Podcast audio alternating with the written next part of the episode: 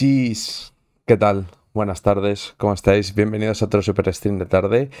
Eh, nada, eh, primer domingo que aparezco yo por aquí, creo, si mal no recuerdo, porque yo siempre he estado, como bien digo, lo que son los, los lunes y los jueves. Raro es que haya estado yo un domingo, a lo mejor me he pasado un ratillo de, de nada.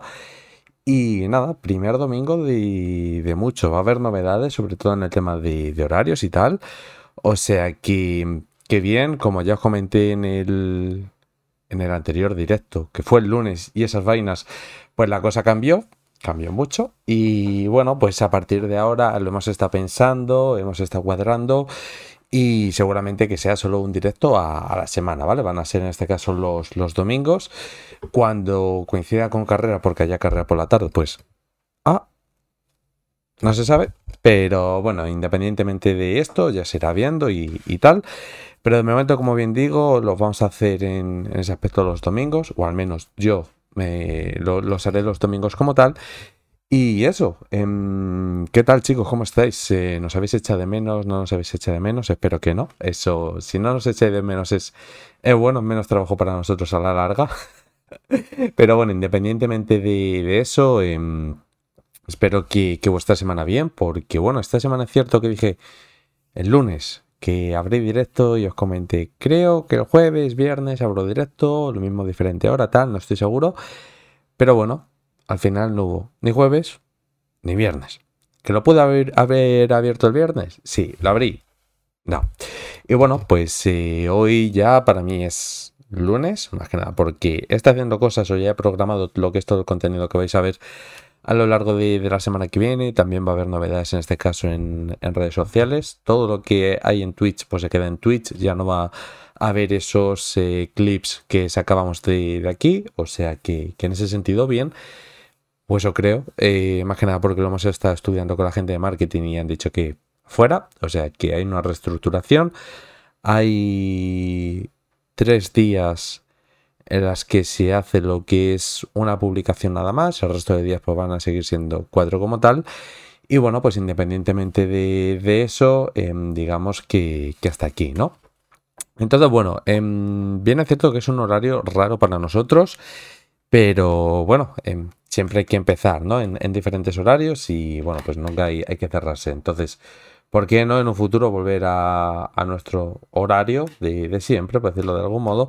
Pero bueno, este tampoco está tan mal, ¿no? Eh, me gusta, así te obligas a no echarte la, la siesta ni, ni vainas y para adelante. Y ostras, que, que, al final también es cierto que, digamos, que normalmente los eh, domingos por la tarde son esos días que dices, joder, ¿qué hago? No hay nada y me aburro, está todo Christian Stream y lo que ves no te gusta, porque está la Kinley y esas cosas y dices, pues mira, voy a aprovechar y voy a ser yo de los que habla también stream por, por periodo prime time y esas mierdas, ¿no?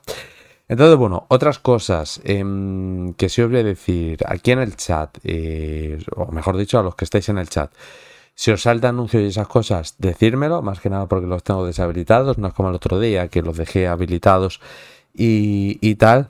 Pero bueno, al final lo, hemos deshabilitado, más que nada porque bueno, preferimos eh, daros lo que es el contenido uh, sin, sin anuncios, aunque esto le, le joda a Twitch y, todo esto. Y lo que no sé es eh, ahora con el nuevo horario y todo esto, vamos a streamear menos días, es cierto, pero puede que streame, la misma cantidad de horas pues eh, no estoy seguro si, si, bueno, si perderemos el afiliado y bueno, si perdemos el afiliado, pues obviamente la calidad de los directos en cuanto a tema de calidad baja como, como tal, ¿no? De, imagen. Pero bueno, independientemente de, eso, pues eh, digamos que no nos afecta, al menos eh, ahora mismo como tal. Y bueno, pues en resumidas cuentas, eh, eso, ¿no? Entonces, vaya chapos os estoy dando. Mira, hoy hago así, yo no tiro el café. ¿Por qué? Porque no tengo café. Entonces, bueno, en, en ese sentido, eh, ¿qué vamos a ver hoy? Pues mira, he ido recopilando noticias a lo largo de la semana y las vamos a ir viendo. Vamos a empezar con motos. Hoy en motos, por desgracia, o por suerte, estoy solo. ¿Por qué digo por desgracia? Por suerte. Bueno, al final, como bien sabéis, la parte técnica me gusta mucho, el tema de Em, tema de declaraciones y todo esto, pues más de lo mismo. Y bueno, pues hoy hay mucha declaración, eh, parte técnica, porque como ya sabéis, lo que es el shakedown de, de pan ha comenzado como, como tal, ¿no? O mejor dicho, ha terminado el, el shakedown de, de pan y el martes pues empieza lo que son los test oficiales como, como tal. Entonces, bueno, pues ha habido imágenes, ha habido cositas que, os quiero enseñar y, y a funcionar, ¿no? Entonces, voy a hacer una cosa. Yo esto le voy a quitar... No, habilitar previsualización, no, creo que lo hacía así, ¿vale? Quitado. Esto lo minimizo, o sea que aquí ya estamos eh, out. Esto pues más de lo mismo. Esperar más que nada porque estoy haciendo unas pequeñas modificaciones, ¿vale? Por eso simplemente eh, aparece esto, esto así. Entonces, eh, voy a abrir esta ventana, ¿vale? O sea que vosotros, si hago así, pues vais a estar viendo lo que es dicha ventana. Y eh, vale, ¿por qué vamos a empezar? Pues mira, tenemos parte de Superbike, como siempre, espérate que me estoy cuadrando yo aquí con la cámara, pues siempre tengo este problema, como esto es chiquitito, no, esto no, esto... Vale, el perfecto es ahí, o sea, ni lo tengo que tocar. Vale, entonces en ese sentido, em, veis las pestañas aquí arriba, que una se llama Rubio, Argentina, Stoner, Yamaha, Honda HRC, Fabio, Cuartararo se refiere, Livio supo técnica y bueno, después pasaremos a Fórmula 1, que supongo que con lo que tengo que hacer de, motos a, la gente de Fórmula 1 que quiere entrar, eh, supongo que, les dará tiempo a entrar de, primeras como, como tal, ¿no? Si no, pues me toca tanqueármelo y para adelante, no pasa nada. Pero en principio tenemos a una persona, si entran más, pues eh, eso que nos llevamos todos, pero como bien digo, no esperamos hoy a a nadie más que, a una persona y, a mí, ¿vale? Hay otra persona que posiblemente entre o no, en función del tiempo que tenga, porque por diferentes motivos, pues está haciendo una cosa como tal, ¿vale? Entonces, em, vamos a empezar. Que si no, no terminamos. En principio, eso sí, hoy, hoy es directo largo. Nos podemos ir a las 4 horas, ¿vale? Eh, vale, pues vamos a empezar en este caso con la parte de Álvaro Bautista. Creo que empieza la declaración aquí, ¿vale? Dice, nunca es fácil luchar contra un tipo como Toprak. Y dice, nunca se rinde y rara vez comete errores. Siempre está ahí, sean cuales sean las condiciones. Si hace sol o llueve y si la pista hace calor o frío. Y no deja de, de molestarte. Molestarte en el buen sentido. De hecho, nunca te deja respirar. Luego continúa diciendo que cuando luchas contra Toprak eh, nunca debes relajarte y debes seguir atacando, empujando y estando siempre cerca del límite. Eh, simplemente hay que correr riesgos. Así gana el Mundial este año y nunca pude descansar ni un solo segundo. Siempre tenía que estar alerta. Entonces, bueno, al final eh, es cierto que, bueno, que la gente se queja mucho de que Álvaro Bautista, pues, ha dominado lo que es Superbike y todo esto, pero al final, si te paras a pensarlo, si en este caso Álvaro Bautista no hubiera em, estado ahí, el dominio habría sido de Toprak, ¿no? O sea que al final ha sido el único piloto que ha conseguido parar a, a Toprak, por decirlo de, cierta eh, manera como, como tal. Entonces, bueno, habrá que ver este, este año porque mm, he visto esta mañana y se lo he visto aquí a, mucha picha, lo que es una parte de la declaración de Jonathan Ray, que bueno, que al final está eh, contento como, como, tal, lo tengo que buscar porque sé que, está aquí. Y bueno, eh, tras los test de los primeros test que han tenido este, em, este año en, en Jerez, eh, pues por ejemplo Álvaro no ha encontrado lo que son las mejores sensaciones, más que nada porque sigue lesionado como, como tal. Y bueno, pues em, se quedaba cerca del tiempo, ¿no? Fueron a también estuvieron probando en ese sentido. Y pues estaba un pelín más cerca, pero seguía lejos como, como tal. Lo curioso del tema es que, bueno, pues a Ducati le han dado 500 revoluciones más revoluciones que le han ido quitando a lo largo de, estos años. Y bueno pues este año le han dado 500 eh, revoluciones eh, más en, ese sentido. Lo positivo para Ducati es que bueno pues eh, Nicolo Bulega hizo el mejor tiempo del test. Entonces se puede entrever que la moto sigue siendo competitiva pese a que Álvaro pues no esté delante más que nada porque recordemos que tenía un problema en, la espalda y, todo eso.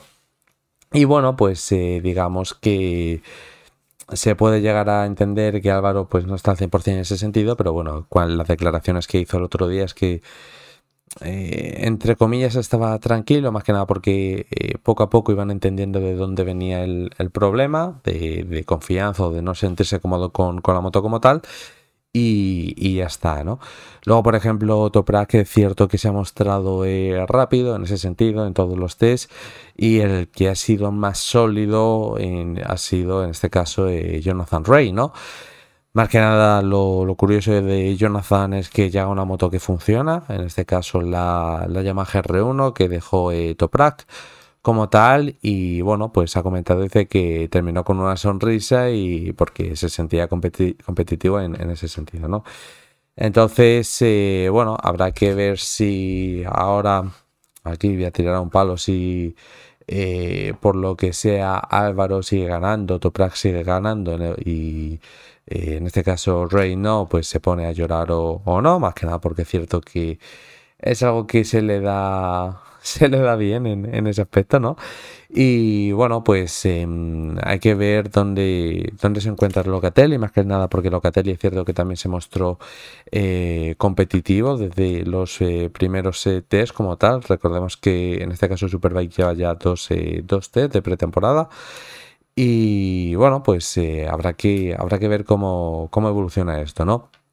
Entonces, bueno, de Superbike, pues por suerte o por desgracia tampoco hay muchas noticias que, se puedan comentar, más que nada porque no, no llegan. Y bueno, pues em, eh, a ver esto.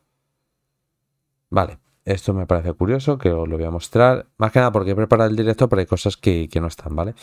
Entonces, em, os vuelvo a mostrar eh, pantalla. Y bueno, pues eh, aquí, si nos leemos todo esto, pues ya lo hace, en este caso, mucha picha lo que es la parte interesante, ¿no? Que dice que, al parecer Toprak dice, había sufrido dos ampollas en el culo por culpa del sillín de la BMW. Y el te dejaré le hacía imposible sentarse. Entonces, bueno, al final esto es normal porque se tiene que eh, acomodar a una nueva moto, la ergonomía pues obviamente eso tarda, tarda un pelín y en resumidas cuentas eh, eso, ¿no? Eh, yo sé que había más parte de la declaración de, de esto de, motos, lo que pasa es que no sé dónde estará, más que nada porque me toca buscarla, mientras yo las busco pues hablo con, con vosotros en ese sentido. Y bueno, pues estaría súper, súper guay, ¿no? Es decir, que, que bueno, pues eh, digamos que haya un trío o más de tres, cuatro pilotos en Superbike, que las distancias se, se acorten y que no haya que tocar tema de Bob, ¿no? Más que nada lo que es el balance de rendimiento decir, pues a esto le meto más kilos, a esto tal o a esto cual. Lo que es cierto es que, bueno, Álvaro, pues ahora con el límite mínimo de, peso, pues le, va a afectar como, como tal. Y bueno, pues habrá que ver si Scott Redding sigue llorando, porque ha sido el que más ha, apretado para que esto eh, se hiciese realidad como, como tal, ¿no? Entonces, bueno, en resumidas cuentas, eh, diríamos que de la parte de de Superbike es, es esa, perdón. Y bueno, eh, una de las eh, noticias que quería comentar es eh, que no la he sacado porque obviamente no, no estuve en el directo ni, mucho menos. Fue la parte esta de Franco Morbidelli, ¿vale? Franco Morbidelli, o mejor dicho, sabemos que en este caso los pilotos de Ducati estuvieron casi compartiendo pista con los de, de Superbike en Portimao eh, la diferencia es que iban con motos de calle, iban con eh, Panigales V4. Y bueno, pues en resumidas cuentas, digamos que pues todo salió bien, excepto en este caso Franco Morbidelli, que tuvo un accidente bastante grande y bueno, pues eh, al final eh, tanto los hermanos Márquez se encontraron inconscientes y bueno, pues al final ahí empezó lo que era todo el, protocolo médico y, todo esto para que fuese en ese sentido a los médicos, valga la redundancia, ¿no? Entonces, bueno, esta mañana ha salido, este es el comunicado, el primer comunicado que, salió, que fue el 30 de, enero. Y bueno, pues decía que bueno, que estaba consciente y, todo esto. Y bueno, pues esta mañana ha salido lo que, lo que es este parte, perdón, lo que es este parte como, como tal, que, que estáis viendo aquí. Y dice que, el equipo médico ha decidido eh, posponer lo que es la evaluación algunos eh, días adicionales y que este retraso eh, está permitido para ser más eh, comprensivos y entender em, lo que es el, tema del estado físico y lo, cómo se determinará la participación a través de esto en, la programación de, los siguientes días. ¿no? Entonces, bueno, en resumidas cuentas es, esto, eh, golpe duro sobre todo para Monovidel, imaginado porque se pierde lo que es la pretemporada y esto pues seguramente lo arrastre a lo largo de, de la temporada, valga la redundancia. Más porque llega una moto que es nueva para él, por el simple hecho de que, bueno, él viene de, Yamaha y va a pasar en ese sentido a, bueno, a, Ducati, ¿no? O sea que duro, duro el, golpe en ese sentido para, para, para Franco Morbidelli. Entonces, esto se me ha colado aquí, pero esto no va aquí. Esto lo voy a meter en técnica, esto lo vemos luego. Nos vamos aquí. Y bueno, tenemos el tema de Argentina. En el tema de Argentina que vemos, eh, bueno, el otro día nos llegaba lo que era un, tanto a nivel interno como a nivel externo, lo que era un comunicado de prensa, ¿no?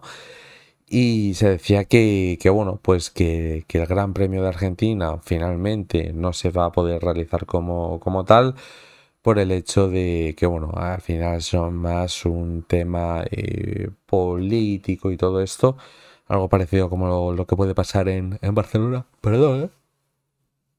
Ay, Dios mío, la que me estoy dando a bostezar. Y bueno, pues al final eh, no solo es una decisión de, Dorna de, no ir, sino que también están metidos aquí tanto Finn, Irta y Dorna, ¿no? Lo que son todos los eh, promotores como tal que hacen que este evento pues sea, sea posible en el campeonato, ¿no? Entonces, bueno, se queda fuera y si mal no recuerdo ya sería segundo o tercer año que no se corre en este caso en Argentina.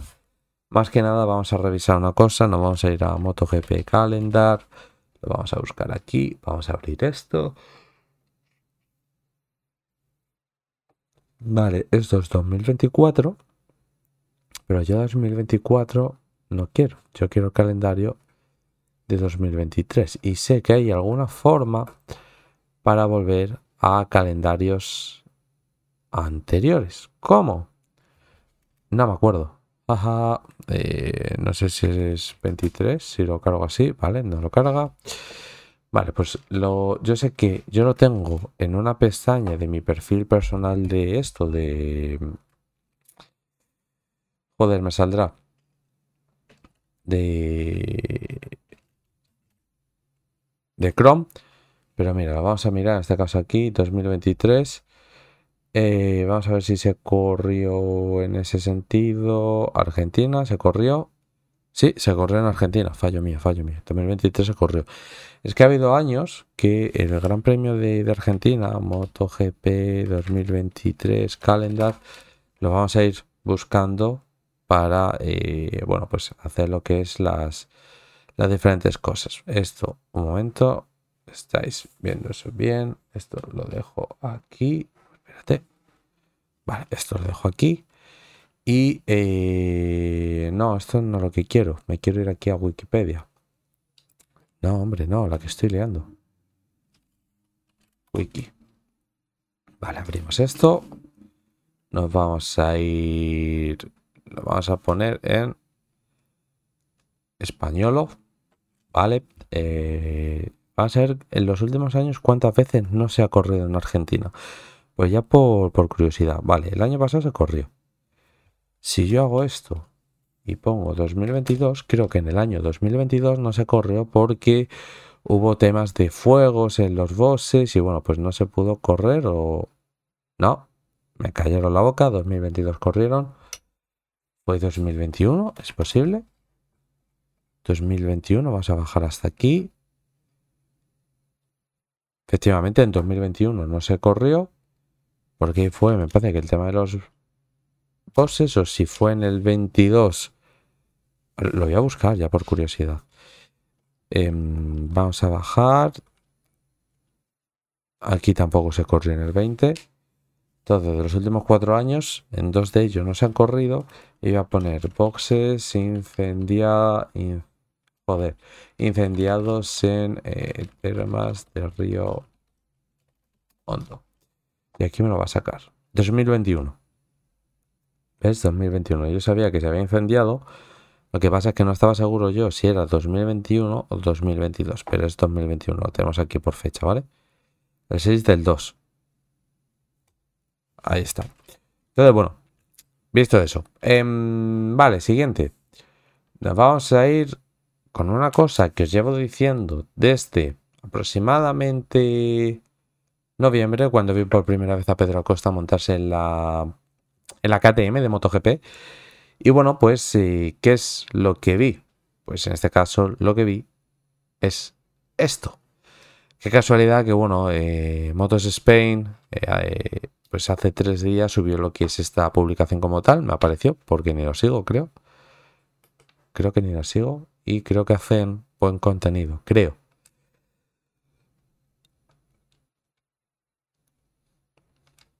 Nada, paso. Para adelante. Bueno, al final lo que os comentaba en ese sentido, cuando yo decía, Pedro Acosta se parece en cuanto a tema de eh, estilo pilotaje a Casey Stoner, tal, y la gente me decía, no, no sé yo, o hostia, sí, es, es, parecido, o no había parado a pensarlo, ¿no? Eh, Ramón en ese sentido pues fue el primero que, que, bueno, que cuando lo comenté el otro día me dijo, ostras, pues no me había dado cuenta yo de ese detalle, ¿no? Y otros tantos pues me habían dicho que, que no. Entonces, bueno, al final lo que eh, os quería decir el, el, otro día es que era una persona que trabajaba mucho con las piernas, ahí lo podéis ver, lo que es el torso iba mucho más sentado sobre la moto y se descolgaba menos como, como tal, ¿no? Por decirlo de alguna forma lo que es el hombro, en vez de bajarlo, es un hombro que lo lleva mucho más adelantado a, la cúpula. Entonces, eh, bueno, eh, me pareció interesante ver, esto, lo saqué como, como tal para, para, vosotros y creo que así de, manera visual pues lo podéis ver eh, mejor en, ese sentido, ¿no? Al final em, son pilotos, un momento, son pilotos que, que se parecen en, en ese aspecto y, y, a funcionar, ¿no? O sea que que bueno, habrá que ver si tienen el mismo desempeño como, como tal y, a funcionar. Pero como bien os comento, el estilo de pilotaje, pese a que son motos eh, diferentes, épocas diferentes, el estilo es eh, similar. es un estilo mucho más eh, old school. Alex Rins, por ejemplo, también es un piloto que, em, digamos que va mucho más sentado sobre, sobre la moto. No sé si le vamos a poder sacar en ese sentido alguna foto. Obviamente no se parece eh, ni mucho menos a, digamos a, Stoner, pero si os fijáis es un piloto que también va mucho más eh, sentado encima de, la moto. Lo que pasa es que no voy a encontrar yo ahora fotos. Mira, esta foto me puede valer. Se queda mucho más eh, compacto en, la moto en ese sentido. Y bueno, em, simplemente eso, ¿no? Mira, creo que este vídeo me puede venir bien. Vamos a intentar verlo. No estoy seguro que va a salir. Vale, aquí me vale perfectamente. Es decir, es un estilo de pilotaje mucho más eh, old school, que no se descuelga porque no lo considera necesario como, como tal. Y bueno, pues pese a que es en seco, como podéis ver, es un, estilo mucho más eh, fino, menos tosco y, es curioso, ¿no? Entonces, se podría decir que es un estilo de, pilotaje estilo stoner, pero no, no, se parece tanto como si se parece en este caso eh, Pedro Acosta.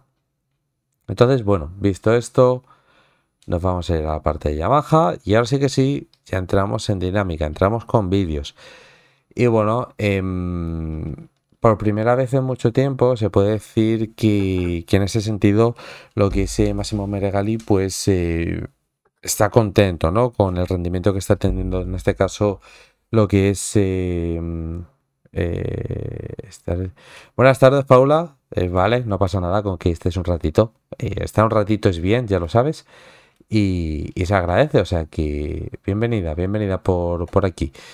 Em, día raro, ¿verdad? Es decir, estamos en, domingo, pero bueno, al final eh, para nosotros van a ser los, los domingos los, los directos, o al menos yo haré los directos el domingo. Si hay alguno que quiera hacer lo que es el directo, pues yo qué sé, entre semana, pues lo puedo hacer sin, sin problema, pero al menos yo casi 100% van a ser todos los domingos como, como tal. Em, Paula, ¿qué tal los exámenes y todo eso? ¿Te han dado notas ya? ¿No te las han dado? Cuéntame. Más que nada porque ahora que estás aquí aprovecho y hablamos un ratillo si quieres. Porque hoy me tiene abandonado todo Cristo. Hoy, hoy estoy triste, hoy solo. Domingo solo, domingo duro. O sea que todo bien. Vale, joya. Supongo que ya tendrás algunas notas o ni eso, porque depende de la universidad, van muy rápidos o van muy lentos, ¿no? Entonces, eh, bueno, em, estamos hablando de motos, que yo sé que te gusta. Y vamos a empezar ahora por la parte de Yamaha. Y como bien os comenté, ¿eh? miré por qué juega el femenino, sí, tengo todas las notas. Hostias, entonces han ido súper rápido. Y bien, ¿no? Por, por lo que me comentas, vaya. Me alegro, me alegro. ¿A qué hora juega el femenino? Por curiosidad. Bueno, si lo puedo buscar. Barcelona femenino. Tengo aquí a las 6. Ah, bueno. Pues entonces marcha ya casi, vaya. ¿Dónde lo echan por, por curiosidad? Todo eso es Dazón y tal, ¿no? ¿O, ¿O por dónde? A ver qué, qué me comentas. Ah, bueno, pues entonces súper bien, la verdad. Así que a, funcionar. Pues nada, luego en el descanso te pasas y para adelante. Y si no, eh, bueno, después del partido, que supongo que terminará a eso de las 8, lo mismo seguimos en directo y lo mismo, pues te puedes pasar otra vez. O sea, sin problema. Em, vale, con respecto a, las motos. Eh, Siempre, o mejor dicho, a lo largo de, estos últimos eh, años, eh, se ha podido ver como eh, Yamaha, pues eran todo PDF, no llegaban mejoras ni nada por el estilo, y a lo mejor lo que llegaba, pues comprometía en este caso lo que era otras áreas de, la moto como, como, tal, ¿no?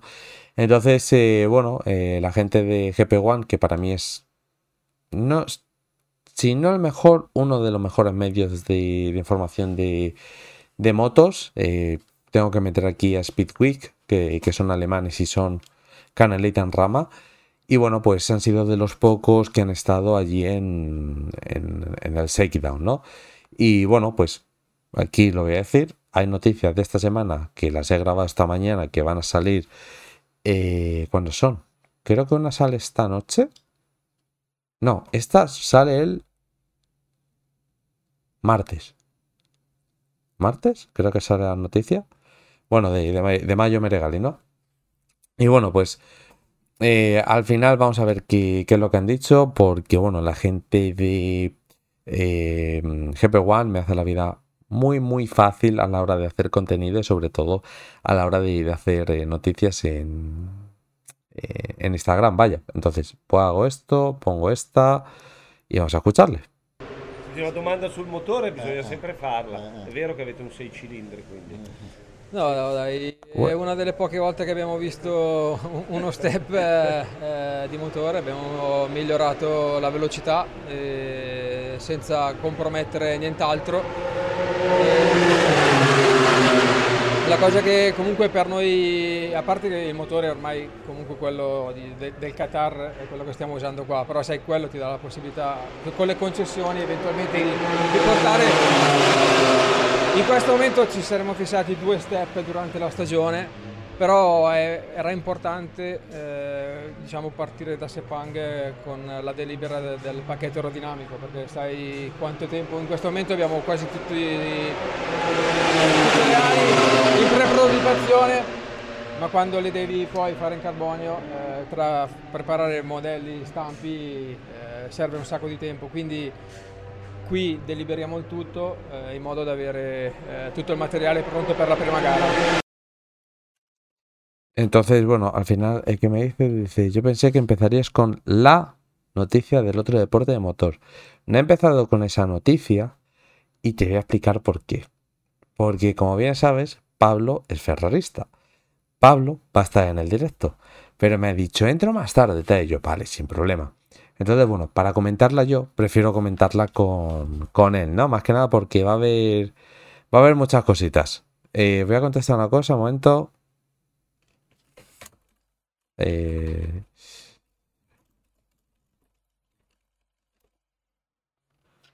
pues estará contento. Si te soy sincero, si te soy sincero, no lo sé. No lo sé y te voy a explicar el por qué. Porque, bueno, al final es cierto que yo esta semana he tenido mucho trabajo como tal y no he leído casi el grupo que tenemos interno de, de. ¿Sabes? O sea, es que ni he escrito, lo pueden decir esta, esta gente. No he escrito en, absoluto ni, nada. Y bueno, pues eh, será, será interesante, pero creo que no está contento. Creo, no me hagas mucho caso. Más que nada porque, como bien dice Piero de, de bueno, de, mm, de Pablo, es un, es un vinagre, ¿no? Em, con respecto a Mayo, pues al final comenta eso, ¿no? Que han estado durante todo este tiempo, eh, lástima que me lo perderé, pero bueno. O, Paola, piensa lo siguiente, puedes hacer dos cosas. Te pones el, el femenino, le quitas la voz y nos dejas a nosotros la voz. Dos en uno, multitask, piénsalo, es planazo, ¿eh? Y bueno, pues eh, en este caso Mayo comenta que, bueno, que de, Qatar estuvieron probando lo que eran diferentes tipos de, piezas y, que bueno, que, fue difícil coger lo que era el paquete como tal o desarrollar lo que es este paquete en ese sentido, ¿no? Que bueno, que intentarán sacar lo que es el máximo provecho de, de este test y tenerlo todo preparado para la primera carrera, más que nada porque serán las piezas que tengan que enviar como tal y bueno, pues eh, tampoco hay mucho, mucho tiempo porque la primera carrera en ese sentido nos tenemos que ir, mira, Fórmula 1 es, aquí en el móvil, la de Fórmula 1 es el primer fin de semana de, de bueno, de, de marzo, es decir, terminas me parece que es 29, 30 y 31 en Bahrein. Y lo que es MotoGP empieza en Qatar y es el 8 del 3. O sea, sería... Eh, que quedaría todavía tiempo como, como tal, ¿no?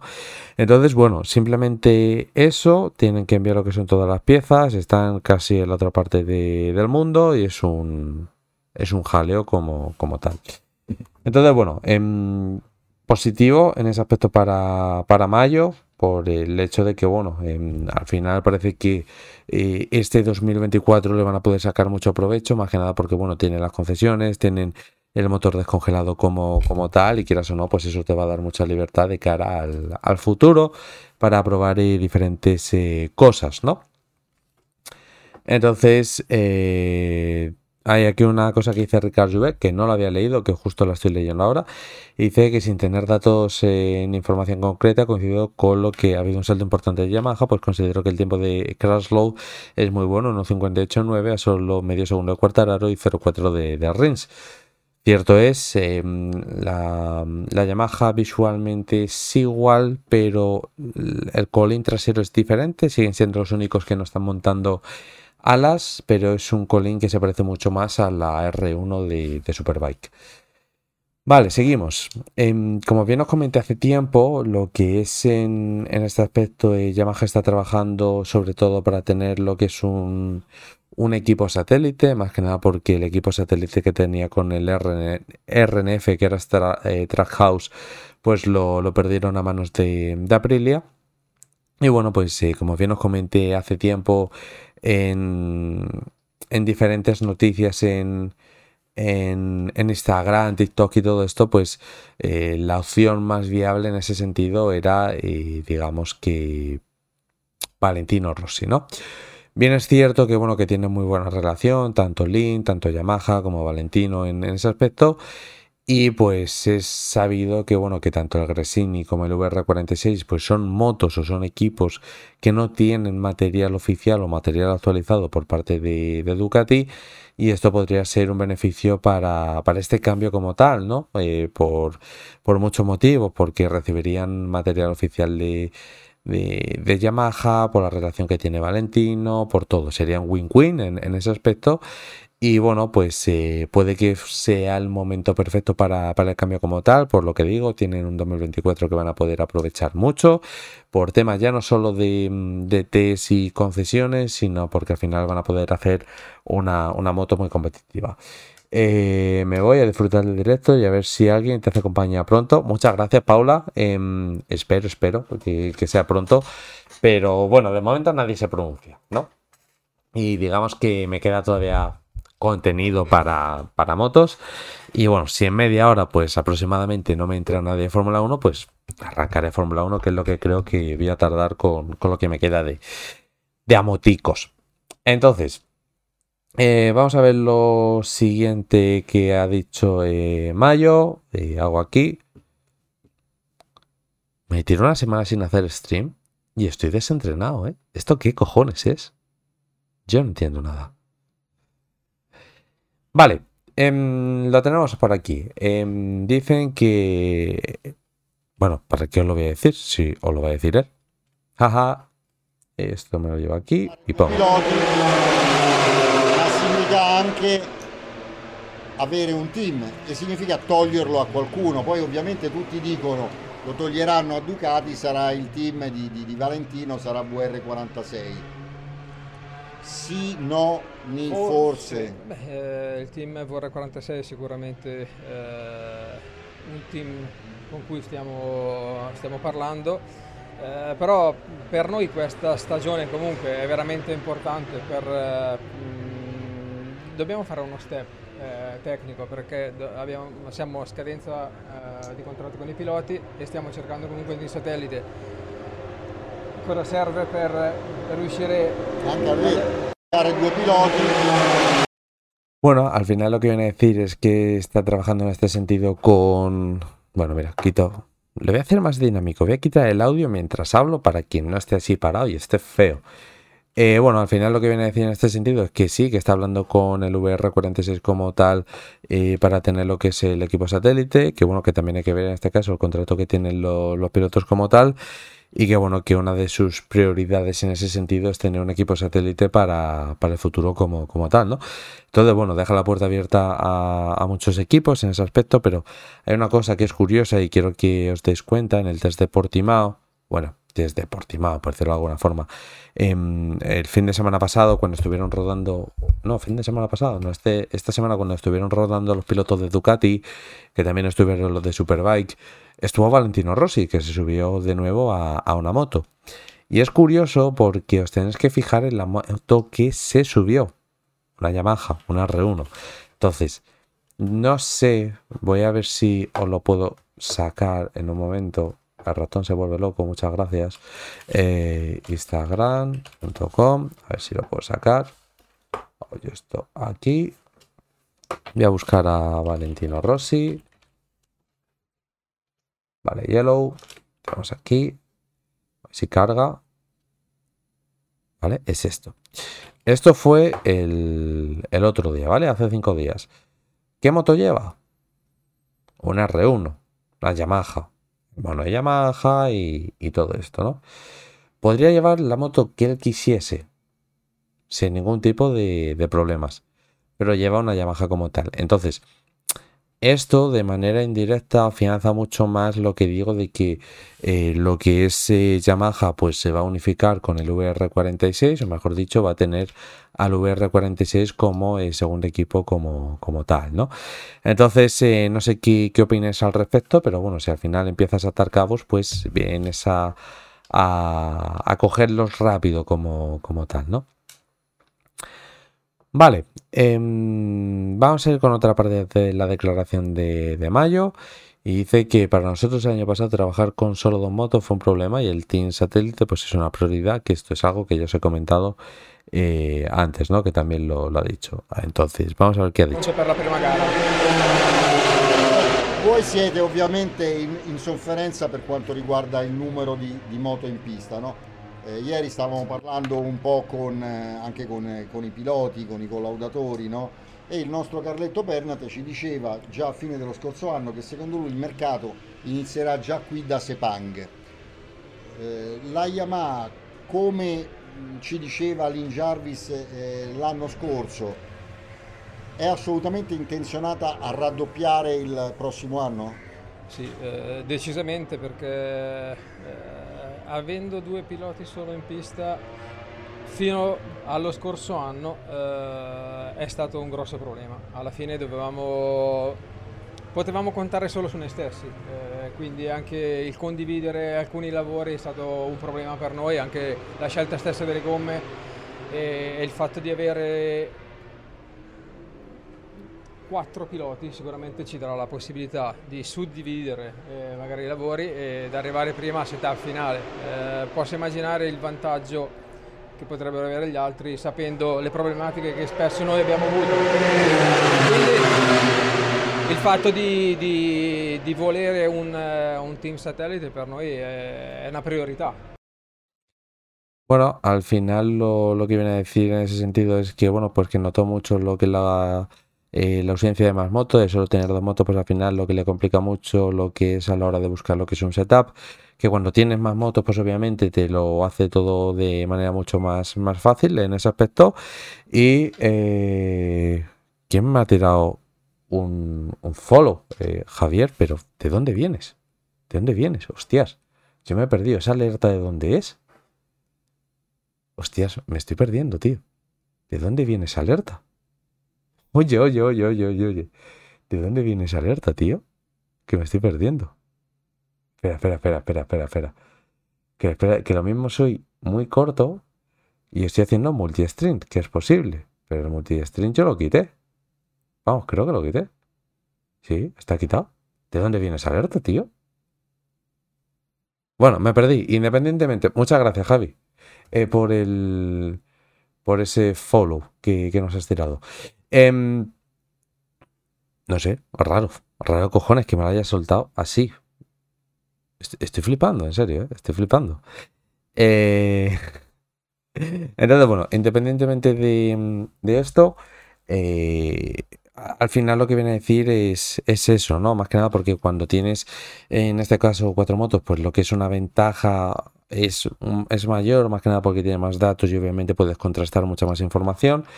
Y, bueno, pues por eso, por lo que es la, máxima prioridad para ellos, pues eh, conseguir lo que es un, equipo satélite como tal para poder evolucionar la moto y, todo esto, ¿no? Así que nada, creo que ahora sí van por el camino correcto, correcto sí creo que ahora sí tienen lo que es la mentalidad eh, exacta de hacerse más europeos en, ese sentido y, a funcionar, o sea que, que para adelante. Eh, hola, dice, acabo de revivir. ¿Qué tal, Piero? ¿Cómo estás? Bienvenido, tío. Hacía mucho tiempo, tío, mucho, mucho tiempo que, no te veía por aquí. Em, estoy con motos. Sé que las motos no te gustan, lo sé. Pero eh, con Fórmula 1 vamos a pasar aproximadamente en 20 minutos, 30 a, a más no tardar, ¿vale? Y no sé si pues eh, me tendría que llegar eh, Pablo en ese tiempo o no. No lo sé. Entonces, eh, vamos a ver lo que es el siguiente tema, más que nada porque cerramos tema de, Yamaha y vamos a pasar directamente con el de Honda. Lo curioso de Honda, de aquí también hay noticia que saco, eh, bueno, me daré mi segundo sueño con motos. Oye, ni tan mal, ¿eh? No sé si eso es un halago o eso es un insulto. Especifícamelo, Piero. Nada, coño, esa parte. Eh, bueno, pues eh, en ese aspecto los pilotos de Honda eh, han hecho lo que es una declaración a, los micrófonos 50-50, dice el cabrón. ¿Ya empiezas con el arte de, la doma o qué? Que luego al final te domamos nosotros.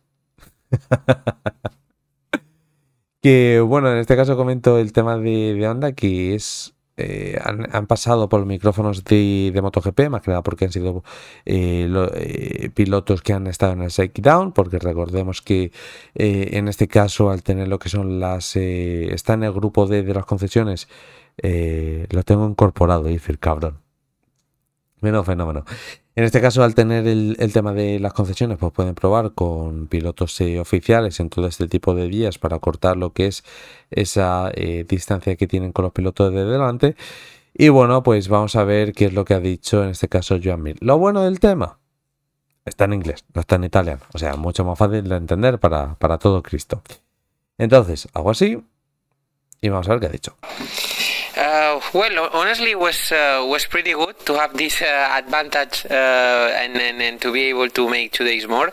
Uh, we tried many things, as you can imagine. Uh, I've been. We've been we've been trying the, the new bike and and also new specs and honestly there's much more to try.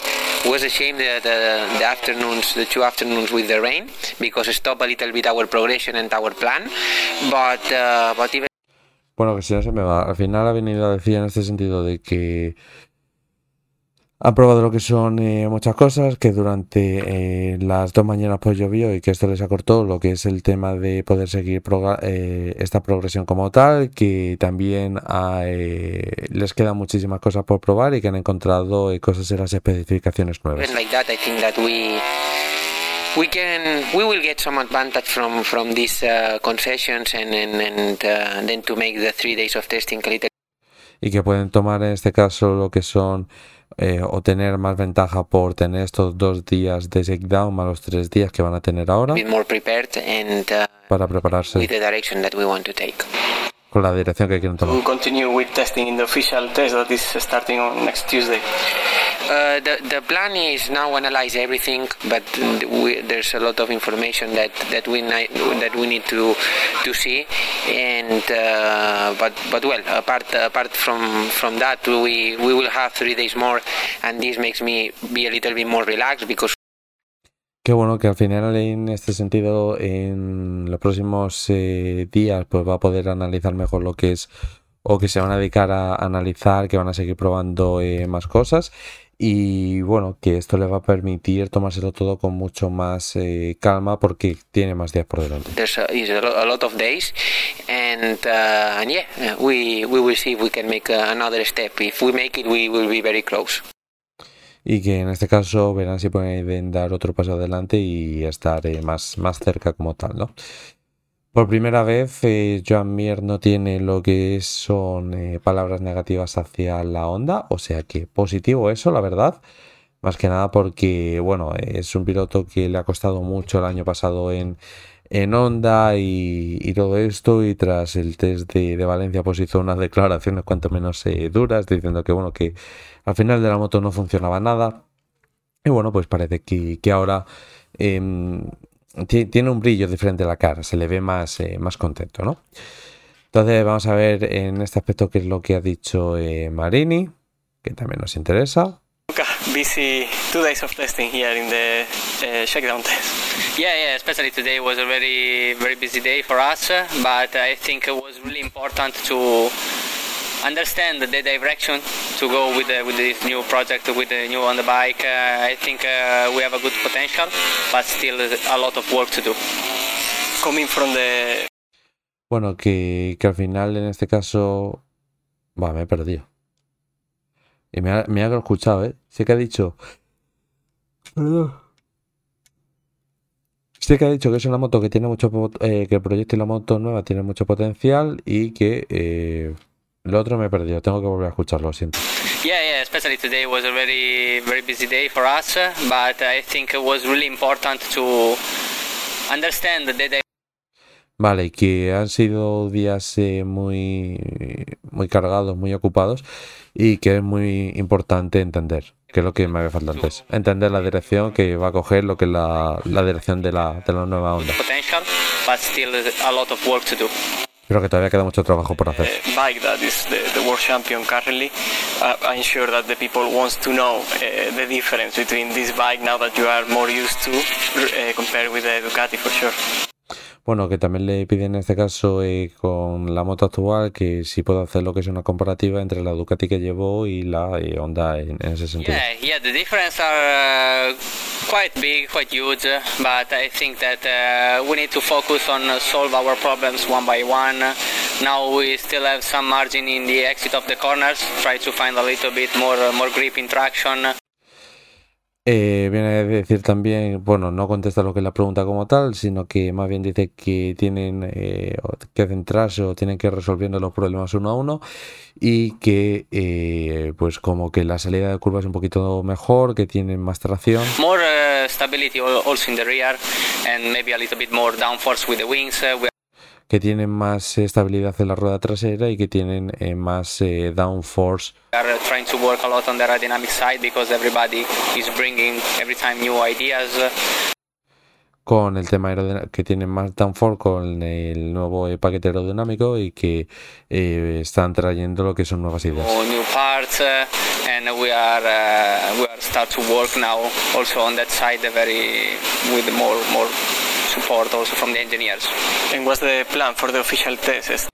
Y que bueno, que al final le está dando lo que es más soporte a, a los ingenieros y que bueno, pues que también eh, quedan más piezas por. Still new things to, to come?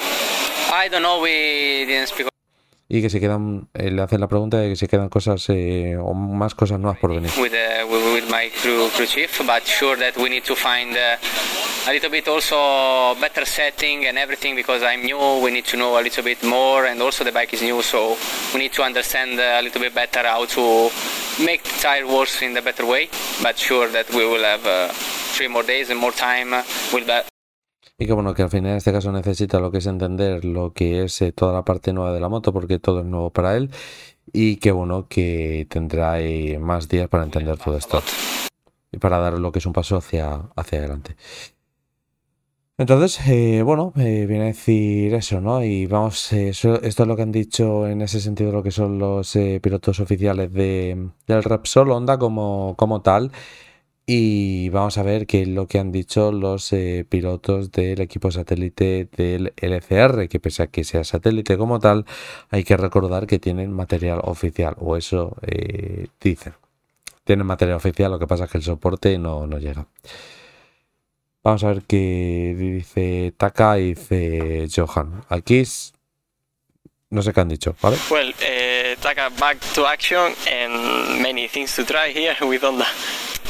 Yes, actually, Que vuelta a la acción y que eh, vuelta a probar cosas. yes, quite a busy two days. Uh, shakedown test, and uh, we had the two days. Uh, was good. I mean, uh, you know, we had uh, so many uh, to try, and uh, also new bike, and uh, yes, everything going well, and just. Bueno, que al final eh, pueden extraer lo que son eh, muchas cosas como tal, que han sido días ocupados eh, estos dos días. We are preparing for the, the official test because you know now two days off and then after we have a three days more. Que bueno, que, que al final esto les permite prepararse mejor para los tres, que para los tres, no para los tres, que también en ese sentido pues eh, le permite ahora de- descansar y, So totally we have a five days here in Japan. So uh, yeah, I'm at the moment I'm okay. Uh, y que cinco días en sepan que, que bien, ¿no? Que, que de momento está bien. the day after the you know uh, many laps, I felt like a little bit uh, kind of you know the wake up in my the, the muscle, but. Uh, que estos dos días pues al final le han hecho como que tenga que despertar lo que es toda la musculatura uh, was good, going going well. y que bueno que, que está yendo bien. Now you did quite few laps with the new spec of Honda. Uh, how do you see the changes compared to what you had last year? Y que bueno que le pregunta también que haga una rápida comparación de lo que siente con, con esta nueva Yeah, mainly I felt like his engine, the character is much way positive. You know, it's much easy to to control uh, by you know by thr- throttle. Bueno que en ese sentido dice que lo que es el nuevo carácter de la moto que es mucho más fácil de, de llevar, que con es mucho más eh, dulce lo que es el tema de la aceleración, The engine have, has more potential, more torque, and que el motor tiene más eh, eh, más torque como, como tal, tiene más potencial. Hola Pablo, more top speed. So yeah, everything. The new engine character is uh, much positive. Also, all rider, all Honda riders say like uh, you know, everyone same comment. Uh, que en es- eh, Pablo todavía queda, ¿eh? para, para que entres. Eh, me queda 10-15 minutos. Que bueno, que en ese sentido eh, viene a decir también que lo que es eh, este nuevo motor, pues al final que todos los eh, pilotos, eh, los comentarios se, se parecen. Uh, so, Upa. so looks like we we find a way to you know the concept. So just Que parece que han encontrado lo que es el camino, el concepto. we have another three days and try to you know the different uh, geometry or different electronic. We we have many things to test, but Que tiene en este caso eh, tres días por delante en el que pueden probar eh, diferentes geometrías, diferentes settings. uh, the first impression was uh, pretty much good. Thank you. y que las primeras impresiones son, son muy buenas. Entonces, eh, importante, importante que, que Honda o que todos los pilotos de Honda eh, estén dando ese feedback positivo, al igual que lo daban todos eh, negativos y hacían los mismos comentarios, que, que se hayan puesto las pilas como, como tal y que vuelvan a encontrar lo que es el, camino, ¿no? Pese a que yo no soy tal y de Honda como si puede ser eh, en este caso Jesús, hay que reconocer que para el campeonato es importante que todas las marcas sean competitivas como, como tal y que vuelvan a estar eh, ahí delante, ¿no? Pero si ya de partida pues tienen este, este tipo de comentarios, eh, todos los pilotos pues parece que, o todo parece indicar que el camino es el correcto y lo positivo de esto es que ellos, eh, tanto Yamaha como Honda, tienen el motor descongelado durante toda la temporada, entonces esto les va, les va a permitir acortar la, la distancia mucho más, mucho más rápido. Entonces, más a ver una cosa. Eh, Máximo Sand, que yo no sé quién es, eh, hizo lo que es un podcast con un programa lo que quieras, no sé dónde echan esto. Me parece, me parece que YouTube. eh, Con, con Diego Lacabe, más que nada porque Diego Lacabe suele tener muy buena información como tal y luego tiene invenciones que en ocasiones se dan, en ocasiones no se dan, ¿no? Y vamos a ver qué, qué es lo que ha dicho. va a ser todavía más exagerado, porque Claro, se está negociando mientras se está corriendo. claro, pero es que además se están negociando opciones. Por eso va a ser una, un- una temporada muy loca en este sentido. Es decir, es decir, eh, Fabio Quartararo tiene un precontrato con Aprilia. Es una opción. Él puede eh, renovar con Yamaha. ¿Eh? Jorge Martín, Jorge Martín está tocado por Yamaha y hablan de que tiene ya un precontrato con Yamaha. Yo creo que incluso lo tiene con, con Honda. Una posibilidad. Porque a todo esto que tú estás contando, tenemos dos fábricas que han sido las número uno durante las últimas décadas, que también tenemos que ver qué pasa con ellas en el 24 desde el punto de vista de su competitividad, es decir, de la capacidad que tienen de eh, atraer buenos pilotos a su a su Claro, claro. a sus motos, a sus motos. Vale, em, es que estoy hablando con Pablo más que nada porque vais a entender una cosa. Pablo, hazlo lo que te he dicho por, por WhatsApp, pues seguramente ahí te, te funcione joya. Eh, bueno, al final lo curioso de esto es eh, el más beneficiado podría salir, eh, bueno, es que perjudicados saldrían los dos, tanto Fabio Quartararo como a su vez eh, Jorge Martín, y explico el porqué. Al final, que en este sentido Fabio Quartararo diga, pues mira, me voy a Aprilia. cuando Yamaha parece que ha encontrado el camino, estamos hablando de que tiene un precontrato, al igual que Jorge Martín y todo esto, ¿vale? Em, puede ser una mala decisión para Quartararo, ya la comenté el por qué y, no la quiero repetir, ¿no? Eh, bueno, tiene concesiones, eh, parece que se han puesto las pilas y todo esto. Entonces, se marcha, para mí es un error.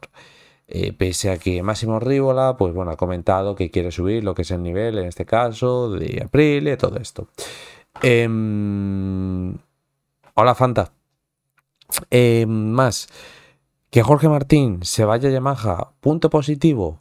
Sí, porque es, es eh, equipo oficial. Punto negativo porque no es una moto que se adapta a su estilo de pilotaje.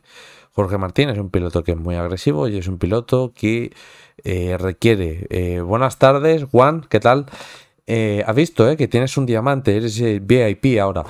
Y bueno, en, ese sentido, digamos que Jorge Martín, pues ¿No es positivo el, posible cambio que sea a Yamaha? Que sí, que es equipo oficial, pero el estilo de pilotaje que tiene Jorge Martín es para llevar o bien o una KTM o una Ducati. No es para llevar otro estilo de pilotaje.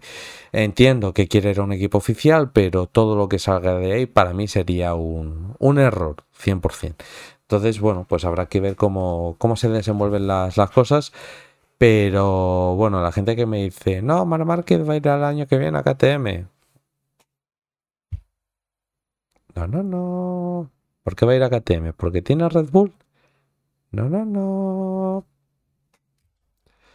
Entonces, bueno, el tren de KTM con Mar se pasó. Lo mantengo y lo sostengo. Vale, eh, volvemos en este caso Petamol. Hombre, Petamol, ¿qué tal? ¿Cómo estás? ¿Me estás escuchando? ¿No me estás escuchando? Cuéntame. Eh, vale, en este caso eh, volvemos al italiano. ¿Por qué? Porque nos gusta. Este año he dicho que voy a aprender italiano y al final termino aprendiendo, lo vais a ver. Vale, Livio. Hostia, se escucha por abajo. A ver, esto lo digo aquí. Senti, passiamo un attimo qualche battuta su MotoGP. Okay. Ehm, secondo te, insomma, come sta cambiando? Noi stiamo assistendo a questa evoluzione della MotoGP in una sorta di campionato monomarca, nel senso che comunque ho visto Suzuki uscire di scena, eh, le giapponesi comunque in difficoltà e Ducati che piglia tutto. Eh, farà bene, farà male? Eh, farà sicuramente bene allo show, un po' meno bene al diciamo Allo show fa bene l'arrivo di Mar Marquez su una Ducati, cioè l'arrivo di Mar Marquez su una moto competitiva farà sicuramente bene all'interesse e allo show. Eh, bueno, está preguntando sobre cómo va en este caso lo que es el tema de, del campeonato como tal con, cómo ve el tema del campeonato en cuanto a tema de fabricantes como tal. Y hay dos puntos a destacar. Eh, vale, Pablo. El primer punto, el micrófono que lleva es el micrófono que quiero. Lo segundo, en la camiseta pone y tal trans, o sea que yo creo que tiene algo cerrado con el equipo de Moto2. Lo tercero, está hablando de la llegada de Mar Márquez a Ducati. Ducati sta facendo adesso quello che Honda faceva inizio anni 2000, cioè era chiaramente la moto migliore come allora era la, la, la Honda V5 la moto migliore. Eh... Que en ese sentido, ves eso de Ital Trans que te digo, eso es de Moto2 que bueno, que al final ahora mismo lo que está haciendo eh, Ducati es lo que hizo en este caso lo que es Honda de la época de los 2000, que es un ciclo histórico. Non è che siano state date queste concessioni a Honda Yamaha, perché il rischio secondo me è che loro si stufassero come se Suzuki non si è stufata perché non era competitiva, sì, abbiamo vinto due delle ultime tre gare, eh, però che si disinnamorasse in un mondo dove, come abbiamo detto prima, cambia velocissimamente, dove comunque eh, c'è questa spada di Damocle dell'elettrico che comunque distrae i grandissimi capi sul cosa fare, io non vorrei essere nei panni di un, di un top manager della moto o soprattutto delle macchine in questo momento. Y por lo poco que le estoy sacando es que eh, al final viene a decir un poco que esto puede cambiar de una carrera para otra, por decirlo de alguna forma. Por el tema de que en ese aspetto lo che è la, la, evoluzione tecnica pues como que va muy muy rápido como, como tal, ¿no? Io credo che quest'anno il, il, il, la regola delle concessioni aiuterà Honda e Yamaha a crescere più velocemente, credo che Aprilia e KTM con tutti gli inserimenti che hanno fatto di persone anche che, che arrivano da Ducati stanno comunque anche loro chiudendo il gap e quindi io mi aspetto un y que bueno, que él considera que con las concesiones este año, tanto Yamaha como Honda, pues van a dar lo que es un paso adelante, y que tanto KTM como Aprilia, pues eh, que cada vez tienen más gente como tal, y que bueno, que esto les va a permitir todavía estar mucho más cerca. Que, y que bueno, que va a ser un campeonato muy, muy vibrante en el aspecto técnico. Más. Beh, credo come tutti siamo tutti quanti molto curiosi da appassionati di vedere Marche cosa farà.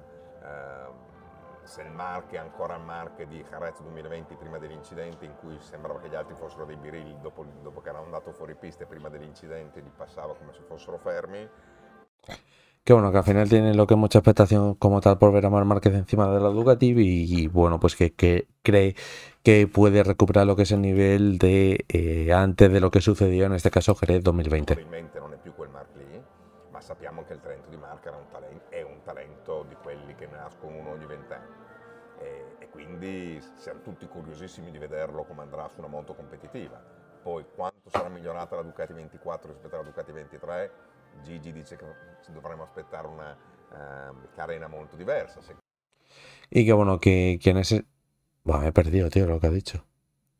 Es que me quedé con la parte de Gigi. Eh... Vamos a dar para atrás. Espérate. ¿Dónde está? Por aquí. Questa carena molto diversa.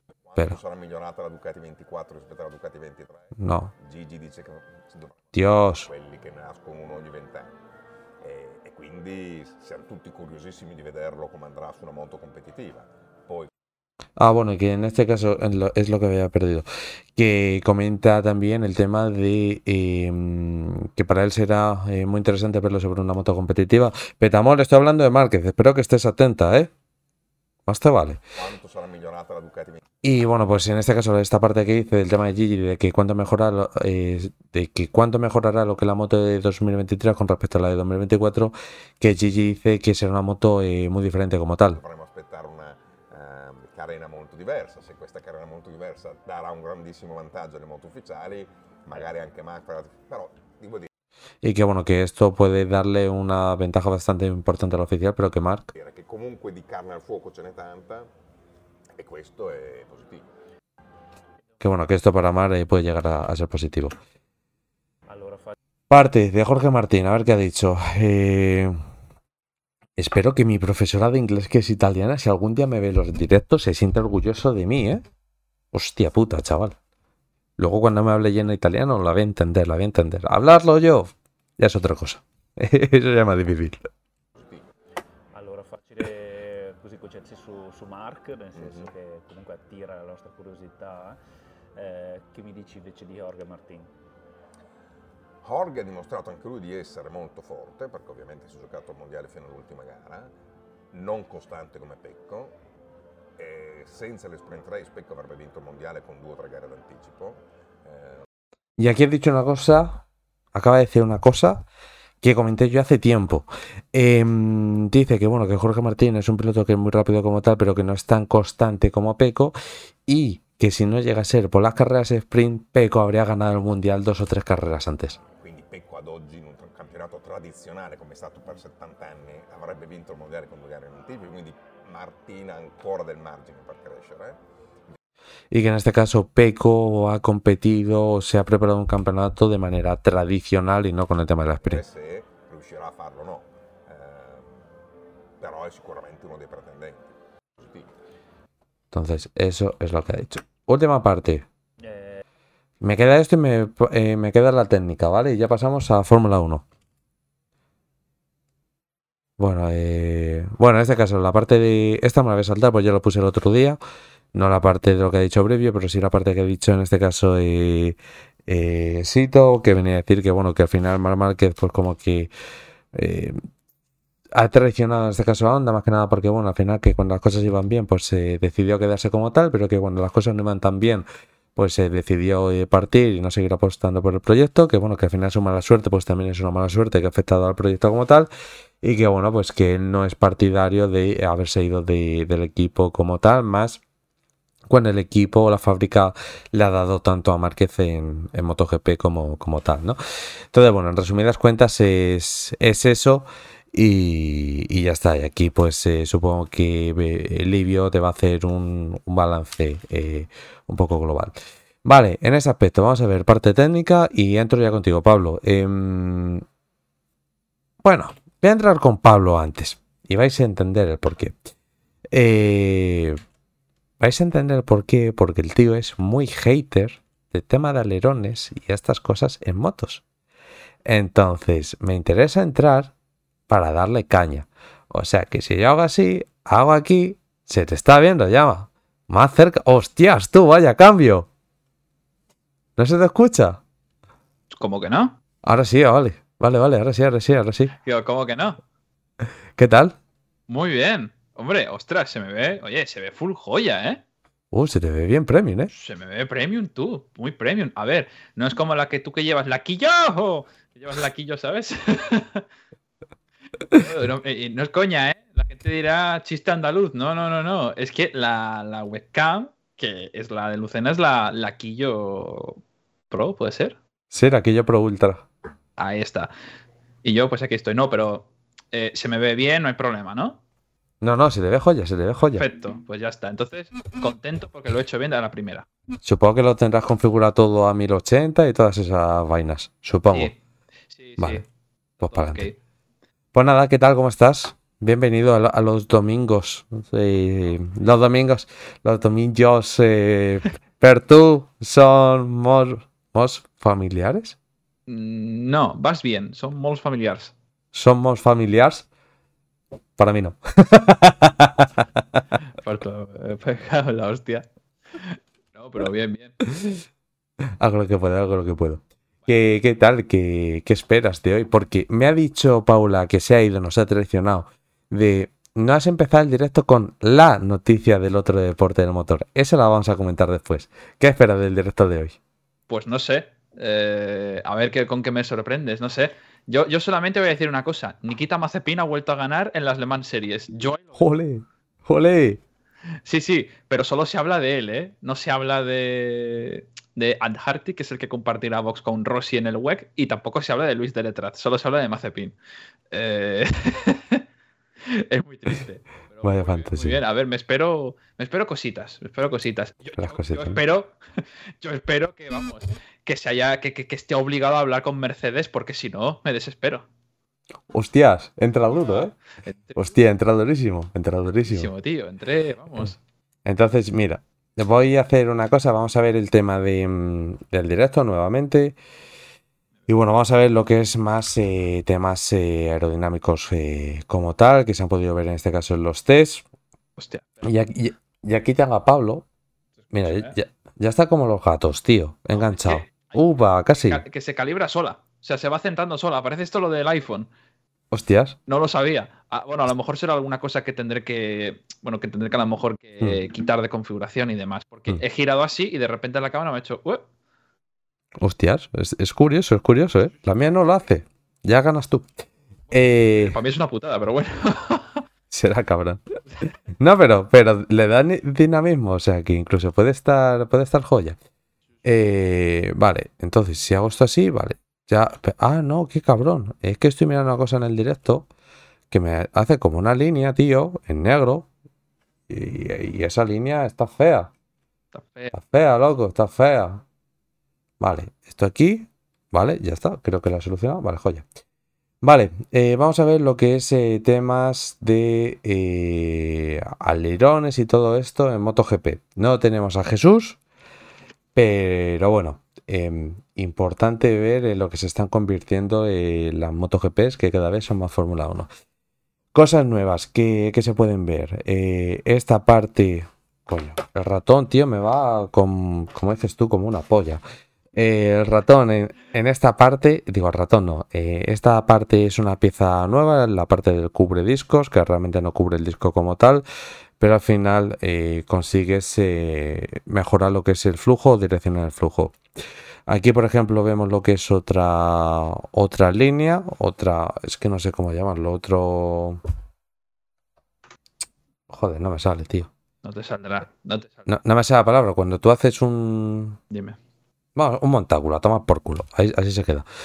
Un nuevo montáculo. eh, luego, por ejemplo, aquí abajo vemos otro que es eh, igual, que es nuevo como tal.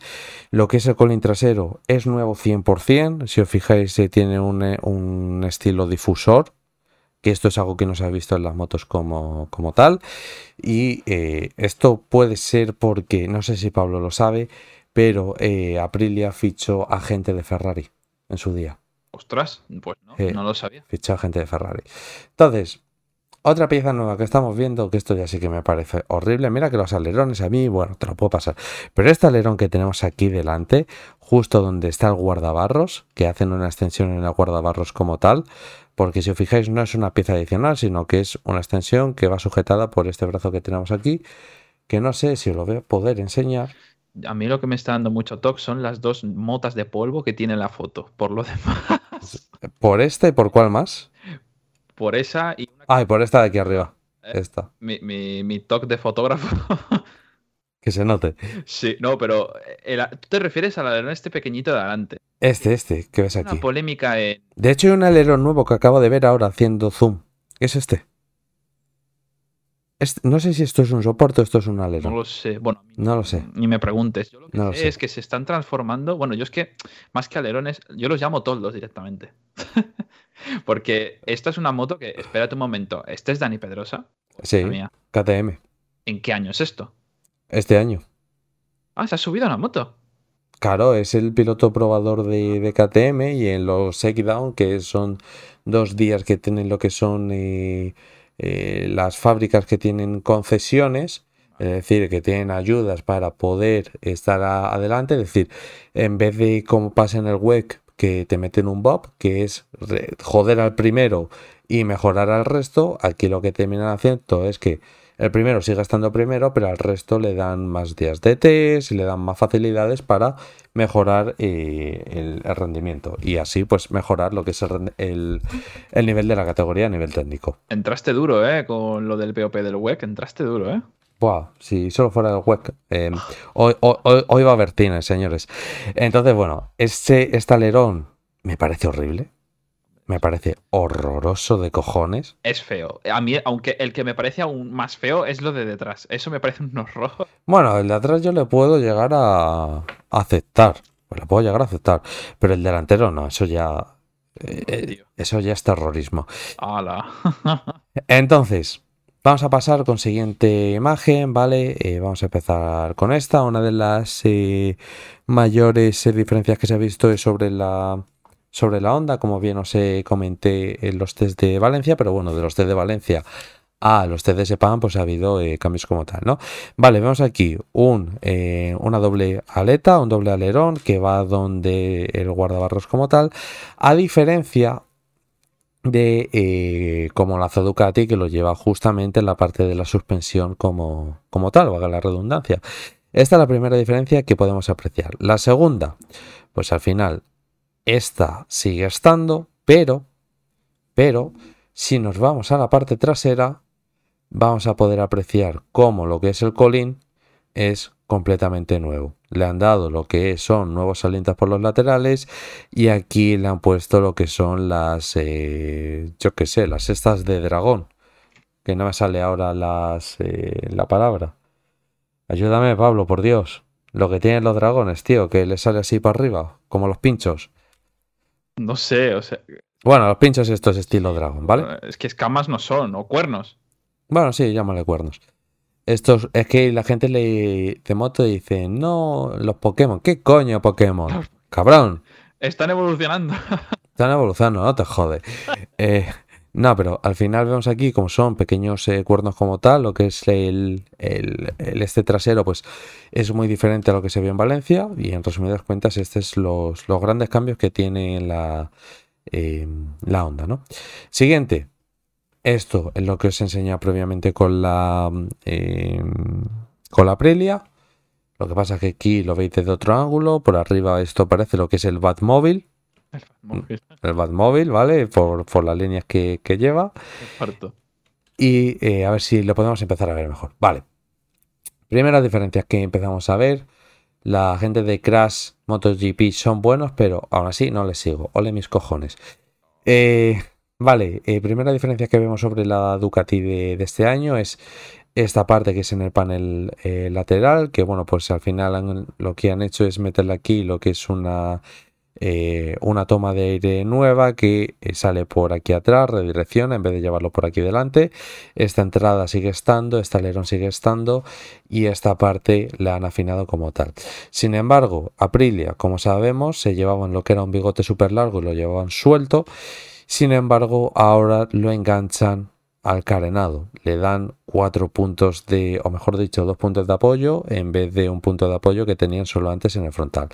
Seguidamente, como bien os he dicho, este pivote que sobresale y esta eh, parte, más que nada porque esto que vemos aquí es un pequeño alerón, pero es un alerón que va dentro del propio carenado como, como tal, no es un alerón que sobresale.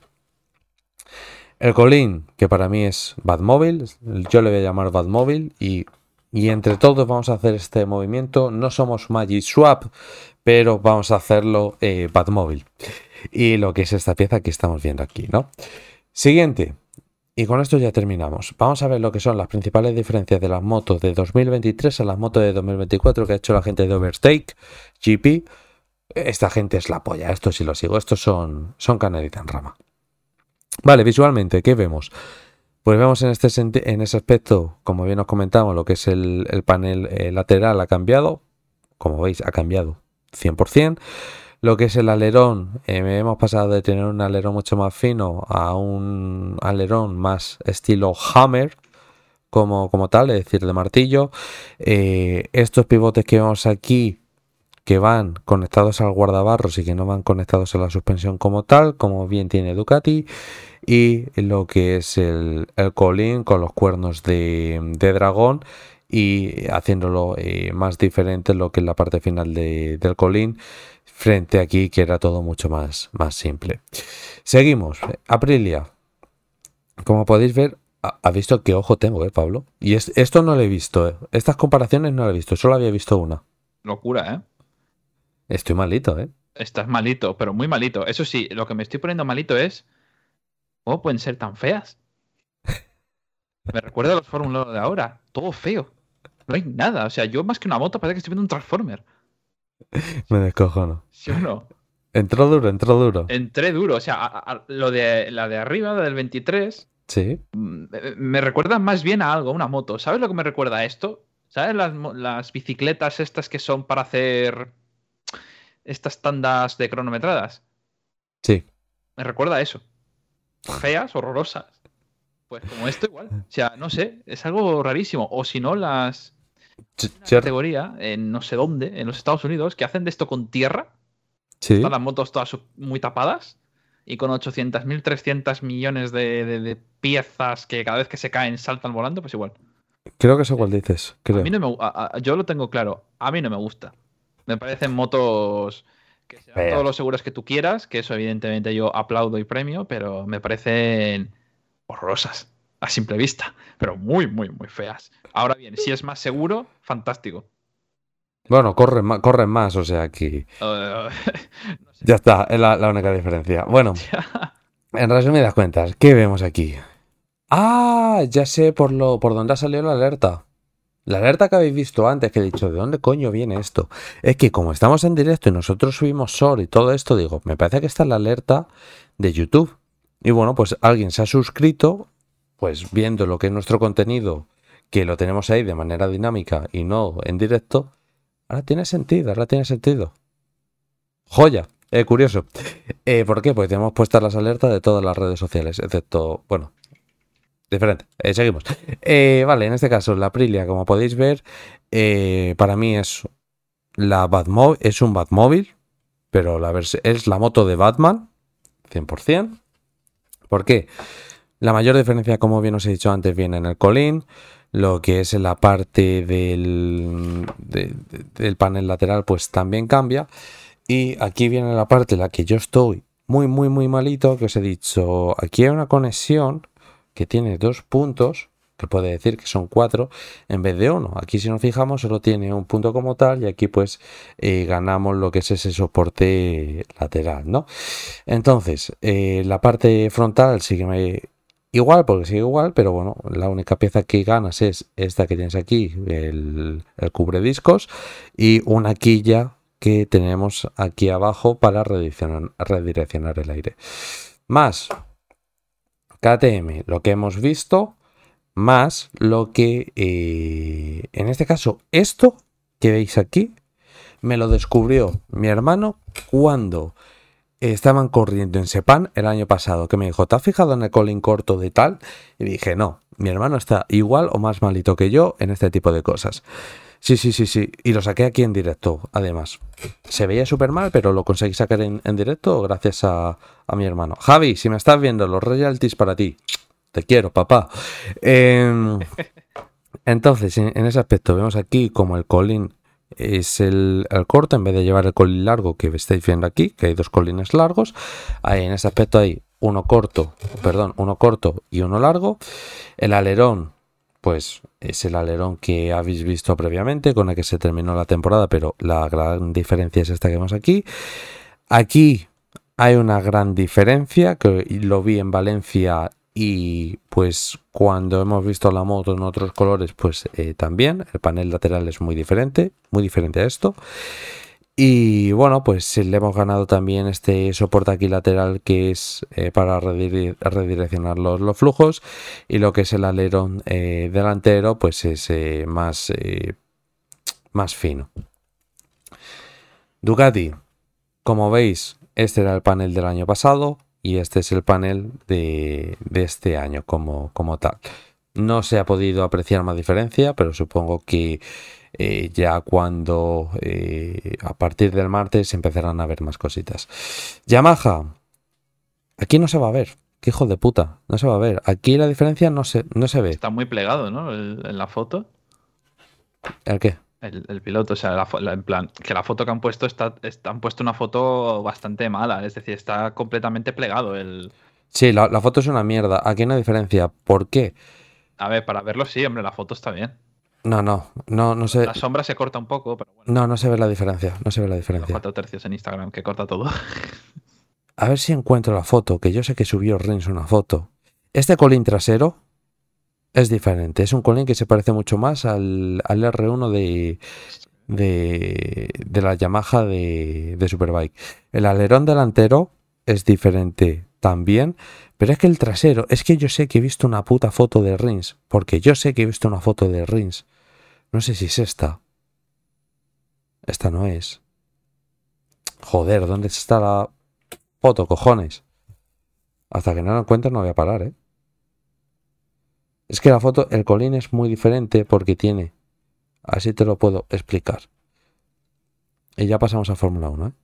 Este colín, tú ves aquí que tiene una apertura. Esta apertura sale hacia aquí atrás lo que es el, aire como tal para darle lo que es eh, mayor soporte y un downforce.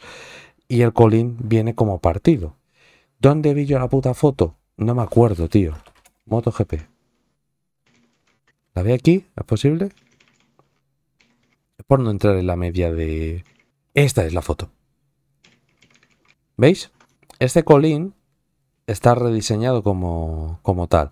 Entonces, los agujeritos esos que habéis visto salen por aquí, en ese aspecto, y eh, aquí es que por sombra no se ve del todo bien qué es, pero el colín es completamente diferente.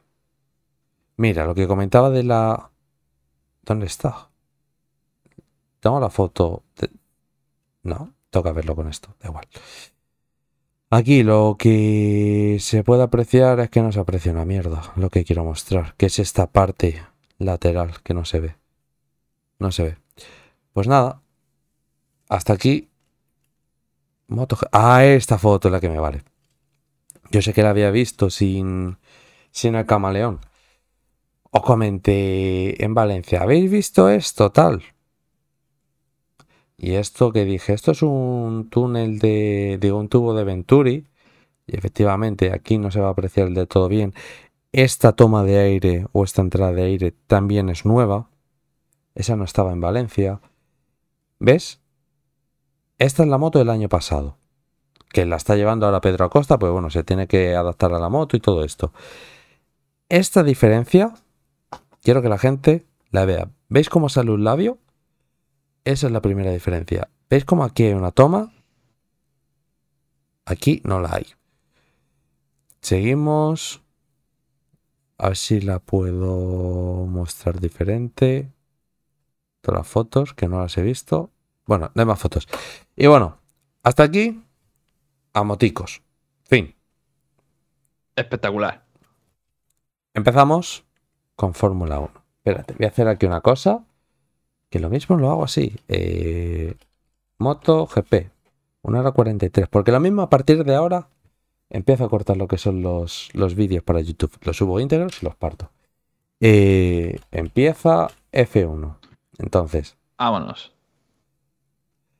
Eh, ¿Está aquí? Vale, joya. Chicos, empezamos con Fórmula 1. Em, Fórmula 1, hay temitas, hay, hay cosas. Crema. Eh, Van a estar disfrutonas.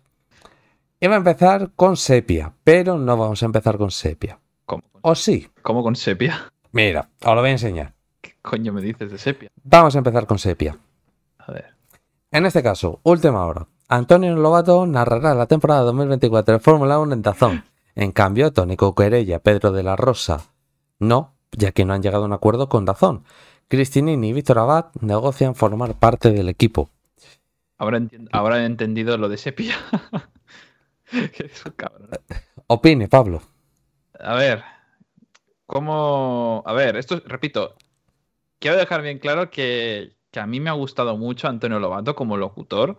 Creo que ha sido, junto con Gonzalo Serrano, entre varios más, han sido, creo que una de las, de las voces de la Fórmula 1 en España, tanto sus, sus andadas en Telecinco, que en este caso fueron Antonio Lobato y Gonzalo Serrano. Luego, a partir de ahí, eh, bueno, hubo gente como Pedro de la Rosa, Marc Yene, entre mucha más gente, tanto en La Sexta, Antena 3 y demás.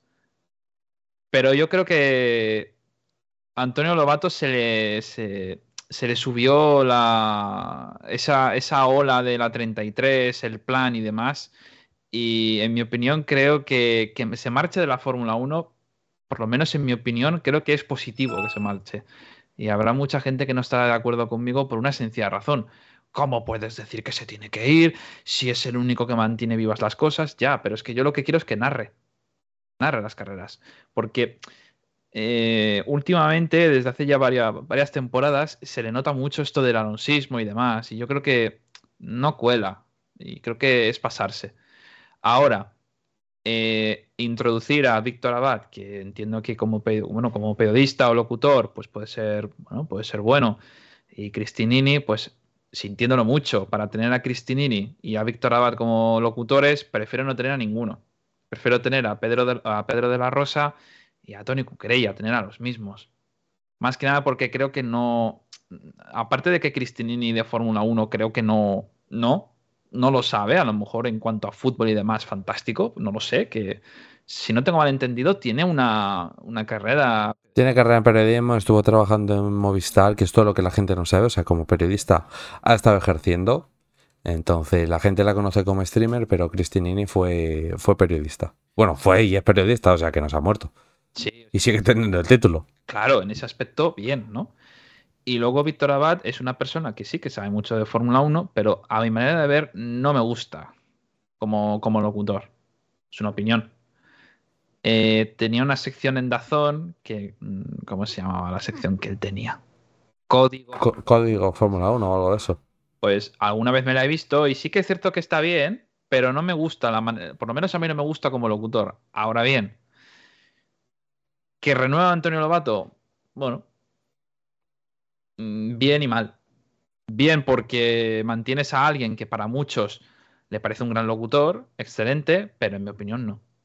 Más que nada porque tendremos eh, alabando a Carlos Sainz por trazar una curva extremadamente rara, ya lo alabaremos y diremos Carlos Sainz y Fernando Alonso primero, Carlos Sainz segundo, pararemos el fin de semana. Eh, bueno, no me gusta, lo siento. Eh, El man, el man entró duro, ¿eh? Hostia puta. No, o sea, si yo... Sí. No, si yo no voy a criticar, no lo voy a criticar en el sentido de que lo que no voy a dudar nunca es de la profesionalidad que él tiene, porque eso no, mucho menos, o sea, ha sido una, ha sido una persona, ha sido una persona en, en España para la locución de los deportes muy importante, porque tener a 15, casi 18 millones de personas viendo la Fórmula 1 en directo, hostia, no es fácil, ¿eh? Es complicado, la presión que tienes de no cometer ningún error y de hacerlo lo mejor posible, eso no es fácil, no es apto para todo el mundo. Y transmitir eso a la, es- eso a la gente no es fácil. Bueno, lo de no cometer errores, el hijo puta había una época que de cada tres comentarios se equivocaba en dos. No, sí, en eso estoy de acuerdo, pero me vengo a referir que eh, lo que era la época buena de Fernando, de que luchaba por cosas. Ya, pero eso, eso también es mucho más fácil, quiero decir, o sea, al final, cuando las cosas van bien, eh, esto es como cuando estás en stream, ¿vale? Es decir, no es lo mismo hacer un stream cuando tú tienes fácilmente, yo qué sé, a 10, 15 personas comentando por el chat y de ahí en adelante, a que tengas un chat que sea el puto desierto y no comente nadie. Es decir, cuando las cosas van bien, es muy fácil, porque es muy fácil. Pero cuando no, hostias. Eh, Isma, buenas tardes, tío. ¿Cómo estás? Bienvenido. Mira, yo Cabrón, llega justo a Fórmula 1. no me acuerdo nunca de los nombres, pero yo pondría, en primer lugar, al comentarista de indicar, que siempre se me olvida y me parece un genio, Javier Benito. Javier Benito, me parece espectacular.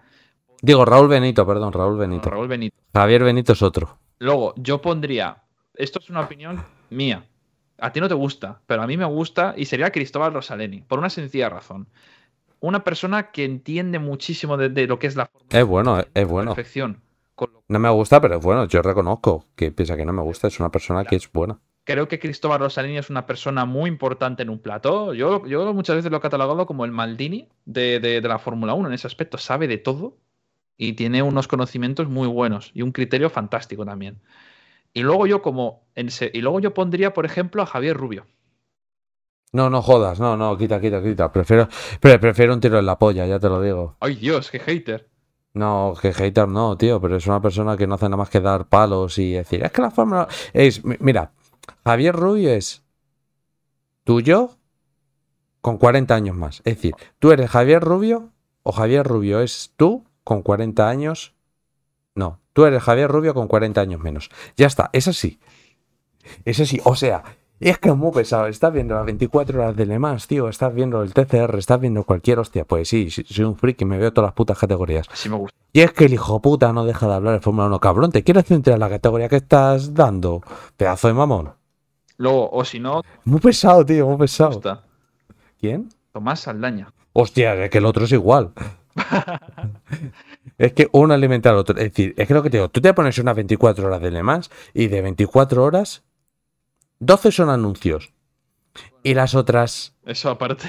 Y las otras 8 son hablando de cosas de Fórmula 1. No, coño, ponte a hablar de la carrera. Ya, no, a ver, pero sí que es cierto, a mí me gustan por, a mí me gustan por, por la forma en la que hablan y se expresan, pero sí que es cierto que te reconozco que hablan mucho de Fórmula 1 cuando no están en la Fórmula 1. Y yo ahí lo reconozco. Pero me gustaría a, al. Verás tú, a Rubén, no, Raúl. ¿Cómo has dicho que era? Raúl Benito. Raúl Benito y Cristóbal Rosalini. Estos dos para mí son claves. Coño, es, que al final son los que se hacen lo que es eh, todo el campeonato de, la IndyCar. Mira, dice Isma, dice, antes que Javier Rubio, que pongan a Charlie Barazal, que aporta mucho más, no sé quién es Charlie. Paula, buenas, eh, otra vez, sé que has vuelto, está en el descanso femenino. Eh, salta otra vez Isma, dice, Rubio y Saldaña, dicen, tiene conocimientos, pero sería ideal en los 90 como comentaristas, pero ahora hay que seducir... Hostias, es que sacudía el árbol en casa.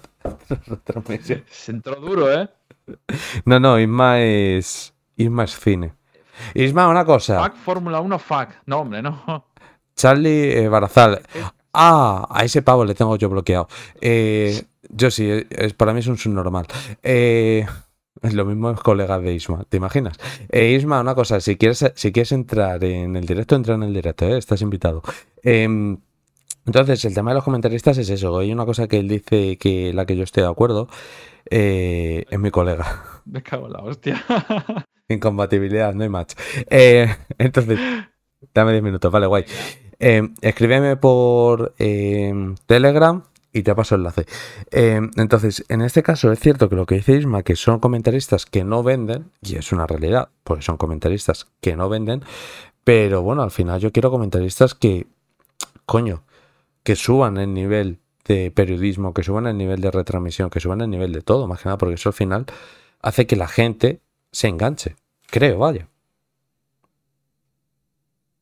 ¿Pablo? Sí, sí, perdona. Nada, nada, digo. Me he caído yo de la llamada. Estaba de una cosa, era urgente. Perdona. Vale. Te habrá dicho Juan. Vete, vete, que estás soltando mucho- muchas palabrotas. No, no, todo lo contrario. Todo lo contrario. Es más, eh, eh, a él le gusta que yo diga lo que pienso. Eso sí, sobre todo que no me explaye tanto. Estoy haciendo hago esfuerzo por eso, ¿eh? Es más que una persiana. Con todo el arte del mundo. A mí me viene de puta madre porque me das, me das descanso, la verdad. Ah, ¿ves? ¿Ves? Es que, macho, hay que aprender, ¿eh? ¿Qué? ¿Cuánto? eh, Escúchame, resérvate el agua para esta noche, ¿eh? Porque Santa Madre de Dios la que, va- la que vamos a liar esta noche. Tú lo sabes, ¿no? No. ¿Cómo que no? ¿Qué hay hoy? Ah, ¿a qué hora? A las A ver. Ah, pues a- Em sembla que son les 9. Señores, había dicho que iba a ser un directo largo de ¿cuánto? ¿Cuatro o cinco horas? Van a ser cuatro. Tomar por culo. Quedan dos horas. En dos horas hay que hacerse el resto de contenido. A tomar por culo. Ahí está. No, pero es eso. Eh, a ver, yo quiero ser totalmente sincero. Yo sí, quiero que. Yo la Fórmula 1, ya lo, sabéis. No tengo pensado, no tengo pensado ni la quiero ver este año. ¿De acuerdo? Eh, yo, hay una cosa que me parece muy triste, ¿eh? Y lo digo en serio. Hay gente que deja de ver la Fórmula 1 y muchos, te, aseguro, por lo que más quieras, que la gente dejaría de ver la Fórmula 1 por una sencilla razón. Porque no están Antonio Lobato y no están Pedro La Rosa y Tony Cunquerella. Se ha acabado, ¿eh? Mira, una cosa. Es muy triste, ¿eh? Estáis escuchando a Pablo, pero me estáis viendo a mí, ¿vale? Más que nada por unos temas de privacidad, no por otra cosa. Ah, sin problema. No, más que nada porque voy a compartir enlace, Ah, no, no, no, claro, claro. ¿sabes? Eh, Y como se liquee, pues a tomar por culo la, la gracia. exactamente. Vale. Eh, bueno, Vuelvo a compartir. eh, te vemos el careto que tienes y ya está. No No, no, ya está, ya está. Ya lo saca, ya lo saca. Eso sí, la, la camiseta está full joya también, ¿eh? Te enseño la camiseta. Bueno, mira, voy a enseñar la, voy a enseñar la camiseta cuando eh, entre Isma. Hasta que no entre Isma, yo no enseño la camiseta. Pues tú tienes que entender que la gente deja de ver la Fórmula 1 porque Antonio Lobato y su- sus tertulianos no están. Y es una pena. O sea, yo dejo de ver la Fórmula 1 porque me parece infumable. No, por otra, no porque esté Antonio Lobato o no esté Antonio Lobato. Si yo desde el Gran Premio de Hungría, desde los entrenamientos libres, eh, desde los entrenamientos libres del Gran Premio de Hungría, a la que dijo que eh, habían pasado tres minutos de sesión. eh, bueno, Cristóbal, eh, estaba hablando Cristóbal Rossellini y le interrumpe. Bueno, Cristóbal, eh, Fernando Alonso primero, Carlos en segundo. Ya podemos parar el fin de semana. Cogí, cerré la tele y me fui. Y a partir de la clasificación, en silencio. Me pongo los auriculares, me pongo estos, me los conecto a la tele y audio estéreo. No quiero saber nada. ¿Por qué? Pues porque llega un momento que ya es insoportable. Oye, la chorradita una vez al año, oye, vale. O la chorradita a lo mejor el primer gran premio o el segundo te lo compro, pero no puede ser que todos los fines de semana es la misma gilipollez de siempre, que si Carlos Sainz primero, que si Fernando Alonso segundo, que si hay que parar el fin de semana. Oye, no, tío. Esto, esto hay que, hay que eh, frenarlo, tío. O sea, yo, yo, si, yo si fuera lo- lo- los dirigentes de Dazón, macho, frenalo, frenalo, tío, porque ya no, ya no cuela. Sí, hombre. No cuela. Que si la 33, que si el plan, la misión. Bueno, no quiero hacer spoilers, pero porque yo entiendo que pondrás, no, mi- mi- pondrás algunas noticias, pero ahora la misión, ¿cómo, va- cómo se va a llamar ahora? La misión Ma- Mercedes. No, ahora, ahora sí es Magic Swap.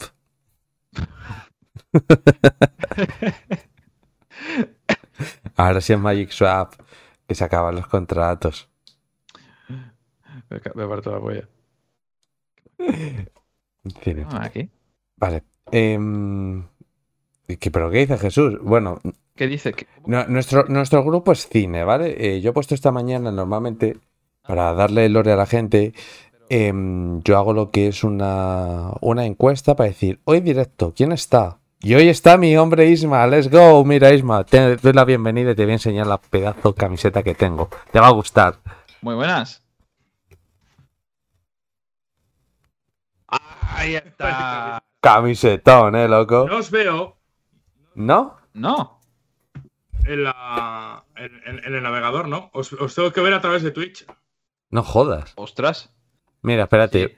Quito la cámara y la vuelvo a poner. Esto es tan fácil como esto. Prueba a hacerlo tú también, eh, Pablo. Quito, pongo. ¿Me ves ahora? A ver, ahora te veo. Pues mira, te, te- te la enseño ahora, Isma. Vale, todo ok, ¿no? Sí, todo ok. Segundo, que se manden Vale, todos los cascos. Un segundo, dame un segundo. vale, joya. Ahora se conectarán. Eh, Esto es full improvisación, ¿eh? Sí, sí. Eso sí, la, la camiseta me flipa, ¿eh? Una camiseta de Me cine. ¿eh? gusta, a mí me gustaría más la otra, la de los ojitos así. Ah, eh, está- estaría espectacular también. Sí, ¿eh? Lucena. No sé si se trabará la, la imagen, creo que no. No, va bien, va bien. Más que nada porque tengo abierto yo lo que es la preview aquí. Espérate, la preview aquí. Dentro, ¿vale? Vale, Vale, Lucena. dime. Salgo dentro. Ahora vengo. Let's go. Let's go, ahora sí. Uy, se trabó. Se, te- se te trabó. No, ya está. Ahora joya, ahora joya. Esto te lo mejoramos con unos anillitos de luz, la luz y la cámara te gana una calidad. Sí. Ahora mismo, que estar quieto. No, ahora mismo no hace zoom. Ah. Hostia, no sé. Bueno, a lo mejor es por, por alguna cosa. porque Estoy mirando lo de la, launcher este Logitech por lo que sea. ¿Sabes lo que te quiero decir? Pues se hace zoom o alguna una historia de estas. Espérate, que vuelco la cámara. Que me apetece, mira, me apetece estar de pie ahora y me vais a comer los huevos. Em, vale, o sea, la camiseta es brutal, ¿eh? La camiseta es cine. Es cine puro. Es full, full cine, full joya. Vale. Hostia. Mientras entra Isma, os voy a compartir. Eh, Full, full joya, tío. esto aquí. Siguiente noticia. Venga. Alex Palou. Sí, gana si le abre las puertas a Palou para que participe en las 24 horas de Le Mans. Están obligados a abrirle la puerta, que es distinto. Están obligados. La pregunta del millón es, es que todavía no han confirmado las alineaciones, me parece. No. Entonces, yo creo que Renger van der Sar será uno de ellos, Sebastián Burdé también, eh, Jack Aitken también estará, obvio, pero hay muchos todavía que están en el aire. Scott Dixon sonó bastante también. Sí, pero al final es cierto que en Le Mans puede llevar dos y tres coches. Dos los lleva 100%.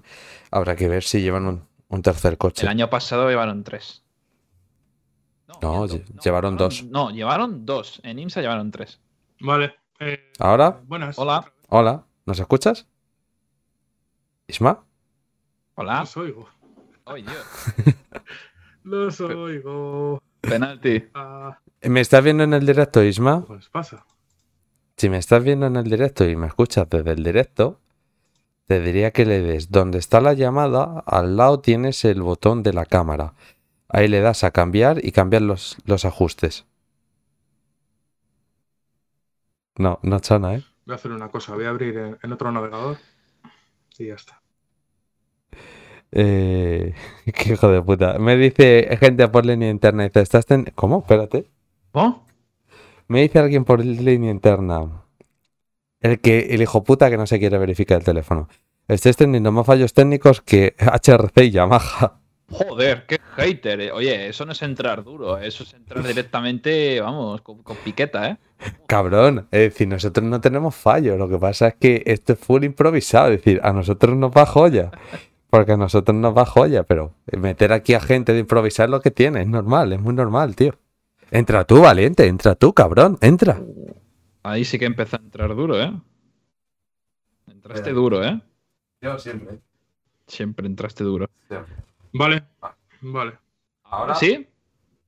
Isma, ¿ahora? Vale, lo que pasa es que la webcam tuya no, no te funciona, pero nos escuchas. Sí. No sé por qué ha Fantástico. No sé por qué ha muerto, dices, cabrón. Bueno, no pasa nada tampoco, ¿no? Si no tiene la webcam. No pasa nada, pasa nada. Pero bueno, conociendo a Isma lo va a hacer por resolver, ya te lo digo. Así, eso es. Sí. No, no que- conozca a Isma, buen tipo, buen tipo. Eh, el muchacho tenía un podcast. ¿Ah, sí? Sí, tenía un podcast. Hostia.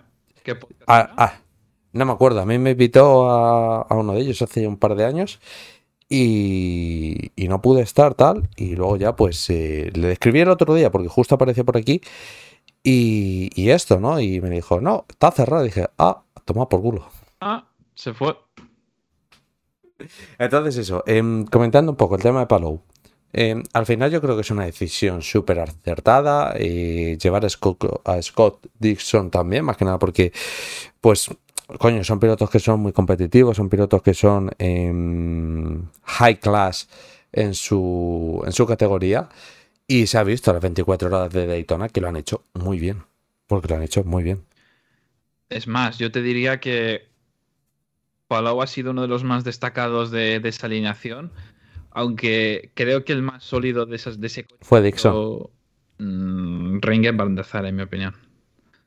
Para mí fue Dixon, más que nada porque, sobre todo, cuando él hizo los, rele- los relevos, fue momentos mucho más eh, duros. Es, es cierto, porque es cierto que, bueno, que al final corrieron media carrera porque el coche se paró, Sí. pero... te refieres a solo la carrera, yo me refiero al fin de semana. En general, eh, Van der Sar ha sido el que ha tirado del carro durante todo el fin de semana y especialmente en, especialmente en lo que es la- la- el punto de prepara- para preparar el coche.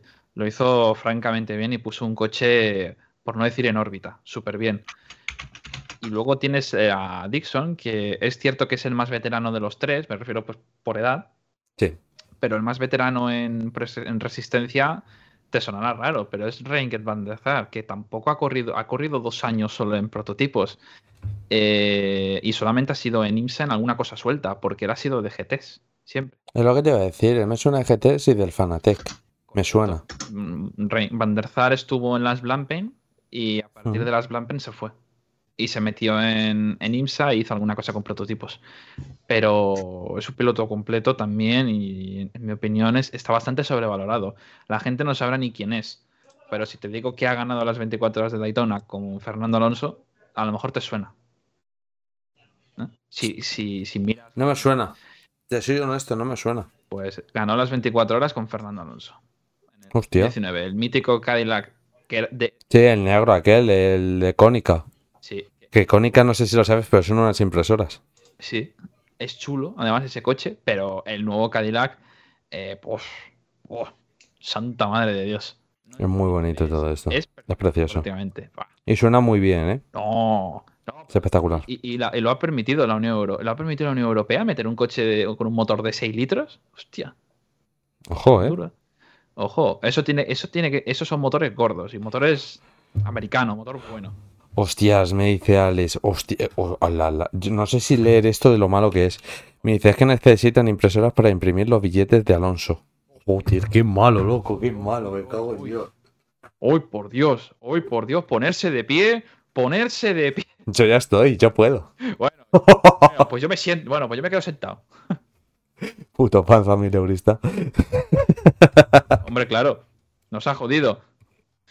A ver, si no me pongo aquí a hacer unos spirit fish, unos spirit fish, Hazlos, hazlos, te faltan huevos, te faltan.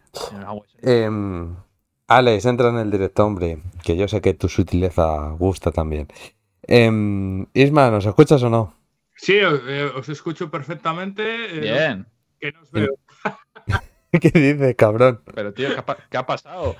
No sé, tío, porque, porque eh, este, eh, a ver, normalmente no uso Skype, ¿sabes? Uso Zoom Sí. o uso otros programas, o Sí. VDO, etcétera, ¿no? Pero no sé por qué, Skype no. No, Chana. Está, Se ha enfadado contigo, no quiere. Pues mira, voy a, hacer, voy a hacer una cosa. Mira, me quito la cámara y la vuelvo a poner. A ver si con suerte me, me ves. Me la quito, me la pongo. ¿Me ves ahora? Sí, ahora sí. Vale, Pablo, haz lo mismo. Que actualice yo también. Mira, que te voy a enseñar la camiseta, Isma. Sí, sí, Ah. la he visto, la he visto, la he visto, es guapísimo. Ese es en el, en el simulador de Ferrari. es esa. Es lo que te iba a decir. Bien joya, ¿eh? O sea, espectacular. Buenísima, tío. Es buenísima, me encanta. Esa foto será de 2010-2011, más o menos.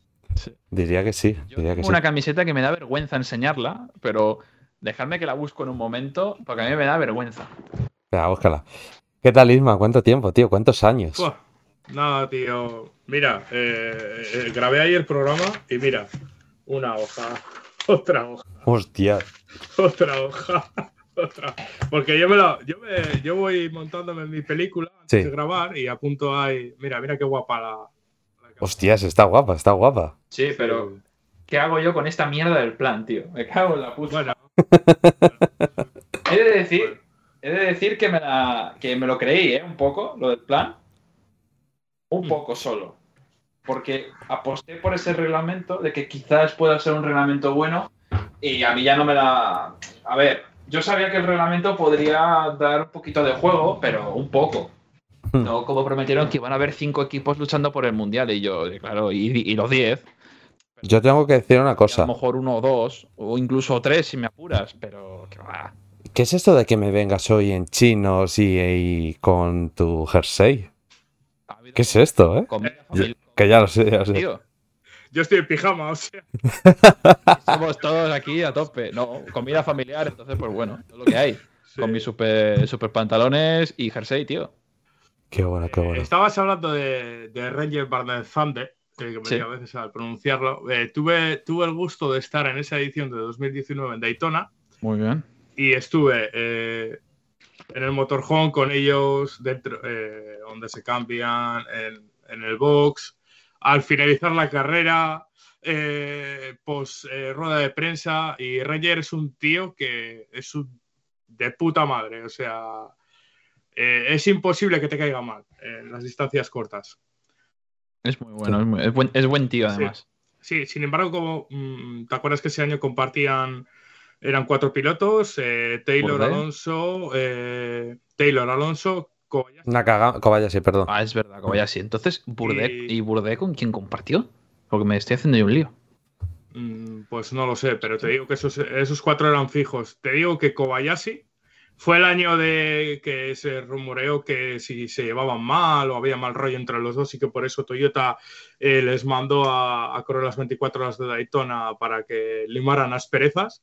Hmm. Pero vamos, Kobayashi iba más a su puto rollo en todo lo que es el evento que, que otra cosa, porque le vimos mm, muy poco. Es que estando hasta en el motorhome y todo, le vimos poquísimo. También Ah. te digo, son, cultu- son sus culturas japonesas, ¿no? O sea, son de ir siempre a su rollo, ¿no? Y son como muy... Sí. No, no individualistas, sino que van a su rollo, no se meten con nadie, no se meten en ningún fregado y están Quizá- son felices así. Quizá eh, en ese punto diferenciador, igual no siendo tan buen piloto en calidad o en términos de velocidad, eh, Kazuki Nakajima es mucho más abierto a la gente. Por eso igual Toyota le ha puesto en el cargo que está y, y conecta tan fácil con todos los pilotos que ha tenido alrededor en ese sentido. Mm, Fíjate, uno, Iwasa. Iwasa, por ejemplo, por ejemplo, Iwasa, en, cuando estaba en Eurofórmula Open, te estoy hablando 2019, que cayó, agua no cayó, cayó lo que no está escrito allí en el circuito y, y es, un- es un una persona que va, hostia, odia todo lo que es ruedas de prensa, de estar con la gente, él es un tío muy, muy cerrado en ese aspecto. Insociable, insociable igual. No, no es insociable, o sea, dentro Como yo en el yate. Mira cómo se ríe el cabrón. con esa, con esa camiseta te lo compro. Sí. Pero me refiero que es muy, es muy cerrado, pero es muy abierto, so- sobre todo con su vínculo. O sea, con su equipo es muy, muy, muy, muy abierto y con su gente que hay alrededor, pero luego lo ves de cara a otra gente, es muy cerrado, tío. Es muy, muy, muy cerrado. Y en general los pilotos japoneses que ha habido, que ha hecho alguna cosa en Eurofórmula Open, en Freca y demás, y son muy cerrados. Incluso los pilotos también orientales en general, chinos, por ejemplo, también son muy cerrados. Muy, muy, muy cerrados. Eh, Jiffy Ye, ¿te suena? Eh, No. Isma. Este, por ejemplo, antisocial. Eh, cuando está delante del público, mm, vale bien, pero es muy, es de muy, muy a su rollo. Mira, ¿sabes quién es un tío que, que puedes decir que podría ir de sobrado y tal? No, a ver, igu- igual conoces el nombre porque eres un quemado de las carreras, ¿no? Por lo que veo, como somos varios aquí, ¿no? Eh, François Perrault, ¿te suena? De, Me suena. De Mans, de eh, European Le Mans Series y tal. Pues bueno, pues es un tío que se le cae el dinero. Va andando y se le va cayendo el dinero. Es un, es un pie driver de, de libro, pero el tío es rapidísimo. O sea, Sí, sí. eh, mírate, mírate las- la trayectoria que ha tenido de carreras y es, y es brutal, o sea, le da todo. Y, Sí, y- y- y en las distancias cortas, vas, podías, podías decir, es un gilipollas, ¿no? Para nada. Un gilipollas, te lo digo, ¿eh? Eh, te cae mal a todo el mundo, es Montoya. Montoya, No. tío. Es un, es un genio, es un genio, tío. O sea, le pedí una foto.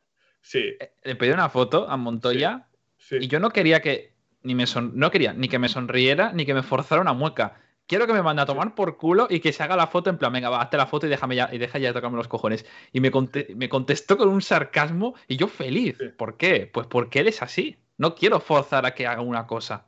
Quiero que me conteste así. Y No, es pero un tío te- que. Te, te es- voy es en, un- el tra- mira, en las es un distancias cortas, tío, es, es un fuck, ¿sabes? O sea. Es buenísimo. Con el Qué verdad, vaya. eh, estaba Sebastián, que es todo lo contrario al padre, es al revés. Es muy sociable, eh, habla con todo el mundo, o sea, es educado también. No digo que Juan Pablo no sea educado, ni mucho menos. No, pero no, no, no. Pero sí que es cierto que estoy dentro del box y había alguna cosa que. esta- eso fue las semanas de este año, del año pasado, el 23, en el- con Dragon Speed, había algo que no funcionaba. No sé qué. Ah, me acuerdo, era un volante que tenía unas levas que las tenía mucho más altas de lo normal.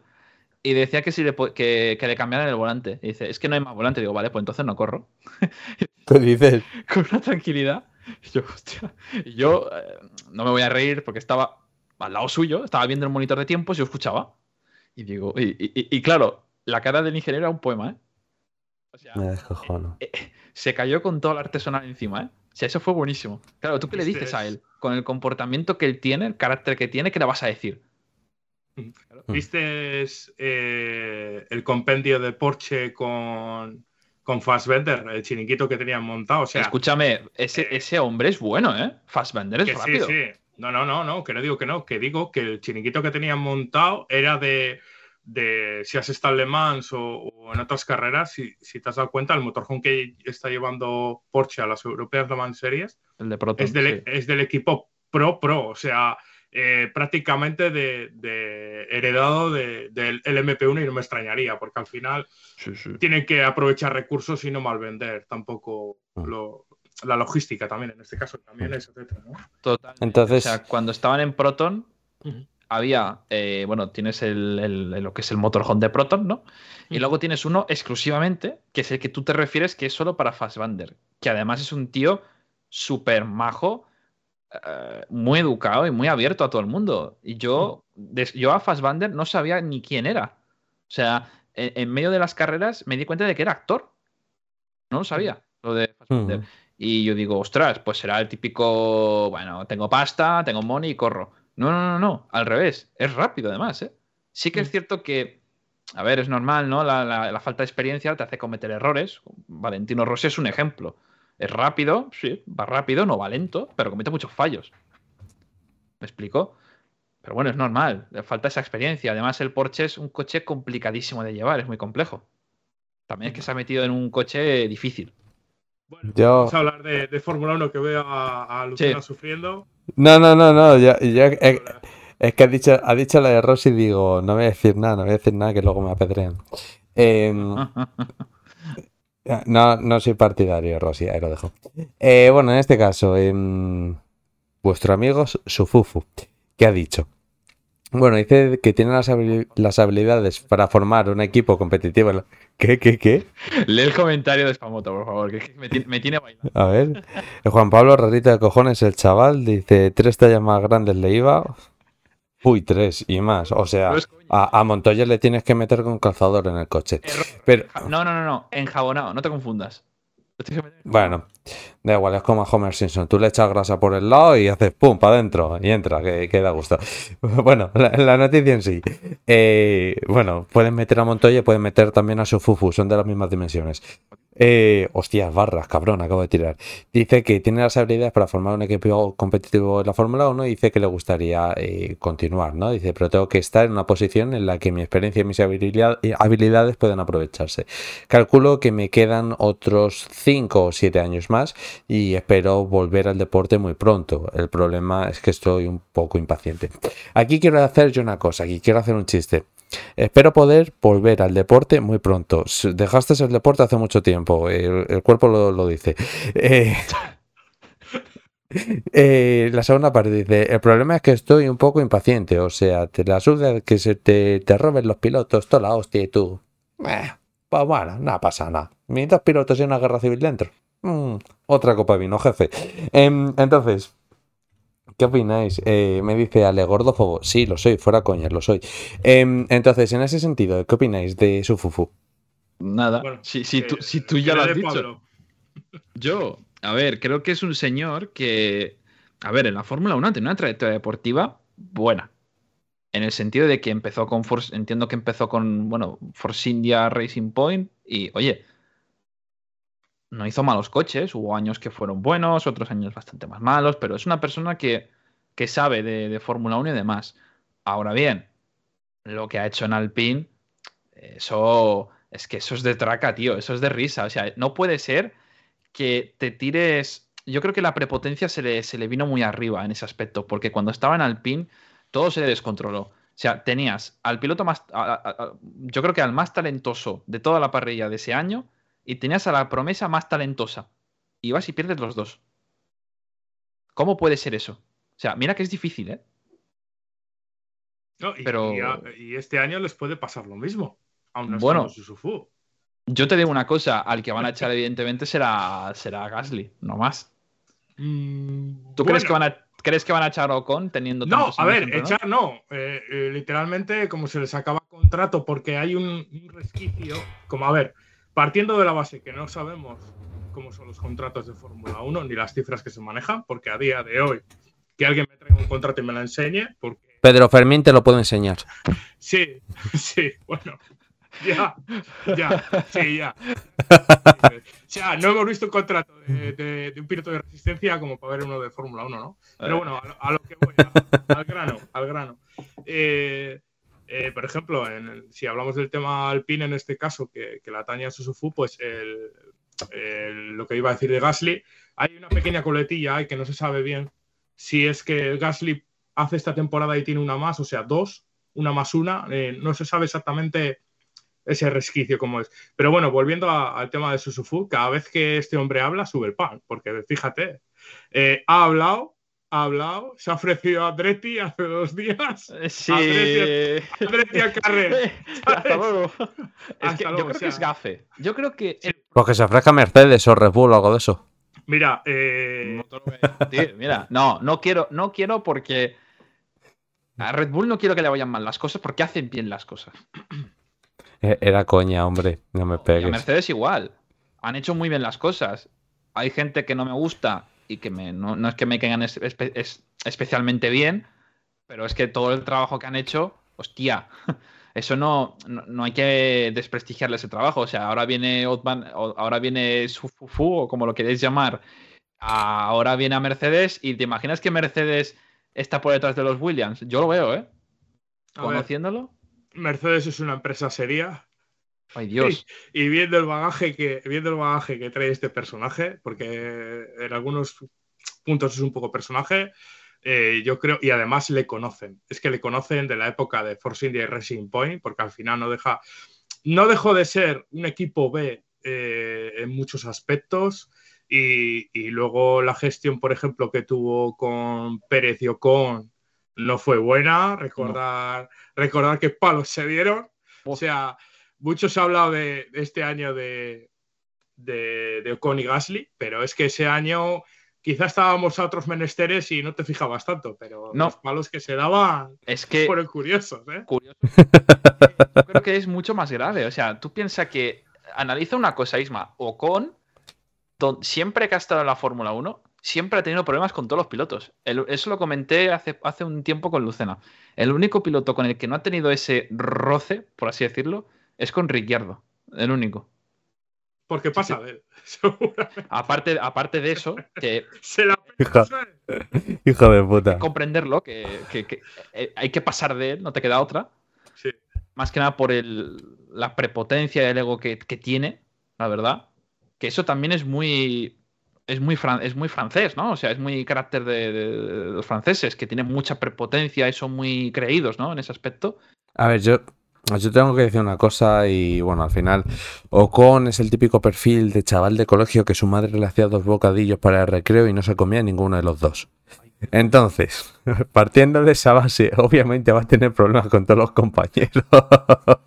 Bueno, hombre, con cualquiera. Mira, te- Y como hagáis bullying, algunos os meto una hostia, ¿eh? Aquí solo chistes, pero bullying no, ¿eh? Que os meto un viaje, hijo de puta. Yo creo que con el único que se llevaría bien, fíjate, la, voy a hacer una pregunta a los dos. ¿Con quién creéis que Ocon se podría llevar bien? Siendo totalmente honesto. ¿El qué, perdón? Con, o- Esteban Ocon, ¿con qué pilotos creéis que se puede llevar bien? Primero de, de lo que hay en la parrilla ahora mismo. Mm, Yo te digo uno que le ha demostrado llegar a un equipo a hacer su trabajo y marcharse para casa, que ha sido Hulkenberg. Sí. Porque va a su puta bola. O sea, es, es un tío de equipo, pero al final va a su puta bola, no se mete en problemas con nadie y por eso donde ha estado y tiene ese buen sabor de boca siempre, ¿sabes? Donde va. Es un profesional nato. O sea, a, a mí Hulkenberg me parece un piloto que está muy infravalorado, en mi opinión. Y, o por ejemplo, si estaría Jenson Button también. O sea, También. yo Uf. creo que Button se la pelaría. Eh, Bueno. Se la peló en muchos aspectos cuando estuvo Hamilton con él, que, que Hamilton estuvo llorando por las esquinas porque le mojó un poco la oreja y Button No. seguía su puta bola. Mojarle la oreja. Joder, mojarle la oreja. Yo creo que te has quedado corto. Le hizo así, ¿eh? Le hizo Sí. así en la carita. No. Me dicen por línea interna, dice Ocon es el Ralph Bigun de la Fórmula 1. ¡Ay, Dios! ¿Eh? ¿El qué? El Ralph Bigun. Bueno, ah, vale, sí. Yo creo que se llevaría muy bien, en mi opinión. El mejor compañero de él, Sargent. A tomar por culo, no da problemas ese muchacho. Te lo, voy a Bueno, sí. te lo compro. Yo que Sí. yo te iba a- yo sabes con quién te iba a decir, con quién se iba a llevar bien. Con Stroll. No, ¿No? te vas a sorprender con su noda. No. Los dos tienen una potencia y una mala hostia que al final se llevan bien en ese aspecto. Se cotiza alto, ¿eh? Un combate de, de UFC, ¿eh? Entre los dos, ¿eh? Uf, sería espectacular, ¿eh? Hombre, te mete, te- hombre, y encima su noda, al ser oriental, te mete un K1 así rápido. Dice, dice, dice Juan, dice con Kimi. No, hombre, a ver. No, no, no, no, no, no, no, no. Imposible. Bueno, bueno, Kimi con lo Kimi manda a tomar por culo a la primera. Sí, en, en el, en el box no, porque Kimi va a su puto rollo. Pero en Aparte. pista, en pista Kimi, eh, por mucho aura que tenga Ocon de, de perro, perro de mala leche, eh, Kimi cuando se calite ah, ya le conocéis. O sea, Es un, es un fenómeno. al loro. Al loro no, es un crack, ¿eh? Em, em, Se rumoreó, se rumoreó que iba a fichar por Ferrari para el WEC, ¿eh? Que Kimi podía fichar. Hostia, ¿tú te imaginas a, en vez de Kubica, te imaginas a Raikkonen? ¿O, o a los dos? Uf, espectacular, pero no quiero hacer el chiste. Eh, bueno, seguimos. Ah, Lu- Lucena, Dime. si me, de- si me dejas. No. Eh, en cuanto a lo de eh, Susufu, eh, entre comillas, eh, hizo buen trabajo y un mal trabajo en Force India barra Racing Point, pero eh, siendo un coche B como era esos años el- eh, es- eso- ese- esos dos equipos siendo uno mismo, eh, es muy difícil jugar- juzgar el rendimiento como fue el de Williams, por ejemplo, la tem- temporada 2014 con ese pedazo pepinaco de motor. Entonces es muy difícil valorar la gestión de, de- de un equipo cuando tienes un coche que es muy superior a las expectativas de, de ti mismo como dirigente de un equipo. Solo quería hacer un pequeño énfasis. Todos sabemos que, aparte de que les colgaban en ese coche, les, colgaban unos miembros por delante, aparte de eso, que eran horrorosos. eh, ese coche era un puto cohete, ¿eh? Me atrevo a decirte que puede estar a la altura o incluso en momentos superior al propio Mercedes de ese año, ¿eh? Aquel coche estaba terriblemente infravalorado, ¿eh? Ese Era coche con, con una alineación buena, cuidado, ¿eh? buena, porque a Botas le pilló muy, Muy joven. muy joven. Muy Es que subió de las World Series en el 2012, se metió en el 13 con Williams. Y sí, debutó en el 2013, correcto, porque hizo, estuvo con, con la- las World Series. Y luego a partir de ella se quedó en Williams. Y luego Massa. A ver. Yo si metes era, ahí. eh, Bottas dime, era un niño. Bottas era un niño. Yo estuve con los test de 2014 en Jerez. Sí. Yo le miraba así de frente y digo, ¿de dónde habéis sacado este? Es que estaba el el propio Dani Juncadella o Robert Frings, que estaban en los test allí, aunque no robaron, pero estaba Dani estaba con, Force India, me con parece. Force India y, y este y Robert Frings estaba con Caterham y, y les veías mucho más maduros que, que al propio Bottas. Sí, a ver, yo, Juncadella, en, el- en esos años, no sé dónde estuvo, entiendo que en Fórmula 3, porque Juncadella por las World Series no ha pasado, ¿no? No. No. No, pasó de Fórmula 3 a DTM. Vale, eso es lo que digo. Que además que fue el- los mismos años que Roberto Meri. Lo que pasa es que eh, Juncadella se consolidó en el DTM, Meri no, y Meri fue a tomar por culo. Pero, pero además eres de la misma quinta. Sí, sí, sí, tienen la misma edad, me parece. Hmm. Entonces, Así que, Lucena, change de. change the answer. Continuamos. Buah, cómo me gusta tener a Isma aquí, más que nada porque es igual que tú, Pablo, o sois iguales. Sí. Y, y hostias, tío. Juncade, eh, Juncadella no. Juncadella, que me como en una boca, ese de Madrid. Eh, De ella. Juncadella. Entonces, vale, siguiente noticia. Eh, yo creo que todo el mundo se la espera. En este caso, Christian Horner ha dicho que la continuidad de Checo dependerá de lo que haga en 2024. Checo es a quien apoyamos y es nuestro piloto para 2024. Queremos que nuestros dos coches estén lo más cerca posible y Checo debería mejorar su rendimiento en la clasificación. ¿Magic Swap, sí o no? La pregunta es muy clara. ¿Qué tiene que, qué tiene que hacer? Depende de sus resultados, ¿qué tiene que hacer para renovar? ¿Quedar segundo? ¿O qué? Esa es la, esa es la gran pregunta. Hmm. Porque aquí se hablaba de que tenía que pelear el mundial a Verstappen. Y yo, a ver, el chiste está bien, pero siendo realista, Pérez tiene que estar, tiene que ser segundo en el mundial, como es, está obligado. Y luego, aparte, eh, por lo menos en mi opinión, tenía que estar en todas las carreras, máximo quinto, eh, en todas las carreras.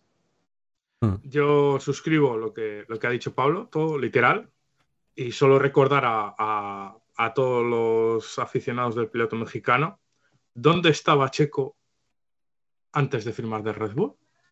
¿Dónde Ujú. estaba? ¿Es invierno? Porque creo recordar que nadie ni pujó por él, ni tenía volante.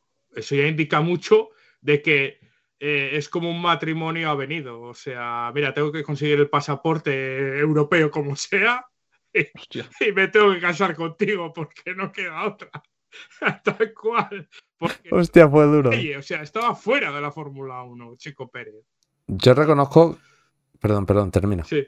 No, y eso nada, que suscribo lo que ha dicho Pablo, es que lo mínimo que puede hacer Checo Pérez, si supuestamente quiere, quiere ganar un mundial, es no bajar de la quinta posición en, entre comillas, ningún gran premio.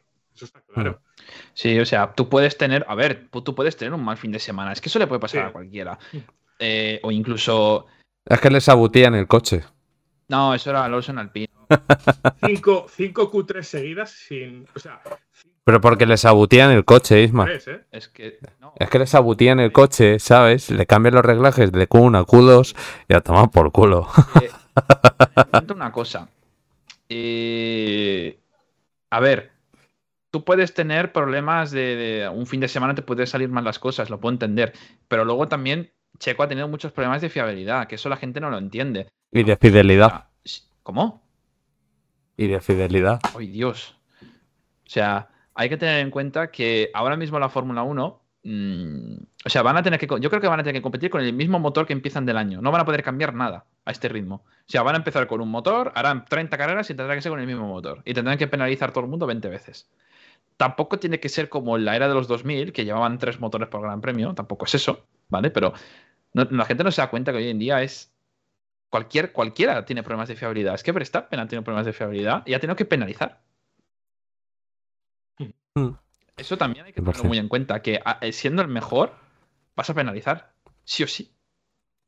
Y hay que tener en cuenta, Pablo, que siempre tienes de media, y más ahora con más grandes premios, de media puedes tener al año entre dos y tres grandes premios que por lo que sea, véase Singapur 2023, donde el Red Bull no iba ni para atrás, entre comillas, entre comillas que no iba para atrás, estaba ahí, pero no, no- no tenía ese prime, digámoslo así, eh, que no vas a estar a la altura, ni tú ni el equipo, por lo que sea, por las circunstancias que sean, porque en los neumáticos, entre comillas, está tocado mal, porque sabemos que y se ha filtrado veladamente que ha podido haber neumáticos que no estaban en buen estado en cierta parte de la temporada. Recordemos que también el año pasado, ya que habló de los neumáticos, se cambió de carcasa. Eh, las evoluciones del coche, todo. Y, y- y Checo, yo creo que eh, tiene, tiene que estar mucho más arriba. Es que no puedes desaparecer tanto del mapa. Aquí hemos dado palos a botas. Personalmente yo le he dado muchísimos palos porque yo esperaba más de él. No, no me esperaba que fuese un Kimi Raikkonen porque no ha sido nunca un piloto agresivo. Pero sí esperaba que, digamos así, eh, completaría esa falta de agresividad con una mayor estabilidad en carrera. Y, y en cierta parte lo hizo y aún así le dimos palos. Pero es que Checo Pérez ha, desaparecido del mapa el año pasado. Es que ha sido horrenda la temporada de Checo Pérez.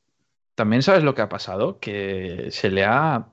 Es como lo que ha pasado con Fernando, la 33 y demás. Se le ha sobrevalorado ese aspecto que un Pérez 3.0, pero ¿qué 3.0 ni qué hostias en patinete? A ver, que el único que le puede combatir de tú a tú a Verstappen en este caso, con este coche, con este reglamento, es Fernando Alonso. Hamilton no puede. No puede, es blando en ese aspecto. Si a la mínima que Russell le aprieta un poco, ya está. Si esto es así. Pero ahora, que me digas que Checo Pérez le va a combatir a Verstappen con ese coche, a ver. Yo creo que eso se ve venir y se tiene que saber. Ahora, yo lo diré, ¿eh? para mí el que mejor rendimiento tiene ahora mismo es Verstappen, ¿eh? pero el que me parece más completo es Fernando Alonso. Pero ahora mismo está en un, momento muy bueno es Verstappen. Y te digo, si lo pones en un mismo coche, yo creo que Verstappen seguiría saliendo líder que antes que Fernando Alonso. Fíjate lo que te digo. Lucena me dice que no y él me lo justifica, pero le doy la razón en muchas cosas, pero yo creo que no. O sea, él tiene un nivel de confianza que otros no tienen. Que Fernando Alonso tiene confianza que se ve las carreras desde la propia tele mientras conduce. Mira, te voy a romper el, el, argumento ese de confianza. Cuando tú tienes un coche que es superior al del resto y no tienes un rival, tienes esa confianza. Cuando te empiezan a ganar, cuando te empiezan a apretar, cuando te empiezan a no salir las cosas durante la carrera en clasificación, dices, hostias, que lo mismo las cosas no funcionan tan fácil. Y se ha visto, por ejemplo, en versión... ¿eh? Los ha jodido, no tiene presión por lo que ha pasado, pero por ejemplo. Ni en el 21 tampoco tenía presión. En el 21 se tenía presión y cometió errores, ¿eh? Porque cometió errores. Pero no los aparenta, ¿eh? Es un tío frío, ¿eh? Pero vamos a ver, no, no se notaron los errores porque Hamilton es igual de mononeuronal. Es decir, es que los dos son iguales. Vaya, un poco torcida y tiene que parar el Gran Premio porque se le va a caer encima. O, la antena de la radio, que está un poco. Claro, pero a donde yo quiero llegar, ¿qué le pasaba a Hamilton cuando dominaba? Cuando dominaba era todo perfecto, tal, pero cuando no empezó a dominar, empezaba a haber más lloros por radio que comunicaciones realmente importantes como tal. Entonces, ahí es a donde yo quiero llegar. Que sí, que Verstappen es muy bueno, que es muy rápido, que a mí me gusta mucho Verstappen, lo reconozco, pero le falta ese punto de presión que no se le ha visto. Que sí, que en el 21, yo siempre digo lo mismo, no es lo mismo perseguir que ser el perseguidor. O mejor dicho, no es... Eh, creo que lo he dicho mal. No es lo mismo ser el perseguidor que ser al que le persiguen. Pero cuando tú eres el que te persiguen, la presión es mayor, que en ese caso la tenía Hamilton, porque estuvo liderando casi gran parte del campeonato como, como tal. Era el primer campeonato de Verstappen y todo esto y bla, bla, bla, ¿no? Pero este año, por ejemplo, ha habido carreras en las que no iba tan bien el Red Bull, en algunas carreras no iba fino. En Singapur, el Red Bull no iba fino. Y a Verstappen se le escuchó llorar por radio. Y ahí es cuando empieza a entrar la presión de, hostias, no empieza a ganar, me toca apretar más, me toca arriesgar de temas, y ahí viene el problema. Y es por lo que te digo que Alonso en ese aspecto es mucho más contundente que en este caso Verstappen. Y Alonso es un tío que tú sabes que si le tienes detrás, no va a fallar. No, no. Clava, pam, pam, pam, pam, pam, pam, pam. Es constante. ¿Por qué es constante? Eh, yo creo que, eh, uniendo al argumento que ha dicho Pablo, ¿no? que quizá igual eh, Verstappen está un poquitín por encima en cuanto a velocidad pura, por encima de Fernando Alonso, y quizá Fernando no es que haya perdido, o puede ser que haya perdido, no lo sabemos realmente, porque no ha tenido tampoco un, un compañero de equipo y un coche que sea muy estable a la hora de medirse en términos de velocidad comparativa, ¿vale? El último compañero que ha tenido que se ha podido medir a, él fue Jason Button, mm. los demás, o, porque Ocon eh, el último año, pues ya, ya vimos eh, cómo iba el Alpine de Fernando, que no tenía más que problemas de fiabilidad, pero si, si hablamos en términos de adaptabilidad, hay dos pilotos en la parrilla que conducen totalmente, entre comillas, diferente o tienen ese don innato que todos lo tienen, pero hay algunos que resaltan más que otros. Y yo creo que tanto Verstappen como Alonso conducen los Fórmula 1, da igual lo que le eches, como si fuese un car. O sea, literalmente, e, ese talento innato les sale. Que hay otros pilotos que también les sale, pero necesitan pulir esos, esas aristas, como puede ser Hamilton o en, su propio momento Vettel, que hemos visto que hay unos pilotos que son más de un estilo de conducción más neutros, de unos, eh, las propias motos, Lucena, tú lo ves, que hay pilotos que son de, que hacen unas curvas más angulares o, y otros más redondeadas. Ya, mm, cada, cada piloto tiene su técnica, ¿no? Eh, pero ya te digo que yo creo que están muy, muy, muy a la par en, muchos aspectos. Luego, eh, en cuanto a términos de, de, estabilidad en carrera, Fernando lo ha demostrado. Sigue siendo un caníbal y su paso por el, por el WEC, en este caso los 24 de Le Mans, etcétera, yo creo que, que, le ha ayudado aún más a, a fijar ese, ese, ese, techo, ¿no? Y, y, quizás con los años Verstappen le pase también lo mismo, que igual pierda ese, ese punto de canibalismo que, que tiene y sea más firme en, en, su rendimiento. Y en cuanto a lo que decías de, de Lucena, de ser perseguidor o, o, ser perseguido, etcétera, eh, siempre es mucho más fácil. Si tú te caes al agua y viene un tiburón, el tiburón es mucho más fácil que te coja a ti. ¿Sabes? Exacto. El, eh, eh, porque tú ves que viene y dices, hostia, que viene, que viene, que viene, y por muy bien que no. Que viene, que, que viene. Aunque seas Michael Phelps, tú eres el que, el que está bajo presión. Mm, el tiburón va es. a morderte. O sea, y es así, Verstappen tiene esa cualidad que ahora mismo, pues, eh, aprovecha, aprovecha. Y es una virtud que, que, la verdad es que hay pilotos, por ejemplo, en otras categorías que ves que lo tienen. El propio Dani, Jules Gounon en GTs. Hay pilotos en el mundo que lo tienen, pero que no están en la Fórmula 1, eso está claro. Mira, para mí, ahora que has sacado ese pequeño tema, para mí lo más talentoso, yo creo que el, el piloto, fuera de Alonso y alguno de Fórmula 1, pero yo creo que uno de los pilotos más talentosos que he visto es Rafael Marcelo, pero descarado, ¿eh? Ese tío es jodidamente Y el bueno. propio, el propio, el propio Roberto Meri en España es uno de esos pilotos que, que vale, porque no ha tenido posiblemente un management realmente a su alrededor, que como lo han tenido otros pilotos germanos, por ejemplo, de esas estructuras de Mercedes, Audi, etcétera, que han estado años y años en, en protos, pero es un tío que, si te fijas, es un rendimiento en cuanto ha tenido un coche más o menos bueno. Es que el espectáculo que dio en los 24 horas de Le Mans en 2016 fue espectacular. Espectacular. O sea, Con cinco Steam, tú, en un mismo neumático, que es que hizo récord. Sí, sí, es que es uno de esos pilotos que tienen ese don de lo que hablamos.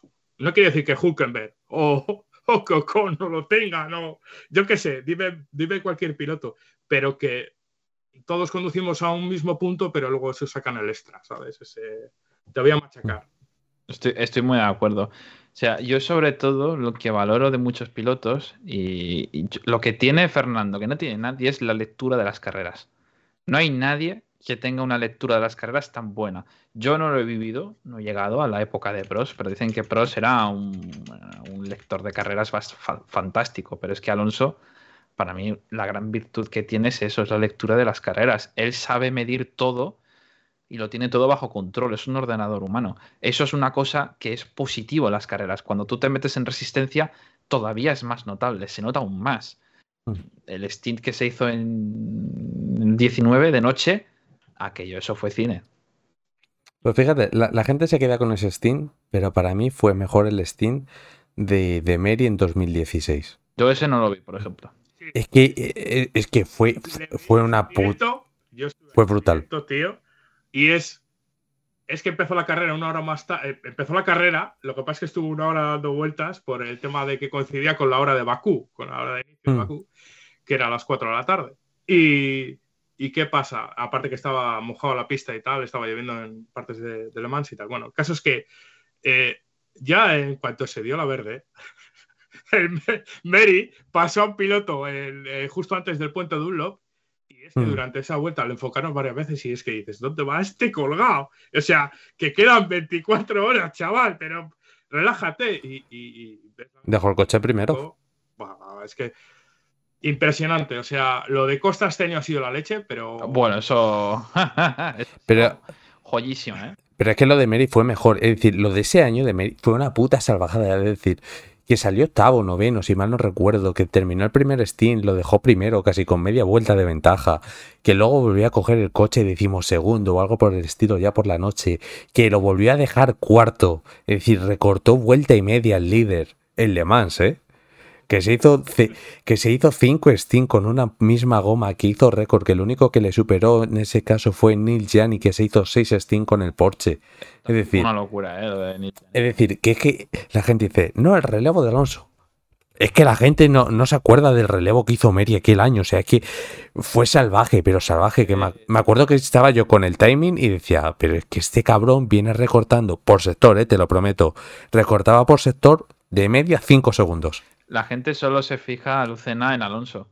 Ya está, la gente ha visto Le Mans porque ha estado Alonso, pero lo- los guays, los puristas, que han visto Le Mans hace muchos años, han pasado pilotos muy talentosos y con muchas cosas. Yo, por ejemplo, del Fanatec, en- concretamente las de Barcelona del 2021, se jugaban el título a Codis, bueno, era, en aquella época era AKSP, Mm. y hostia, se lo jugaban, eh, te lo voy a decir cantando, eh, Iron Links. Bueno, fue campeón Iron Links. Pero es que Marcelo salió primero, hizo la pole, le sacó cuatro décimas al segundo, que eso es, bueno, esa vuelta fue, bueno, bueno, bueno, bueno, cine. Y en su Steam de una hora sacó casi 50 segundos. Yo, claro, lo va- me acuerdo que fue bajarse del coche y está muerto. Pero es que hizo el podio y, la gente, y, tú, yo como fotógrafo, ¿qué haría? Una foto. No, no me salió del alma. Lo primero que hice, le, di un abrazo. Digo, digo, ¿qué más? ¿Qué has hecho? ¿Sabes? Digo, ¿qué has hecho, tío? O sea, perdieron, perdió el mundial, pero se puede ir contentísimo. ¿Tú sabes lo complicado que es eso con un GT? En una hora. O sea, tú veías el timing, era lo mismo. Rodaban en 33, sí, en, 30 en 33, eh, estoy diciéndolo bien. Y era 33, 33, 33, 33, 33, eh, a lo mejor 34, o alguna vuelta que haya algún incidente, pero 33, 33, y yo, ¿qué puta, ¿esto qué es? O sea, ese Steam para mí, que yo haya visto en directo, es una locura. Y verlo desde la pista, desde abajo, donde toca, que fue precisamente el primer año que fuimos acreditados al Fanatec, hostia, tú lo veías trazar la curva, nadie trazaba así. La gente frenaba el de 100, pues en el de 50. Y yo, eso sí que es confianza. También te digo, Costa, Costa me lo dijo. Frase textual de él. El Mercedes este se lleva con la polla, entra solo. y él ha llevado Lexus, Lamborghini, ha llevado Ferraris. Y, y dice que el Mercedes entra con la polla. Ese coche va solo.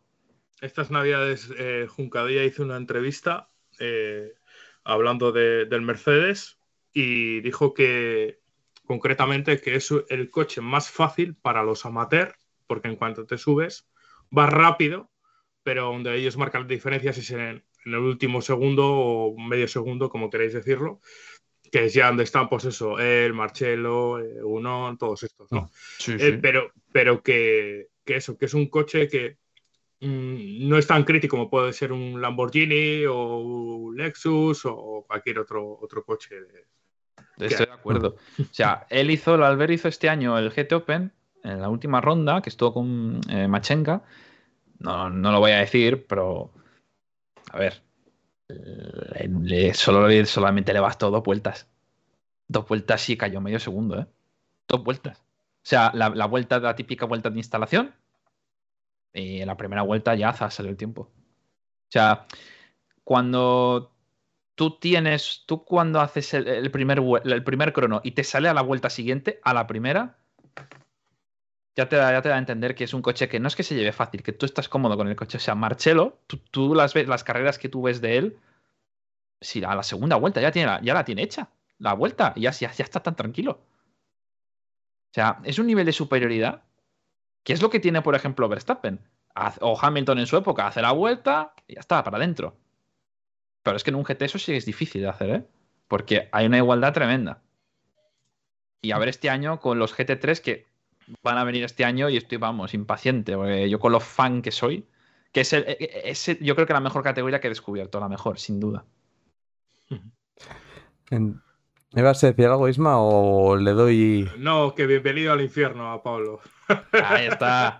Bien. Bienvenido al infierno. Y bueno, dale caña que nos, nos, nos entruncamos aquí con los GT. Ah, no, no, no te preocupes, si yo es por ver al Madrid, ¿sabes? O sea, aquí, No, sí. si, si luego yo esto lo subo directamente en este caso a YouTube y a tomar por culo, lo que dura, durado, ¿sabes? A nosotros nos da, nos da igual en ese Te sentido. lo, te lo ves en, en directo, que va a estar calentillo el partido, ¿eh? No lo sé, ya, ya veré. Bueno, si Pues lo mismo me calentó. cosas no, ¿eh? No te- Es que no lo sé, no lo sé, como, como te digo.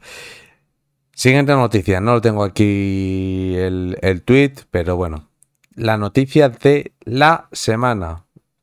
Piloto que no pega ni con cola en una escudería que no pega ni con cola. Uf, curioso. Hamilton ficha por Ferrari para la temporada 2025. ¿Qué opináis? Yo aquí, hostias, me llevan preso, ¿eh? Y a mí también. A ver, yo. Vale. Esto llega a estar. ¿eh? Enzo Ferrari llega a estar vivo y echa media plantilla. Solo voy a decir eso. Y no, y no es por lo que la gente se puede pensar, ¿eh? No, no. No es por el color de su piel. No, no, por los tatuajes, por los pendientes y todas esas Los hostias. tatuajes, que va, los tatuajes es lo de menos. Eh, ya sabemos cómo es Hamilton, ¿no? Cuando no tiene un coche ganador, eh, que si Black Lives Matter, que si esto, que si lo otro. ¿Tú ves a Ferrari que le pegue eso? ¿A que no? Ferrari es una marca muy, muy clásica, muy de señor, de, de señor clásico y tal. Y eso a Ferrari no le pega. La verdad. Y, y yo hago otra pregunta. Es que ¿qué pinta Hamilton allí? Si es que no pega ni con cola. Y aparte, el contrato faraónico que le han hecho. Que si no tengo mal entendido, son 100 millones de euros por temporada. Sí. O sea, ¿quién va a pagar ese pastizal por un piloto que no te va a garantizar nada? Y con la edad que tiene. No, ya no es, por la edad, si ya la edad es lo de menos. Hay muchos deportistas de élite que tienen más de 40 años y rinden perfecto. El ejemplo lo tienes en Fernando Alonso. O sea, la edad es lo de menos en el deporte, tal y como está hoy en día. Antiguamente, pues yo que sé, en el fútbol tenías 30, y, 30 años y ya estabas para el arrastre. Y ahora hay jugadores con 40 y están rindiendo muy bien. Pero es que Hamilton no pega para Ferrari. Se le va a fichar como estrella de que va a ganar un mundial y no va a ganar nada. O sea, yo sigo y, siendo ferrarista, porque Isma no, lo, Isma no lo sabe y tú, Luce, no lo sabes. Yo soy muy crítico con Ferrari, pero es que Ferrari no va a ganar nunca un mundial. Con, con esta filosofía no va a ganar nunca. No porque haya fichado a, a Hamilton, sino tener que coger y cambiar cada año el coche. En vez de mejorar el que tienes. Y ahora encima coges, renuevas al Leclerc o un montón de años más, que tampoco lo tendrían que renovar, porque es un piloto que es rápido, sí, es rápido, es rápido, es rápido y ya está, se acabó. No hay más. ¿Ha cumplido? Sí, cámbialo. Es que no tendrían que continuar ni uno ni el otro, ni Sainz ni Leclerc. Ahora, no sé, yo cuando vi lo de Hamilton me quedé un poco así, mm, me dio igual, más que nada porque este año como no tenía pensado seguir la Fórmula 1, pues me dio un poco igual, digo, pues me...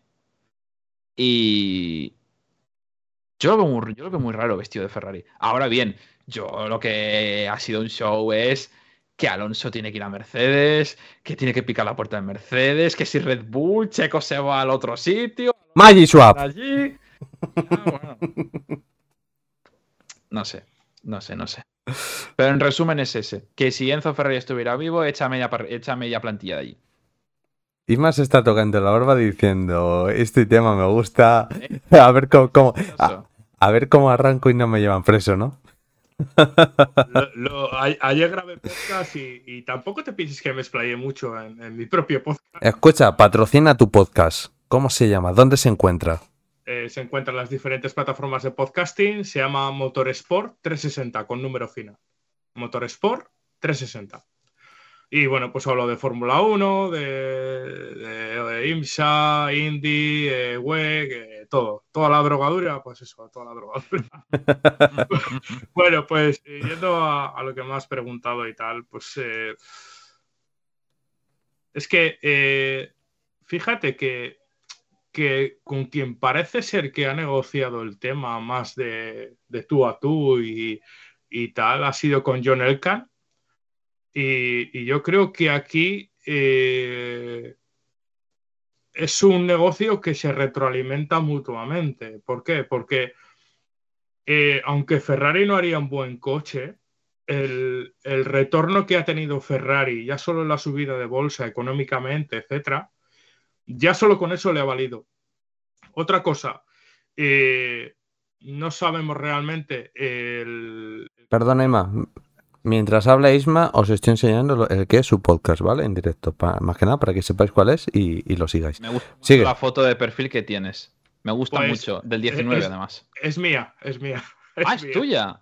Es mía. Oye, pues te digo una cosa, full joya, ¿eh? Está muy, está Sí, muy sí, guapa. sí. Sí, llevo para ponerla en un cuadro mogollón de tiempo y, y ahí la tengo. Oh. Bueno, a lo que voy. Eh, eh, eh, mm, principalmente me parece un negocio que lo secundario aquí me parece lo que pasa en pista. Ah, Sí, sí. De, de primeras, porque eh, Hamilton eh, puede ganar mucha pasta y notoriedad por haber estado en las dos eh, escuderías, digámoslo así, quitando Red Bull, más grandes de la historia de la Fórmula 1. Eh, Lo mismo acaba como Lauda. ¿Cómo? Mira cómo se ríe el cabrón. al infierno va. Al infierno no. Joder, que es el infierno. Madre mía. Sí, sí, sí, sí. Tenía que hacer el chiste, lo siento. Ya, ya lo Es veo. que, ya te digo, yo creo que. Es que no es que me dé pereza, pero es que lo veo más un negocio que algo deportivamente atractivo. ¿Vale? Véase con perspectiva, ¿vale? Que puedes decir, joder, ¿cómo dices eso? ¿No? Hamilton en Ferrari, a ver si sacan un coche bueno y, y gana. Pues sí, pues si saca un coche bueno y gana, pues muy bien por él, ¿sabes? O sea, pero no es una cosa que, que me atraiga, ¿sabes? Y, y- y en el tema de, de Fernando Alonso, yo creo que no tiene que llamar a él a la puerta de nadie. Le tienen que llamar a él, que es Le distinto. tienen que llamar a él. O sea, él tiene que estar allí con, con un cubata en la puerta de, de Aston Martin. Allí. que- Buenos días, dándole buenos días a todos los empleados, viendo cómo, cómo el proyecto avanza de Aston Martin y, y ver si, si lo que viene y aparca ahí enfrente suyo de, de la puerta de Aston Martin le interesa o no. Mira, yo. Mira, eh, voy a hacer una, una cosa, ¿vale? Te dice en este caso Alex, no está en el chat, y dice, Pablo, no tienes la camiseta del plan, que ahora con todos los posibles movimientos en algún momento te funcionará. Em, comento yo, eh, Ojalá sea así. Escucha, se revaloriza. Em, respecto a lo de Hamilton, yo no veo a Ferrari apoyando el tipo de movimientos que tiene Hamilton como tal. Y hay una frase que le decía ayer a, a los chicos por el grupo, y es que todo deportista, si tiene un sueldazo, es que el proyecto deportivo es una mierda. Entonces, si un deportista cobra un pastizal, el proyecto no funciona, más que nada porque todo ese dinero va al deportista. Ahora bien, si el deportista cobra menos, es mucho más dinero que va dire- directamente proporcional al proyecto como tal. Entonces, el proyecto es atractivo. Entonces, ¿Sería el Paris Saint Germain, por ejemplo? el que dice que ha fichado por el Madrid ya para verano, sí, ese. Em, No en- sé. ha fichado, ha fichado. Ya, ya lo han tirado muchas fuentes y es, es raro.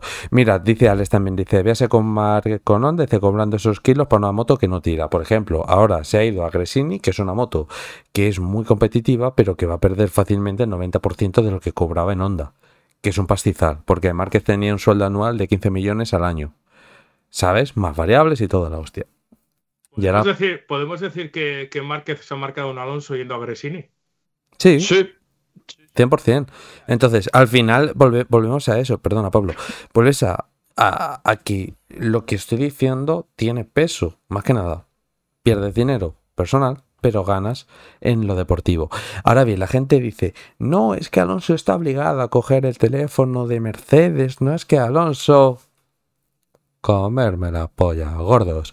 Entonces, al final, en este caso, yo soy sincero, yo estoy en el barco de Aston Martin, no porque esté Alonso, sino porque lo que yo he visto en Aston Martin es un proyecto que es ganador. Ahora, si Alonso se cambia, es decir, todo lo que no sea Red Bull para Alonso, se equivoca. Al menos para mí. Te vas a Mercedes, la vas a cagar, porque Aston Martin este año va a empezar a funcionar porque es el primer coche que hace Dan Follows, es el primer coche que también hace con más gente de Red Bull, con gente de Mercedes que ficharon en el 22. Entonces, hay que darles tiempo. Es el primer coche que hacen ellos. Porque el coche del año pasado dicen, no, el coche de Dan Follows, tal. No, es un coche que ya cogió avanzado en el, en el desarrollo.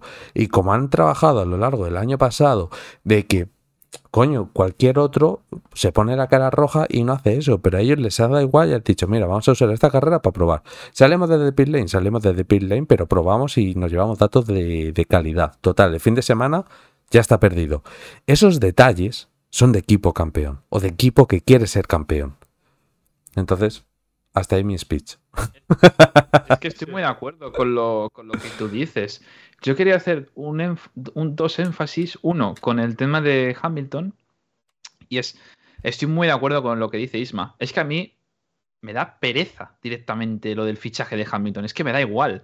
Y estoy muy de acuerdo. Creo que se, se, está, se va a hablar más del fichaje que de lo que haga en la pista. Es muy triste. Es muy ridículo, la verdad. O sea, que a lo mejor ficha por Ferrari y lo hace fantástico. Oye, que es posible. Que, puede ser, ¿eh? O sea, yo sé que. Pablo, Pablo, perdón que te interrumpa. Y es una posibilidad que Leclerc le pinte la cara. Pero con eso no quiere decir que Hamilton sea un mal piloto. Que a ver, A ver, yo, yo, yo, yo lo digo. Me parece un piloto, bueno, creo que es lo más sobrevalorado que han visto mis ojos. O sea, gana porque ha tenido coche bueno y fin, se ha acabado. A la que alguien le aprieta un poco, ya sabemos lo que ha pasado. Es que es eso, es que.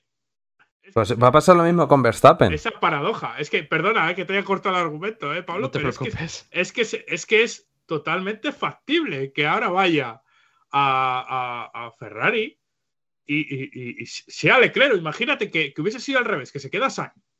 Y Sainz, todo el mundo sabe, y hasta el propio Toto Wolf le ha avalado bastantes veces, y no solo delante de la prensa española, sino delante de la prensa británica, que saben que hay pilotos que igual no son top, pero tienen ese, ese, ese nivel tan alto que es muy difícil batirles. Es que es muy difícil realmente cuando ya llegas a cierto nivel, batir a un piloto, tienes que ser sacar ese, ese puntito más en quali, que es lo que suele sacar Hamilton muchas veces, pero en carrera muchos pilotos lo han igualado y Rosberg lo demostró. O sea, es que. Mm.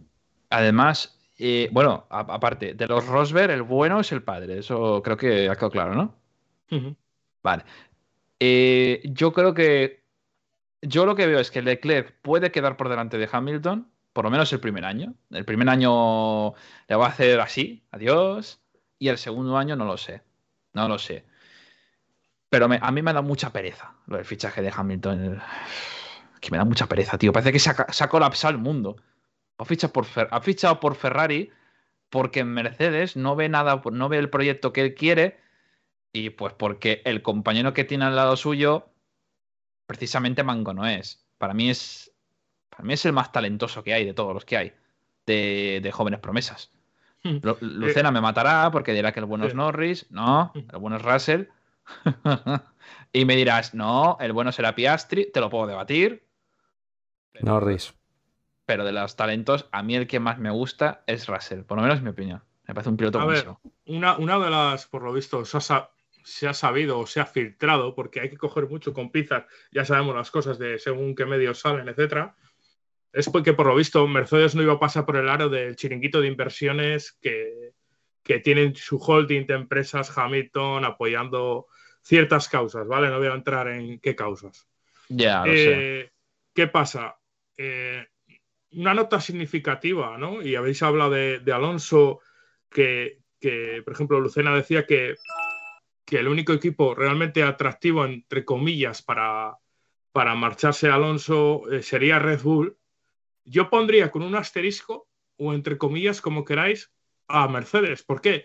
Porque en los próximos meses se va a ver si la Junta Accionarial quiere seguir metiendo pasta en ese proyecto en, Brackley, que tiene 1.800 o 1.400 personas, y porque es de los pocos equipos que no ha, eh, digamos así, redistribuido personal a otros departamentos, que se sepa, y ver si ese equipo va a seguir siendo un equipo top durante 20 años más, es un decir, o 5 o 8 años más, ver eso, a ver cómo se suceden o concatenan los hechos en Mercedes. También dependerá mucho de cómo saquen este monoplaza, ¿no? Que yo creo que el monoplaza de Mercedes respecto al año pasado va a cambiar mucho este año. Yo creo que ya habrán puesto bien el norte donde, donde, tienen su diseño, digamos así, ¿no? O su, o su cambio de diseño, porque ya sabemos que lo han tenido que. Pero mm, yo tendría eso, entre paréntesis o comillas o con un asterisco Mercedes, porque eh, alguien puede levantarse mañana con el pie cruzado en, Alemania y decir, cerramos el chiringuito o mira, págale 40 kilos a Fernando y que venga. Es que la línea es muy, muy delicada en ese sentido, pero no solo para Mercedes, ¿eh? Eh, que yo creo que el único, los dos únicos equipos actualmente que pueden decir voy a estar en la Fórmula 1 durante cinco años más es Ferrari y Red Bull. Sí. Bueno, te- y tendría que tomarte más que nada por el patrocinio que tiene. Aramco es un patrocinador muy fuerte. ¿Sabes? O sea, que tengas a Aramco de patrocinador, que los árabes cada vez están metiendo muchísimo más dinero a todos los deportes que se quieren hacer con el dominio de, de todo. Es decir, al final, ¿dónde están yendo los grandes o los jugadores más importantes? Si no van a Madrid, se van a Arabia. Y es, y es así. Los árabes con, con doble pasaporte británico o americano, que sí son árabes porque tienen Sí, pero pasta detrás, pero se han criado en Europa. Sí, pero que, que sabes a lo que me refiero en, ese aspecto. Al, al final, cuando Aranco está apostando por un proyecto como Aston Martin, Sí, sí. no, no es moco de pavo. O sea, porque que una, patrol- eh, una petrolera apueste por ti, ¿qué pasó con Petronas y Mercedes? Es, es así. Pero si no tienen dinero. Sí, ni para cafés. Ya. Mira, No, no sé si te sabes tú esa historia. eh, que no se la sabe. O, o sí, no lo sé, ¿eh? Yo, yo creo que es un tío con lore, en este caso, Isma. ¿Cuál? Es que no, no, no, no lo. no- Hubo un, un periodista reputado en España Sí, ¿de quién? con gafas O- o- de, de Fórmula 1 De Fórmula 1. Sí. que pega tiros o escucha tiros y no sabe de dónde vienen, que empieza el nombre por P y a- termina por Tro, em, de, de apellido F y termina Min, eh, comentaba. Sí. No he dicho el nombre. Eh, en este caso, decía que Aston Martin que no tenía dinero como tal y que bueno, que al final los accionistas estaban cansando de invertir tanto dinero y que papá Stroll iba a estar fuera del, del proyecto como tal. Entonces es por lo que hacemos la coña de que Aston Martin no tiene dinero. ¿Vale? Entonces, eh, claro, como Aston Martin no tiene dinero, pues entonces no va a ser un proyecto ganador ni van a estar ahí en los próximos cinco años. Ni están ni se lo esperan. Ya, y, y lo último que quería hacer ya de énfasis sobre una cosa que. de, de Lucena, el tema Alonso. Eh, está obligado a llamar a la puerta de Mercedes. No, Mi pregunta es muy clara. Es la, perdona, es la primera vez que Alonso tiene la oportunidad, que esto no lo he dicho, es la primera vez que tiene la oportunidad de esperar, de ver cómo va el coche y posteriormente decidir, porque siempre ha decidido y posteriormente ha visto el rendimiento del Es coche. que no tiene la necesidad de, Claro. entre comillas, un chaval joven de decir, me voy a agarrar a, a- a lo primero que cojo. Él estará tranquilo, lo que os he dicho, eh, con el cubata ahí apoyado en, en la barra del bar ahí de, de Aston Martin y a verlas Y que venga, que pase todo el mundo. Yo lo que digo es que me hace mucha gracia porque todos sabemos de quiénes son las declaraciones. ¿Tú cómo que está obligado? ¿Cómo que está obligado a llamar a Mercedes? ¿Pero ¿Obligado de qué? Si has vendido una moto, has vendido una moto con lo de Aston Martin, la 33, el plan, ¿ahora quieres que se vaya a Mercedes? ¿Ahora quieres que se vaya a Mercedes? Después de la plasta que has dado con Aston Martin.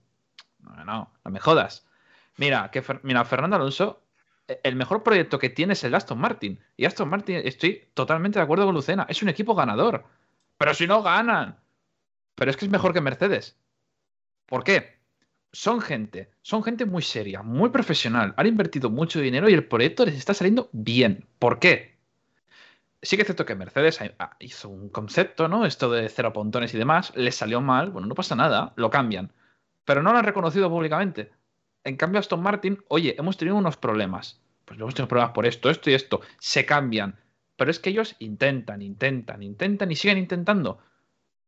A la base de los errores y de aprender de lo que has hecho, del error que has cometido, llegarás lejos. Y Aston Martin en ese aspecto van muy bien servidos. Y luego, aparte, la, la química que tienen como equipo es la que no tienen, por ejemplo, en Alpine. Por poneros un ejemplo del retorno que ha tenido. O con McLaren hace años.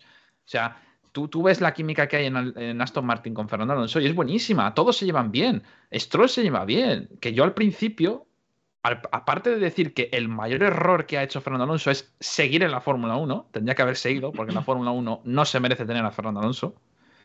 Yo digo, hostia, pero con Stroll, uy, ¿qué más se va a llevar? Y con el padre, madre mía, ¿qué más se va a llevar con el padre? Si le va a, si le va a pintar la cara y encima yo le estoy poniendo dinero para que mi hijo compita, uy, uy, uy, hostia, pues se llevan fantásticamente bien. Eso, eso sí que es algo que no me esperaba. Y lo del rendimiento, tres cuartas partes de lo mismo. Yo esperaba que Aston Martin, bueno, si es que en 2022 estaban peleando por arrastrarse por la pista. Y yo digo, para arrastrarse por la pista, ¿eh? Que se olvide la gente de ganar. Hostia, jamás me imaginé eso, ¿eh? de que pudieran estar arriba. Mira, y, y debemos hacer un triángulo, ¿vale? En este caso en Aston Martin. Eh, el que ha metido pasta en el equipo, fuera parte de, de, de patrocinadores y tal, es el propio Lance Stroll, ¿no? Que ha comprado el equipo, pero con, con un holding detrás de empresas. Sí. Eh, precisamente, eh, Lawrence Stroll no es rico, digamos así, de la noche a la mañana. O sea, es un tío que tiene una carrera, etcétera y tal. ¿Qué pasa? Eh, eh, el- ya solo tener la plaza, como estamos viendo, ya solo tener la plaza a un equipo de Fórmula 1 te genera unos dividendos brutales. Aunque sí. tú los reinviertas en el equipo. Pero, ¿qué pasa? Vemos que está haciendo la fábrica nueva, túnel del viento, tal, está incorporando nuevos ingenieros, tal. Y, y hay una cosa muy importante. Está en Reino Unido, bien ubicado, eh, tiene muy buena prensa entre los empleados, que eso vale mucho. Que Sí, eso vale mucho, eso vale mucho. Y el día de mañana, perdón que reicida, pero se levanta mañana otra vez el tío de Mercedes, chapa el, chapa el proyecto y todos van a llamar o a Red Bull o a Aston Martin.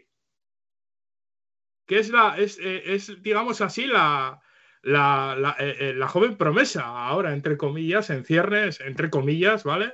Digámoslo así, o, esa vecina atractiva que ves tú que, que va madurando bien, ¿vale?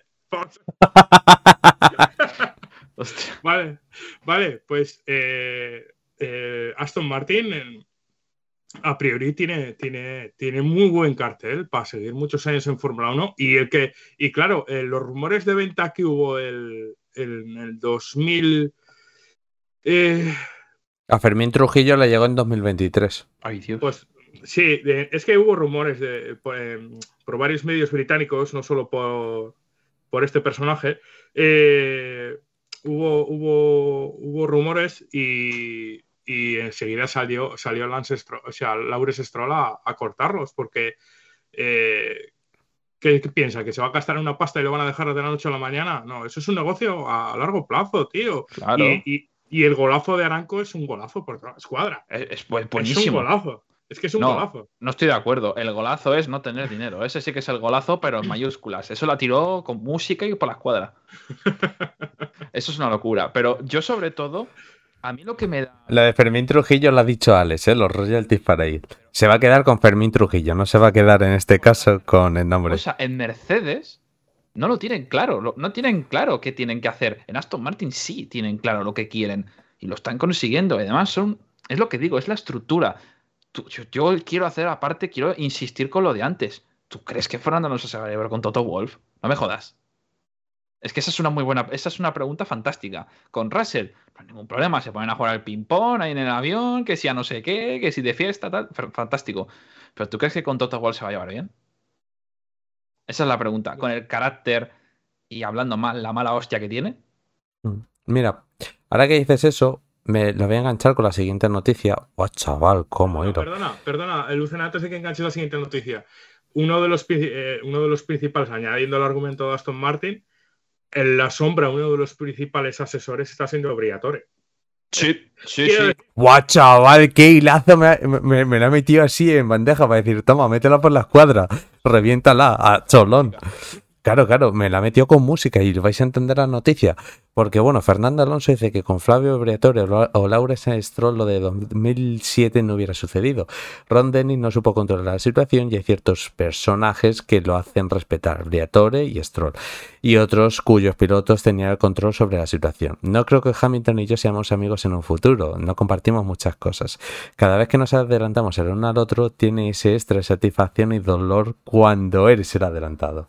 A ver, es que es normal, o sea, estoy totalmente Gracias, Isma. Qué asistencia has dado, cabrón. estoy frotando las manos porque es un tío que le, como le da igual todo, o sea, está en la crisis de los 40 y le importa una mierda lo que quiera decir, pero todo lo que dice es contundente y es, es con mucha fucker, verdad. dilo, dilo, Es es, un un fucker. fucker. Es un Es fucker como- de libro. Es como fuck, ¿sabes? Fo- Folla más que chavales de 20 años. No, pero Que son chimbros. es que tú piensas una cosa. La madurez con la que habla y las cosas que él dice te da a entender que es alguien que sabe, pero primer lugar, lo, lo- lo primero de 2007, Con Briatore no pasaría. Eso no hay que ni que mencionarlo, obvio. Y luego con, con Lawrence Stroll, eso es lo que yo, por ejemplo, no me esperaba.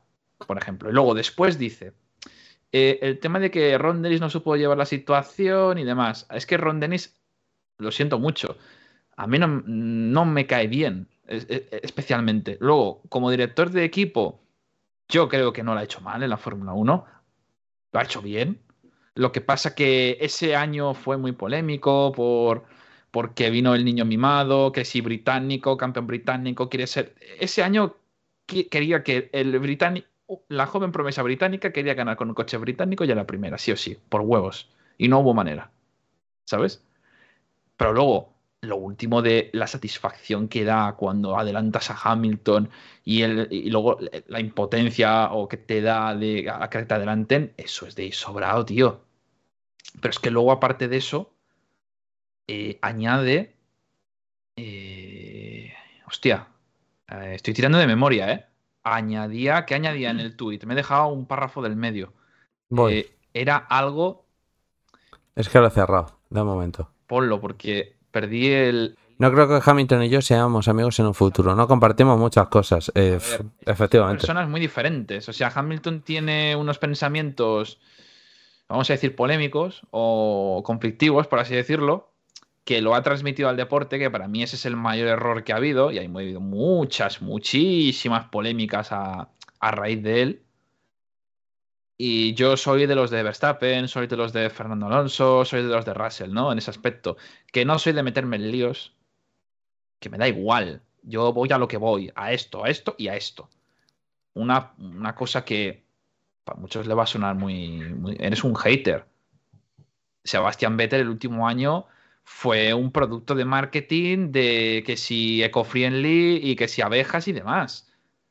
Porque no supo darle rendimiento a ese coche. Se acabó, se le vio el plumero. Que, que, que Vettel es una persona encantadora y maravillosa. Si es que eso estoy totalmente de acuerdo. Fuck. Pero eso es una realidad, ¿no? O sea, macho, Vettel es una Vettel era, tío, era un niño caprichoso cuando estaba en Red Bull y luego salió de Red Bull y se perdió. Pero luego lo ves, en el último año en, Aston Martin, ¿qué hizo en la pista? Se no hizo nada. Hizo beef, beef. Eh, en este caso, dice Alex, dice... Alonso está en la etapa en la que van por delante sus huevos y luego está en una crisis de los 40. Siempre ha dicho lo que ha querido. Vettel era Mr. Wonderful. Bueno, eh, eh, en, relación a, lo que, que, ha salido ¿no? hace unos días y tal, a ver, eh, como ha dicho Pablo, por ejemplo, Ron Dennis, yo creo que en el 2007 se vio superado por, por todo. Por, patriotismo. por, patriotismo, por, por, cosas que nunca sabremos, etc. Eh, como director de equipo Ron Dennis, pues yo lo que he conocido, yo no he conocido su etapa de los 80. A ver, he visto carreras y tal, pero no lo he, no he vivido ese personaje, digamos. Eh, en nuestro día a día de, la Fórmula 1. ¿no? Eh, es un tío que ha gestionado el equipo de una manera muy exitosa.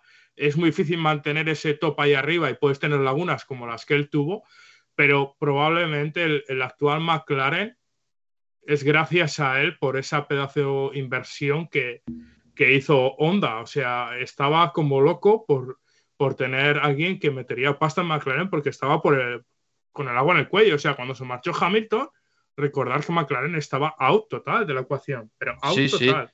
Además, el coche era un desastre también. Ese 2014 era malo, pero malo de cojones. Pero lo que yo no me podía pensar es que luego lo de Honda, eso es lo que. ¡Ostras! Sí, sí. Y, gracias a esa, pasta, yo creo que gran parte de, del equipo y de, y de talento humano, que muchas veces hablamos de fichaje, pero debes conservar muchas veces lo que tienes, porque ya tienes ese capital humano durante tantos años que te puede sacar soluciones. Y, bueno, y respecto al año 2007, pues me remito a, declaraciones suyas en el Gran Premio de, China, que nuestro rival no es Felipe Massa, es Fernando Alonso. Y luego eh,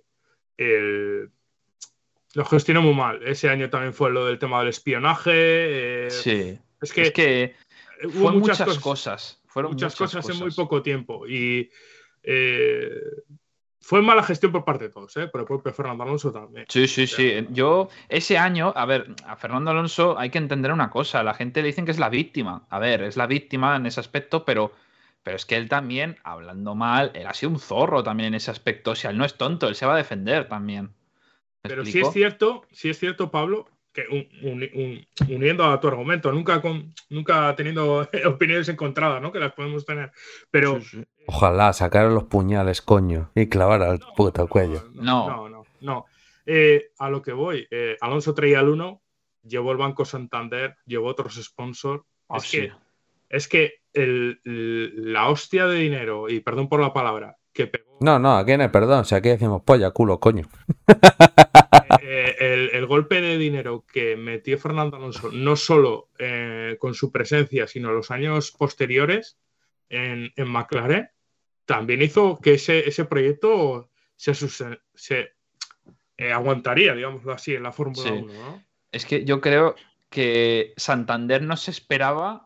A ver, porque yo no sé si Santander tenía un contrato firmado con, con- con McLaren porque contaban con que Fernando Alonso seguiría más años en McLaren, ¿no? Es lo que yo entiendo. O, o emitir el sentido común, ¿eh?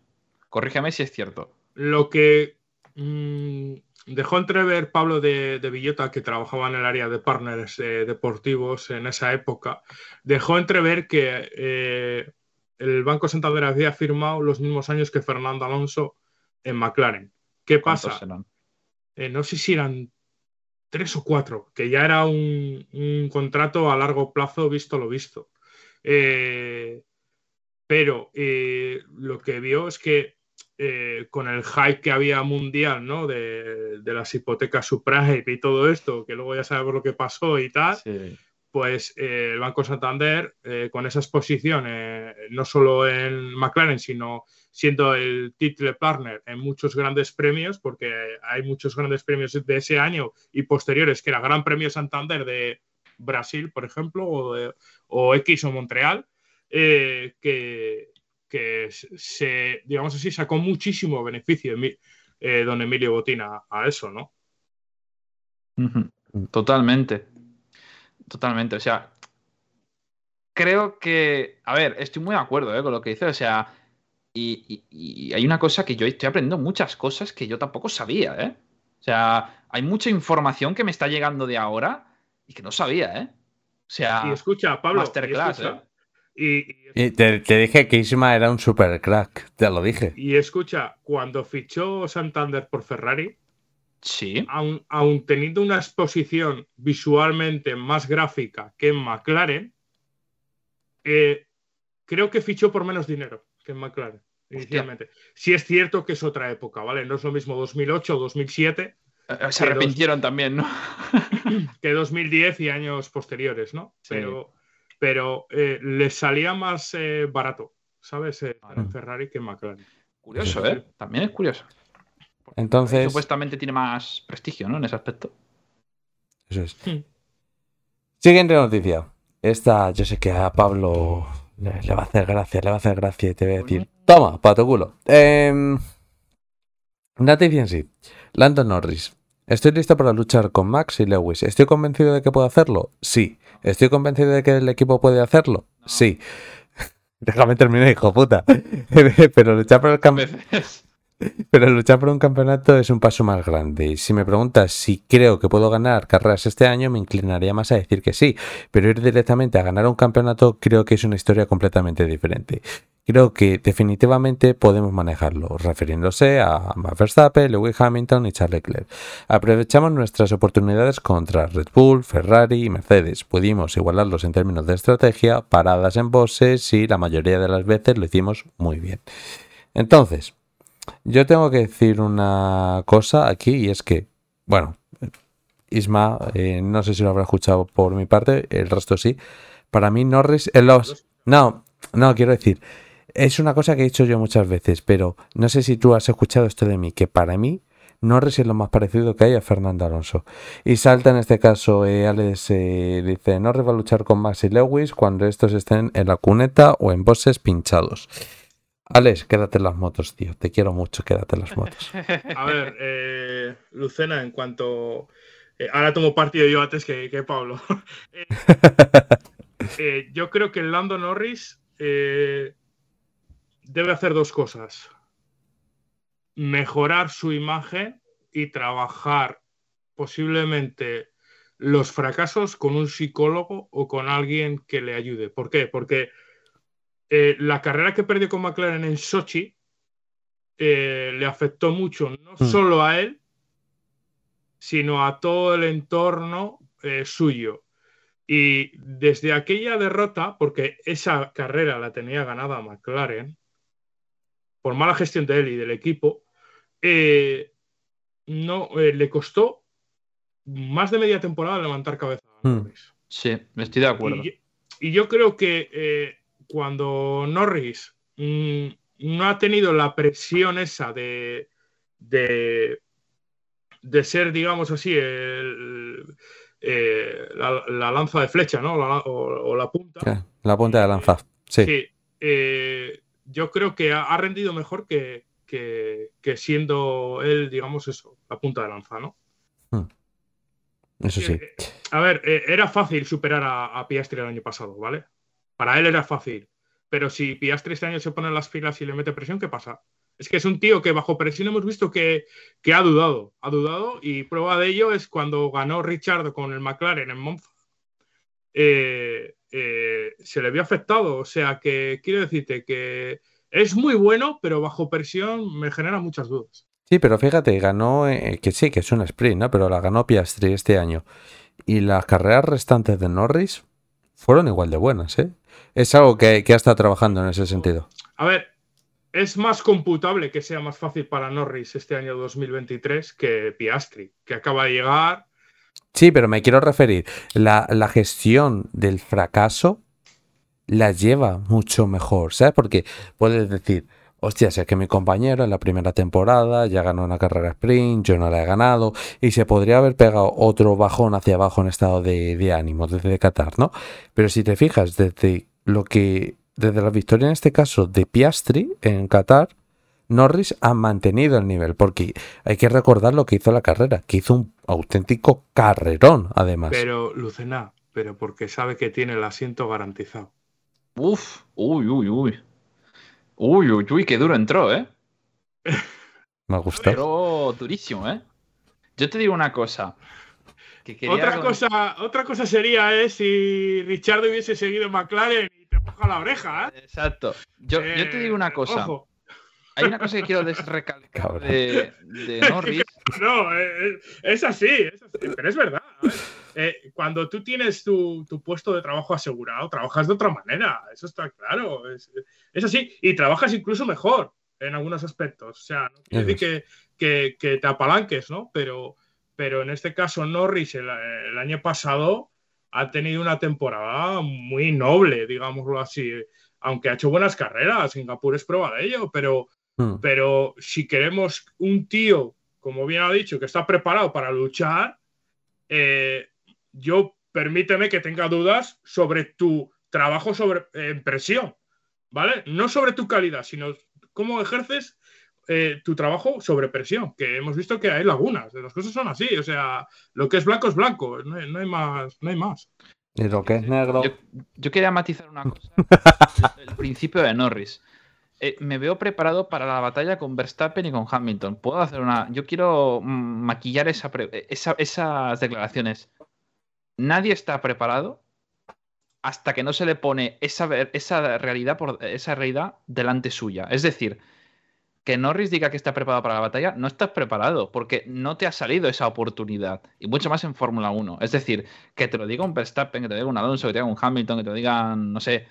Ese tipo de pilotos lo entiendo. Pero que te lo diga, en este caso que te lo diga Norris, que no ha peleado por nada, nunca, para una victoria muy suelta. Eso. No, eso no me, no me ha gustado. Luego, lo de pelear por victorias este año.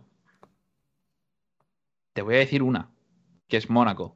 Se acabó.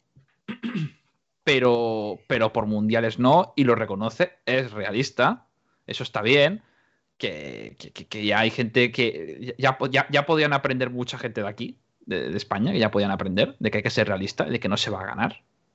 Pero la única posibilidad que tienen, a priori, viendo lo que hemos visto este año, o sea, bueno, en 23, la única posibilidad de que gane otro coche que no sea un Red Bull es en Mónaco, es la única. Pablo, eh, tú fíjate, Norris y Russell siendo buenos pilotos, que, que, yo en ningún momento les quiero quitar nada de su calidad ni de su No, no, ni mucho menos. Siendo muy buenos pilotos, siempre se les sobresupone, mm, también eso por parte de la prensa inglesa y sobre todo por Sky, eh, gran parte de culpa es ellos, que son pilotos que han nacido para luchar el mundial o por el mundial con, con estos eh, gallos que tenemos ahora.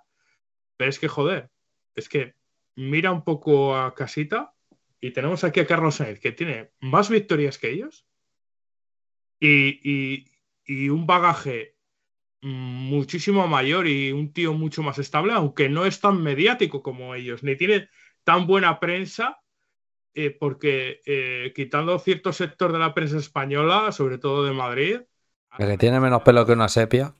A Sainz se le pegan más palos que, por ejemplo, que lo que le pega la prensa británica eh, a Norris o a Russell. En contrapartida, ¿eh? que no quiere decir que uno sea mejor ni peor, pero es que tenemos un mejor ejemplo aquí en casa, que tenemos un, piloto que es de, los de arriba, no es el top, pero es que Sainz podría decir, mira, he llegado mañana ficha por, por Mercedes, imagínate, ficha por Mercedes, vamos a poner el caso. He llegado aquí y voy a partir de la pana a, a Russell y voy a luchar por el Mundial. Podría, él sí tendría credenciales para poder decir eso. Pero Russell y Norris, perdón, o sea, nadie duda de tu pero, ¿sabes? Es que. Yo, el que, lo veo, el que yo puedo ver en todo caso sería Russell. No porque haya ganado un gran premio, sino porque mm. has destronado. Le has pasado por encima. No me vale la excusa de no, es que está en depresión, es que el mundo. No, y aquí te voy a cortar. ¿Por qué? Porque la gente nos dice por Instagram. Otro españolito llorando. Cabrón, tienes inferioridad o que no estoy llorando, estoy soltando factores, hijo de puta. Factos. No, pero es lo que digo, o sea, que Russell le ha pintado la cara al supuesto mejor piloto de la historia solo por números. Que supuestamente es Dios y es no sé qué, y el que me diga eso miente no es Dios ni es nada, es un piloto muy bueno, sí, pero ya está. O sea, pero es que Norris, ¿a quién se ha enfrentado? Sí, a Carlos Sainz, que, que no es de mis pilotos favoritos, en mi opinión. Creo que está sobrevalorado por, por la prensa que tiene. Sobre todo el sector de, eh, por el sector de, Madrid, que es lo que tú bien has recalcado. Es un piloto bueno, por supuestísimo, eso no se lo va a quitar nadie pero para Ferrari no da la talla. Ahora, Norris no puede decir eso porque no ha tenido ese privilegio, pero es que Russell, por ejemplo, la gente me va a matar por eso, lo de Singapur. Se estrella la última vuelta siendo segundo. Y tú dirás, ¡ay, qué gilipollas! Ha chocado. ¿Sabes por qué? Pero la gente no entiende por qué se ha chocado. Porque quiere ganar. Es que para ganar hay que, hay que exceder los límites. Y excedió los límites. ¿Le dio rabia? Claro que sí, perdió un podio. Pero es que él quería ganar. Eso es lo que. Eso yo lo valoro mucho en un piloto. Esas ganas de ganar. quiero ser el. Quiero ganar sí o sí. O sea, a cualquier precio. De, esa, actitud de luchar, de. Eso con Sainz no lo veo. De killer. De killer, es muy conformista. Yo no quiero eso. Pero, con eso es que con eso naces. Es decir, ese don de killer, esa. Em, me busco el hueco para pasar. Con eso naces. O no haya. Claro, pero, pero porque con eso naces. El mayor problema de Sen es el que os he comentado muchas veces: de espera tanto que llegue la oportunidad que al final la oportunidad no llega porque sus neumáticos caen en ese aspecto, ¿no? Y es eh, una cosa eh, que, os quiero enseñar con la siguiente noticia, ¿vale? En este caso, eh, Andrea Estela dice que Lando Norris está a la altura de Fernando Alonso y Michael Schumacher. Lando es de la, de la misma categoría y es el mismo tipo de material de campeón del mundo, por su talento subyacente, su mentalidad y su ética de trabajo. Lando está completamente preparado y al mismo tiempo, cuando se piensa en los campeones, hay algo que los, que los caracteriza, solo mejoran. Entonces... Lucena, eh, puede, es que yo lo creo en gran parte, que Norris es, es, es, una- es un poco retórico, ¿no? Volver a lo mismo, pero. eh, o, o- o constante, ¿no? Pero. eh, no quiero decir que Norris no tenga calidad, porque es que lo ha demostrado, es que no le vamos a quitar nada de, de ápice de ello, pero es que está un poco sobrevalorado por la prensa inglesa. Es que, Sí. tiene, es que tú Pasa lo mismo ahora- con Sainz, es lo mismo. Lo mismo. Lucena, ponte ahora a mirar los, gran- los pilotos que han ganado un gran premio ahora mismo actualmente en parrilla. Ocon, Gasly, Sainz también tiene eh, grandes premios, Russell, eh, y luego está Norris. No está. O sea, no eh, está. por eso que luego está Norris que se le está esperando.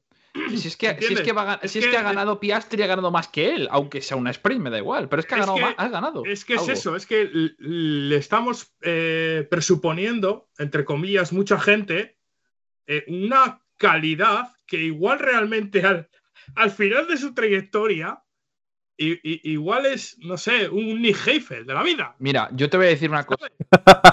Isma, Sí, sí, que ¿yo es un sabes de quién que- tengo que- pánico? Sí, dime. ¿Tú sabes de quién tengo pánico? Yo tengo pánico de, de Kimi Antonelli. Ese, ese, ese niño, ¿tú sabes el talento que tiene? Hmm. Sí, sí, pero a ver, Pero, tiene- que- pero tengo pánico. Porque se le está tachando del nuevo Hamilton. que escúchame. tiene 17 años cumplidos. Que, no- que se va a subir a un Fórmula 2 y espero que le salga bien. Porque yo tengo pánico porque creo que le va a salir mal. Es que es un cambio muy bestia. Pero Eh, tú no puedes coger y poner a un piloto que no tiene experiencia. No la Pablo, hace muchas pausas, acostúmbrate. No, mira, hay dos pilotos, dos pilotos, uno que arrasó prácticamente todo en categorías inferiores Verstappen. y no, no, de, de- de los que han sido, de los que han venido recientemente y Bueno, otro Russell. que se, ha ido a- que, ha que se ha ido hace poco. Uno de ellos ha sido Mick Schumacher, Ah, sí. Que también ganó con Prema, ya sabemos lo que hay, pero bueno, dejémoslo que ha ganado, que ha ganado. Y luego otro, Nick Debris arrasó en categorías inferiores. Recordemos Uh, le has tocado ahí el, el- el punto débil. Te va, te va a apuñalar. escúchame, y escúchame, lo, lo ganó en karting era el puto amo, era la promesa, el fucking panza de los cojones. Y, y, y- y nos hemos quedado en eso. Y, y uniendo a tu argumento, lo uno a tu argumento de Kimi Antonelli, Vamos a jugar. que todo el mundo está poniendo aquí, todo el mundo está poniendo aquí a Kimi Antonelli como el nuevo Verstappen. Y- Pero es que ese es el problema. Que es un chico que no puedes decir nada porque no ha probado un Fórmula 1. A ver en la F2 qué hace. Yo te digo una cosa. Es un piloto con un talento espectacular. Yo lo llevo viendo desde F4 italiana. Y ese chaval, yo desde el primer día que lo vi trazar una curva, dije, ya está, este tío tiene algo. Algo diferente. ¿Es buenísimo? Sí. Pero es que hay pilotos que no se van a adaptar a, a la Fórmula 1. Mira de Brice. Aparte de que lo echan por la puerta de atrás, que te voy a ser muy honesto, estoy muy contento porque lo han echado por la puerta de atrás. Se va al equipo fuerte del WEC, a Toyota. Pero, ¿alguien sabe la trayectoria deportiva que tiene Nick de Vries? Pregunto, es curioso solamente. Porque se le ha no. de. No, ni, ni eso. Si la gran. Ni eso lo saben. Que lo ha ganado todo. Que lo ha ganado todo. Que tiene un palmarés que muchos quisieran tener. Pero claro, es que Escucha, la Fórmula mira, 1 es lo que vende. Es lo un mejor. piloto, un piloto que yo no daba un duro por él. Reconozco que tenía calidad o tiene calidad para estar en la Fórmula 1, pero es eso, el estar es fácil. El rendir y mantenerte es lo difícil. ¿Os acordáis cuando fichó Albon por Alfa Tauri? Estoy totalmente, totalmente de acuerdo. No daba ni un puto duro por ese, ¿eh? Ni uno. Sí, tenía cositas, pero es que esas cositas ha habido a pilotos que, est- que está- estamos juzgando y están juzgando gente que, que somos del motorsport y tal, que a Drugovic, por ejemplo, con un cartel mucho mejor que Albon en su día, que mira, tengo victoria, soy campeón, no sé qué. Hostia, no utilizas la misma vara de medir con Albon en su día y con Drugovic ahora. A ¿Quién mí no se me merece gusta. más? ¿Sabes? O sea, a mí tam- no es un piloto que, que diga me atrae, pero reconozco que tiene A mí me atraes tú, Isma. Mick Schumacher tampoco me gusta, nunca me ha gustado, pero A mí tampoco. reconozco, reconozco que para subir a un Fórmula 1, y vale, en Haas, la verdad es que lo hizo rematadamente mal, pero posiblemente, si le toca el Alfa Romeo de turno, o, o- o imagínate, o lo peta y ficha por un Aston Martin, pues igual tiene un rendimiento más o menos aceptable. Que es que tampoco hace falta, ¿sabes? Eh, pa- pa- Sí. Para mantenerte o rendir. ¿Sabes lo que pasa, eh, Isma? Que, que hay pilotos que no se adaptan a la Fórmula 1. Yo te voy a decir una cosa en el WEC. Va a rendir muy bien. Schumacher. Acuérdate lo que te digo. Además, Sí, no lo pongo en duda. Es, es, que no una chorrada. Es, es una chorrada que la gente lo toma como chorrada, pero va a llevar motor Mecachrome, ¿eh? Y él está muy acostumbrado al rendimiento de ese tipo de motor. Que es una chorrada muy grande, ¿eh? Pero es cierto. O sea, quieras o no, es una chorrada muy grande que no le ponen, no le ponen ese valor eh, de decir, bueno, es que se va a un equipo nuevo y demás, pero es un coche muy parecido al que él llevó y que fue campeón. Y va a tener neumáticos. Un aplauso. Bravo, bravo. Alguien que entiende cuáles son los mejores neumáticos que hay. Bueno, eh, solo, para mí son mejores los del IMSA, ¿eh? pero bueno. Para mí igual. No, pero me refiero que la marca, marca, marca. No, te digo porque yo es el primer piloto con el que hablo y, por ejemplo, eh, con Albuquerque estuve también en Motorland, como, como has estado tú, y estuve hasta dentro del equipo y todo, eh, porque me, me llevo con él hace bastantes años, y, y me dijo, eh, con los del IPSA puedes eh, hacer el Dakar y meterte por fuera pista y te sigan agarrando y tal. Y no me dijo estos, pero me dijo con los Goodyear, pues no. Y con los Michelin del WEC, pues como que no, tampoco, ¿sabes? A ver, no son malos, pero es que lo de Pirelli de Fórmula 1, aparte de que es ridículo, pero para mí la mejor marca que hay es Michelin. Sí. Para motos, no. Según Lucena, no. Es una mierda. Es criminal. Mortífero. Pero ¿Ves? Ah, y es a la inversa, por ejemplo, en motos Pirelli funciona muy, muy, muy, muy, muy bien, muy superior, pero en coches es a la inversa, tronco. mirad en Eurofórmula Open este año que han usado Pirelli. Por ponerte un ejemplo de O sea- coches de Michelin a Eurofórmula Open. Y han rendido medio segundo más lento. Todos los coches. O sea, es que fíjate el performance que tienen los neumáticos Pirelli en motos, que este año es el primer año que se implementan los neumáticos Pirelli tanto en Moto 3 como en Moto 2. Y bueno, siempre a final de temporada tienen un día de test, única y exclusivamente para probar a lo mejor la moto nueva, si se lo permite y todo esto, ¿no? Y este año pudieron probar lo que eran los nuevos neumáticos como tal. Pues fíjate lo que te voy a decir. En el mismo día que se empezaron las pruebas, batieron el récord de pista con los neumáticos que, que había de Michelin. O sea, es decir, el primer día de Pirelli ya batieron el récord de pista. Escucha, O sea, fíjate cómo no van en motos. Lucena, no quiero echarte abajo el argumento porque tienes razón y así es, y así fue transmitido eh, por los pilotos a, a todo el mundo. Cuando se cambió de, de en GP2 a Pirelli, pasó lo mismo. Sí. Sí, pero O sea, aquí sostengo el argumento. Por... Cuando, cuando lleguen los Pirelli a MotoGP y se desintegren por la carga de- que tienen las motos, Y te voy a explicar por qué ahora. hablamos. Ya lo verás, ¿eh? Se, se va a mantener, y te, te explico el motivo. Eh, No sé si lo sabes. Perdonadme. Voy Sí. un momento. Dame un momentito. Ahora vengo. ¿eh? Yo, Vamos, que te cagas. Vale. Eh, cuatro minutos me voy, ¿eh? Cuatro minutos. Vale. Que, a ver, lo, lo que te digo, yo no sé si tú lo sabes, pero el Superbike lleva Pirelli desde hace muchísimos años. Sí, Pero muchísimos años. Entonces, al final son motos que más o menos generan lo que es la misma carga de, de fuerza como tal. Y constantemente están probando lo que son neumáticos de, de experimento y, y todo esto, ¿no? Entonces es por lo que sí sostengo que Pirelli, por ejemplo, en, en moto funciona muy bien. Ya no solo porque eh, lo he visto en Moto 2 y en Moto 3 en los que no funciona mal, ¿eh? Que no se interprete eso, ¿eh? Cuidado, ¿eh? Pero que yo creo que igual con altas cargas, eh, ojito. No sé, o sea, a- a- a- habrá que ver, habrá que ver. Pero tengo gente cercana que ha hablado con los pilotos, Hmm. ¿sabes? Y todos están encantados, sin excepción.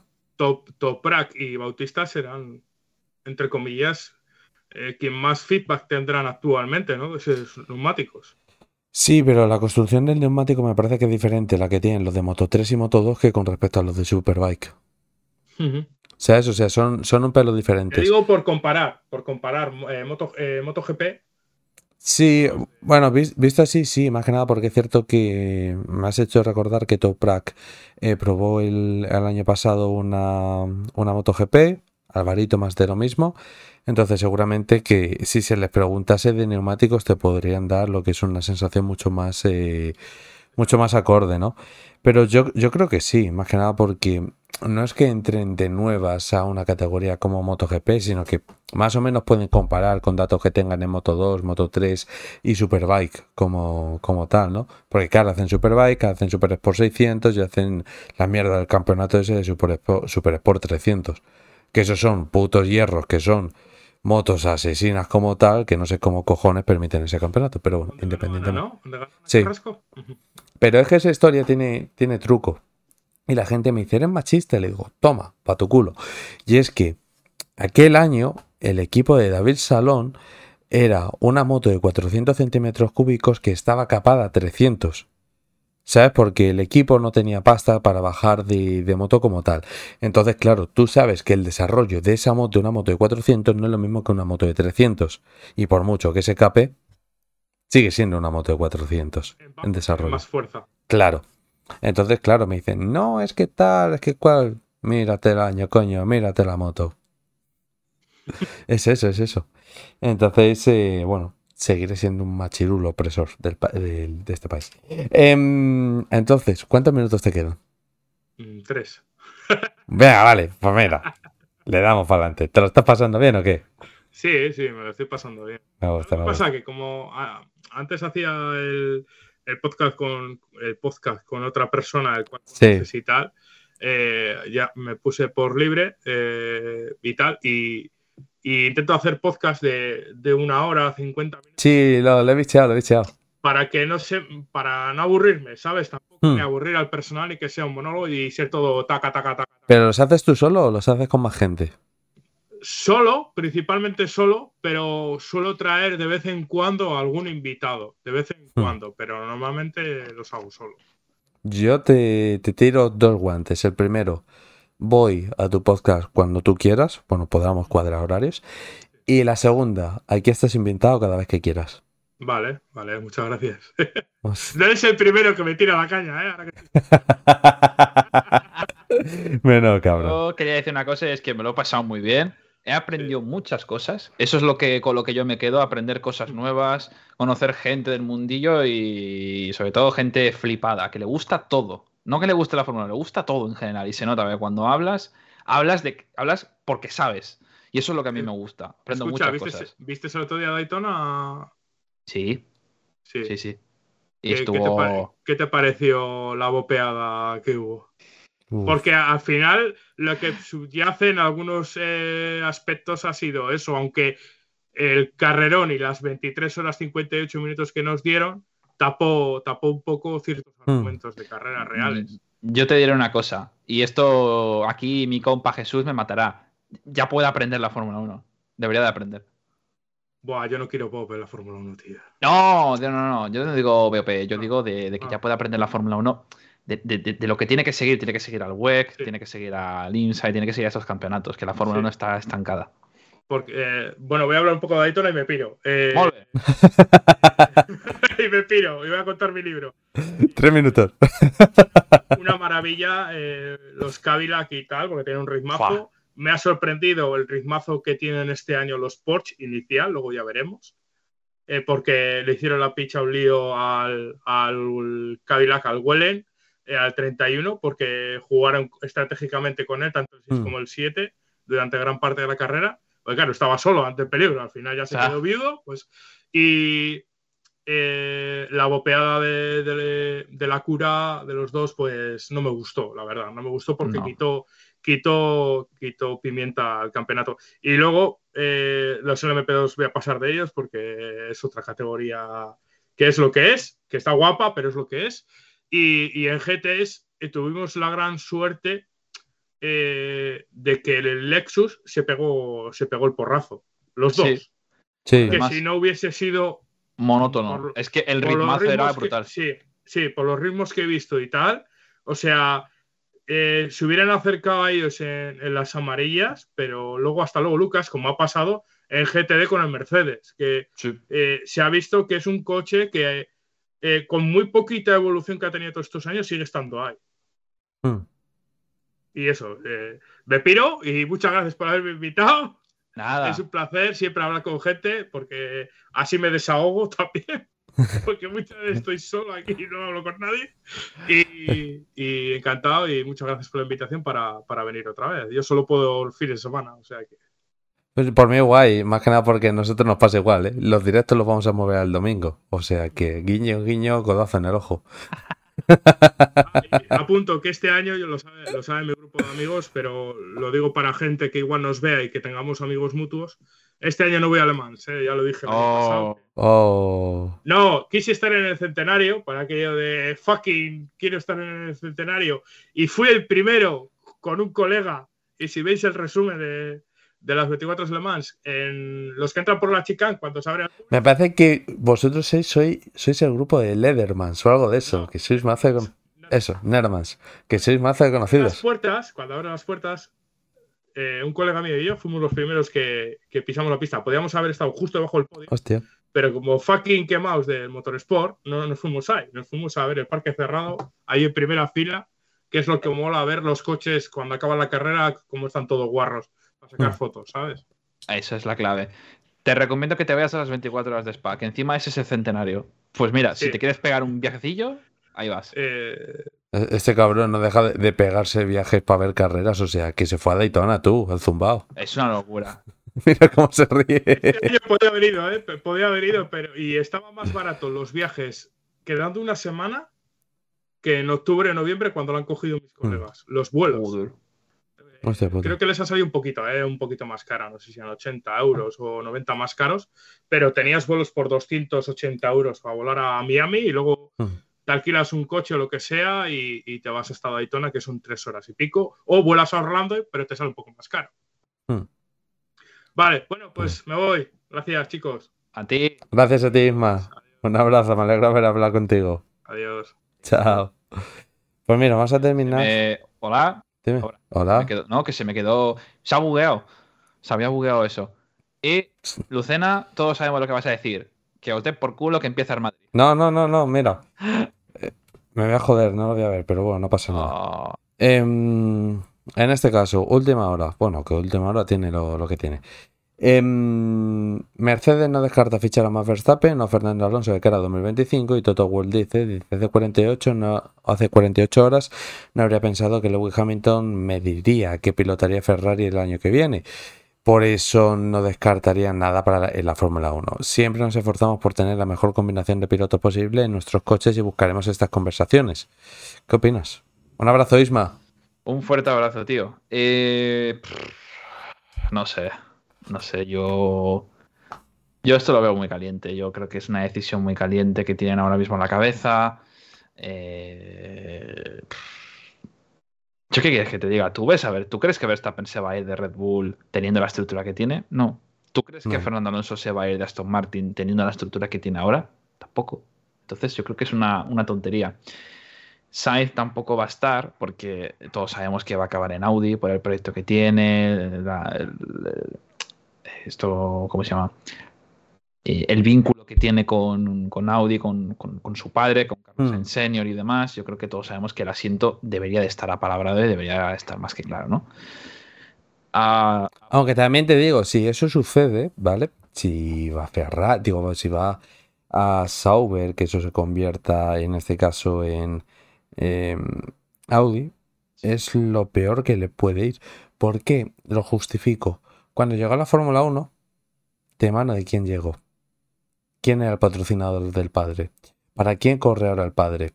O sea, al final se sostiene, por muy buen piloto que sea y todo lo que tú quieras, pero al final llegan los momentos crisis de piloto y los huecos los encuentra justo donde está corriendo el padre o quien le patrocina al padre. totalmente. Es un flaco favor en ese sentido.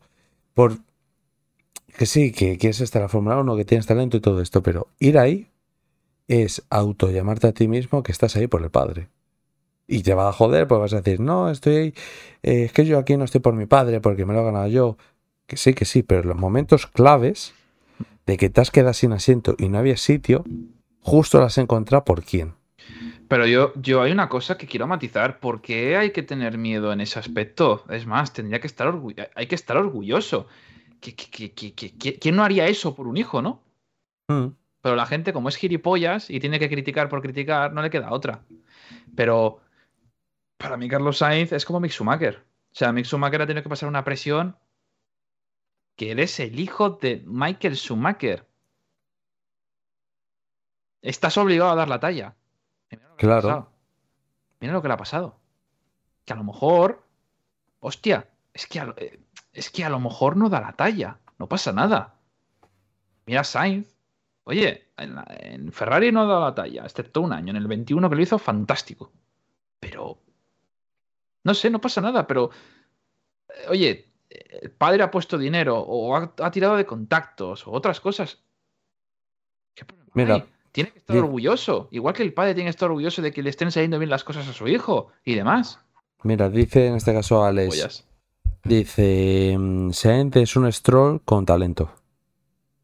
Es que Stroll no es manco, ¿eh? La- yo Eh, es- eh, claro, es que la gente piensa que Stroll es malo. Stroll no es malo. Stroll es un piloto que es muy rápido y es bueno, ¿eh? Eh, la- a ver, mala es la gente que no sabe de Fórmula 1. Stroll Es ha bueno. ganado la F3, la europea, la grande, la difícil. Él la ha ganado. ¿Tú sabes lo difícil que es ganar ese, ese campeonato?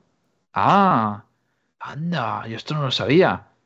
Luego, hasta Ya, sí. uno, sí que es cierto que por dinero, vale, bien. Pero es que no lo ha hecho mal. Exceptuando el 18, que ese año fue. Ese año fue vomitivo. O sea, ese año Stroll no sabía ni a dónde iba. También te digo, es que el coche era, Un churro. era un churro muy grande. Pero es que Stroll no es mango. Y yo lo he defendido siempre, ¿eh? A Stroll. El que era un paquete era, por ejemplo, Sirotkin, que no sabemos ni de dónde salía. Mm. por ejemplo. Sirotkin era un paquete, pero a Stroll no. A Stroll se le ha criticado mucho pues porque, lo que te digo, la prensa de aquí critica y demás, pero... El, el- el malo es Latifi, Es que yo lo que te digo, o sea, para mí Stroll porque Latifi. es buen piloto. Va a ser Latifi mejor, o sea, pe- peor. Si, si le dio un mundial, estás con el mundial, que parecéis estos gilipollas. Estoy con el mundial. Que no ha hecho nada Latifi, que ser un segundón como ha hecho siempre. Que el que tenía que ocupar ese asiento en Williams era de Brice. Pero la Batsa pone dinero. Qué casualidad, ¿no? Buen café, por cierto. Sí, sí, doy fe. De esos son los cafés que sacaba en el directo, ahora uso otra. Ojo. Uso otra. Pues a mí Voy probando, voy probando. El que me he tomado me ha sentado como una patada en, en- en- en los huevos. Me ha sentado. uf, yo creo que me ha dado un corte de digestión, tío. Me ha sentado fatal. Por esto, me, me ha sentado, me ha sentado fatal. Estaba en, el- eh, eh, los prim- la primera hora de directo, tenía un dolor de barriga que, que era insoportable. Y estaba en directo. Y Mm. te has enterado. Me lo creo. Yo no- ni me lo he tomado. Empieza a las cinco y pico. Y sabes que siempre empieza a las seis por el tema del café y tal. Y bueno, pues eh, hoy estoy, estoy así, tengo un hambre que flipas. Dice Piero, coño, Piero, est- sigues por aquí. Hombre. Piero, ¿te has ido o has estado? Séme sincero, ¿eh?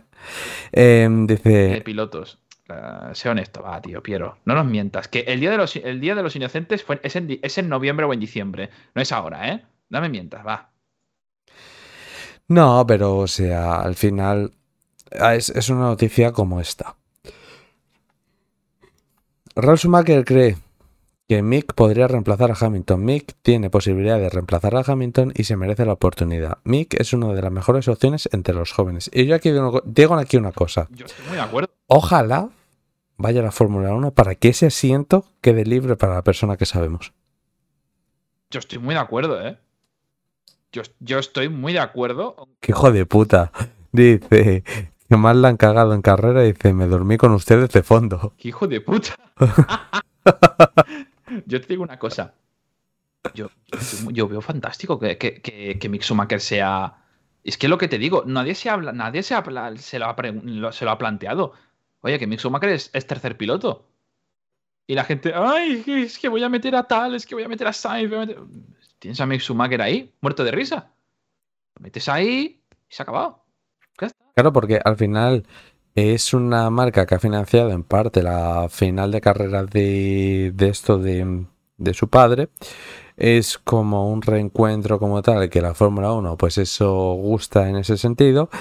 Y bueno, pues habrá que ver. Me dice Alex, dice café de Portugal y menos cápsulas. Alex, tengo una cafetera súper automática que me hace el grano al momento. Em, el grano es 100% natural y la movida es que no consigo sacar todavía el café bueno, pero el café de Portugal es bueno, pero el de Etiopía y Colombia es mejor. Ah, Colombia. Colombia. Eh, ya eh, va a volver el. Mick Schumacher a, a Mercedes. Yo estoy muy- Es lo que dice Piero. Es, es por romanticismo sería viable porque es un piloto joven también y porque es un piloto que está, eh, no sé si la, ge- la gente lo sabe, pero su manager es Toto Wolf. Ya, pero que me da, a mí me da exactamente igual. Joder, a Fanta. Eh, Jodido Fanta, no me gusta el café, tócate los cojones. Yo lo que digo es que, que a mí me da igual que, que el romanticismo de que vuelve como el padre. ¿Tienes a alguien mejor que Mick Schumacher? Pregunto. Sí. ¿Quién? ¿En la actual parrilla de Fórmula 1? No. De, de Mercedes. ¿Tienes a alguien mejor? ¿Quién? Me tocaría repasar lo que es la parrilla. No, no, no. Yo voy a hacer, hacerme uno. Pues, Eh, Juan, te voy a meter. Em, tendría que revisar lo que es la esta de F2. Vale. Te, te lo digo en. ¿Tu café, eh, ¿Tu café colombiano tiene toques blancos dentro de los granos? ¿Cómo? Pero yo no hablo del grano, cabrón. Es decir, el mío al final es el grano 100% natural. A ver. Yo, Lucena, quiero decirte una cosa. Tienes. El tiramisú, qué asco. ¿eh? eh, ¿Tienes a Besti? ¿Ves si no? No me Me ha gusta. dado una pata en el culo. Que ese es. Ese, Es que es malo el cabrón. Cállate, tío. Besti es un Besti es buenísimo. Y luego tienes a Antonelli. Besti es en noruego, ¿no? ¿Cómo? Besti es en noruego. No, eh, danés. Ah, no, Ha- Hauber. No, ¿cómo es el...? Hauer, Hauer es un piloto bueno, pero. No, es que no me acuerdo cómo es el... El noruego, que el noruego lleva... ¿Hauer? Es, es malísimo ese cabrón. Eh, qué asco, si está buenísimo, no, que no, que no me gusta el tiramisú, que prefiero que me den por culo y que me claven puñales en la traque mientras como mierda, que no, que no. A mí, ¿qué quieres que te diga? A mí, no, a mí personalmente, Hauger no es un piloto no es malo, pero no es. No es, no es de lo mejor. Para mí, Bestia es mejor y Antonelli es mejor. Pero tú no puedes poner a Antonelli a la altura de, de- de otros pilotos. Yo te digo una cosa, yo, yo, si, yo si fuera Mercedes, yo robaba a Purcher. Robaba Purcher a Ferrari, Sí, ese sí que está sobrevalorado, en mi opinión. Purcher.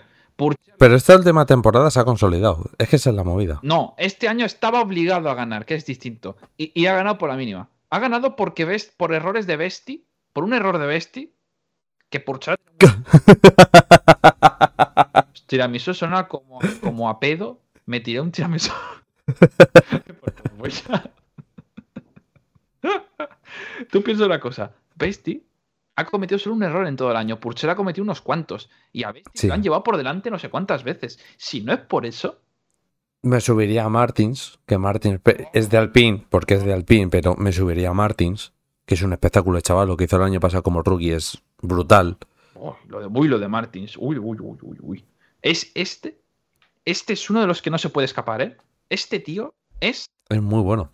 ¡uh! es increíble. Es muy bueno. ¿Dónde lo metes? A Mercedes no lo puedes Exacto. No, ni de coña. metes en Alpine.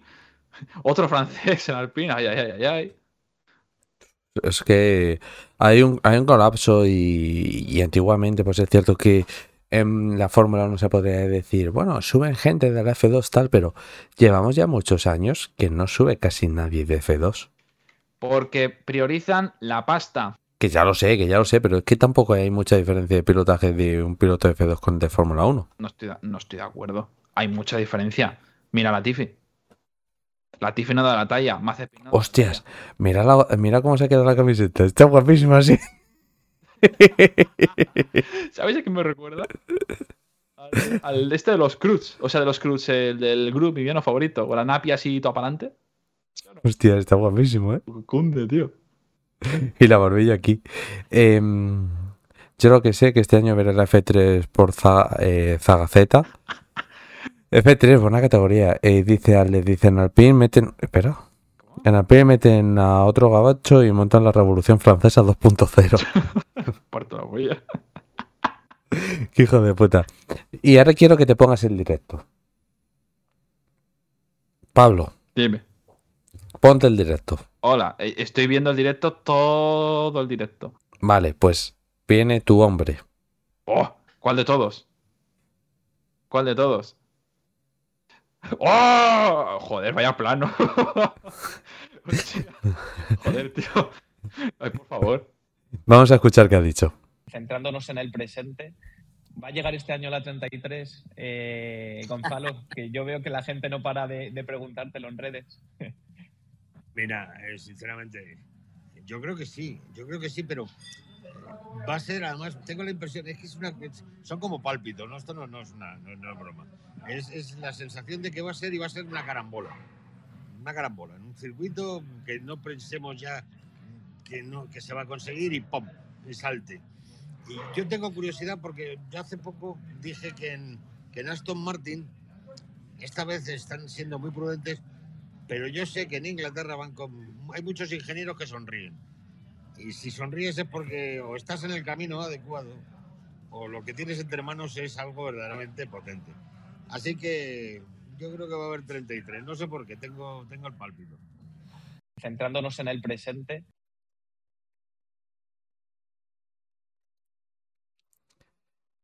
¿Qué cara ha puesto, loco? ¿Qué cara ha puesto? Si es que. No, pero ahora en serio, es de las pocas personas Sí, sí, estoy de acuerdo. que ha acertado siempre con Aston Martin. Y además te lo está diciendo, no te ha dicho, no van a conseguir la 33 siendo contundentes, tal, sino que te ha dicho que van a conseguir la 33 de carambola.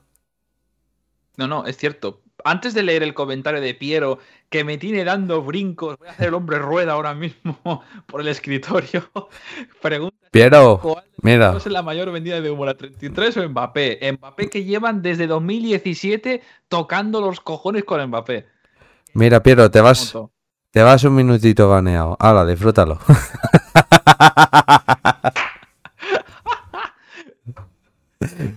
Con el Madrid, no, ¿eh? Con el Madrid, no. Que por cierto, Lucena, te lo vas a ver. No, por culo, no me va a dar tiempo. Seguramente me ve la segunda parte.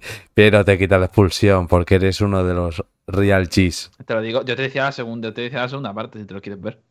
Nada, segunda parte seguramente si me la vea. La primera ya, pues. Vale. No la vemos, No. la vemos aquí juntitos de la. Me toca hacerme la cena otra hostia, pero vale. Yo también, yo también. Vale, pues me No, me voy a cenar, yo te digo, voy a cenarme un plato de sopa y un plato de sopa. Porque te lo digo, o sea, yo creo que me ha dado un corte de digestión, ¿eh? Piero, al final te vas a banear, hijo de puta. ¿Qué has puesto ahora? Dice que por cierto, ese viene una robada histórica. Sí, sí, sí, sí, estoy, estoy de acuerdo, estoy de acuerdo. Pero recuerda, Negreira League, tío. Escucha, que tienes un entrenador que tiene el pelo pincho y estamos en 2024. ¿Qué cojones es esto? Que se llama Xavi y, y es Javier. No, es un desastre, es diferente. A- antes de Furbo, te van a 33. A ver, te van a 33. No aprendéis, ¿eh? No, no aprendéis. Yo sí que es cierto. Y Pues tú sabes si cuando llegue a la 33 llegamos directo, el por culo que te vamos a estar dando. Perfecto. Me parece muy bien.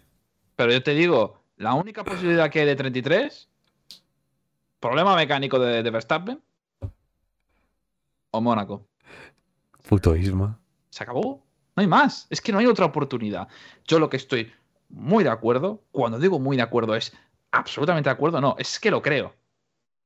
Que Aston Martin va a estar por encima de Mercedes, de Ferrari y McLaren. Fíjate, yo creo que este año no va a ser, no va a ser tan buen año como el del año pasado, pero 2025 va a ser Yo espectacular. estoy, yo, estoy muy, yo estoy de acuerdo en que va a ser, este va a ser el año bueno para estar donde les toca y donde realmente quieren llegar.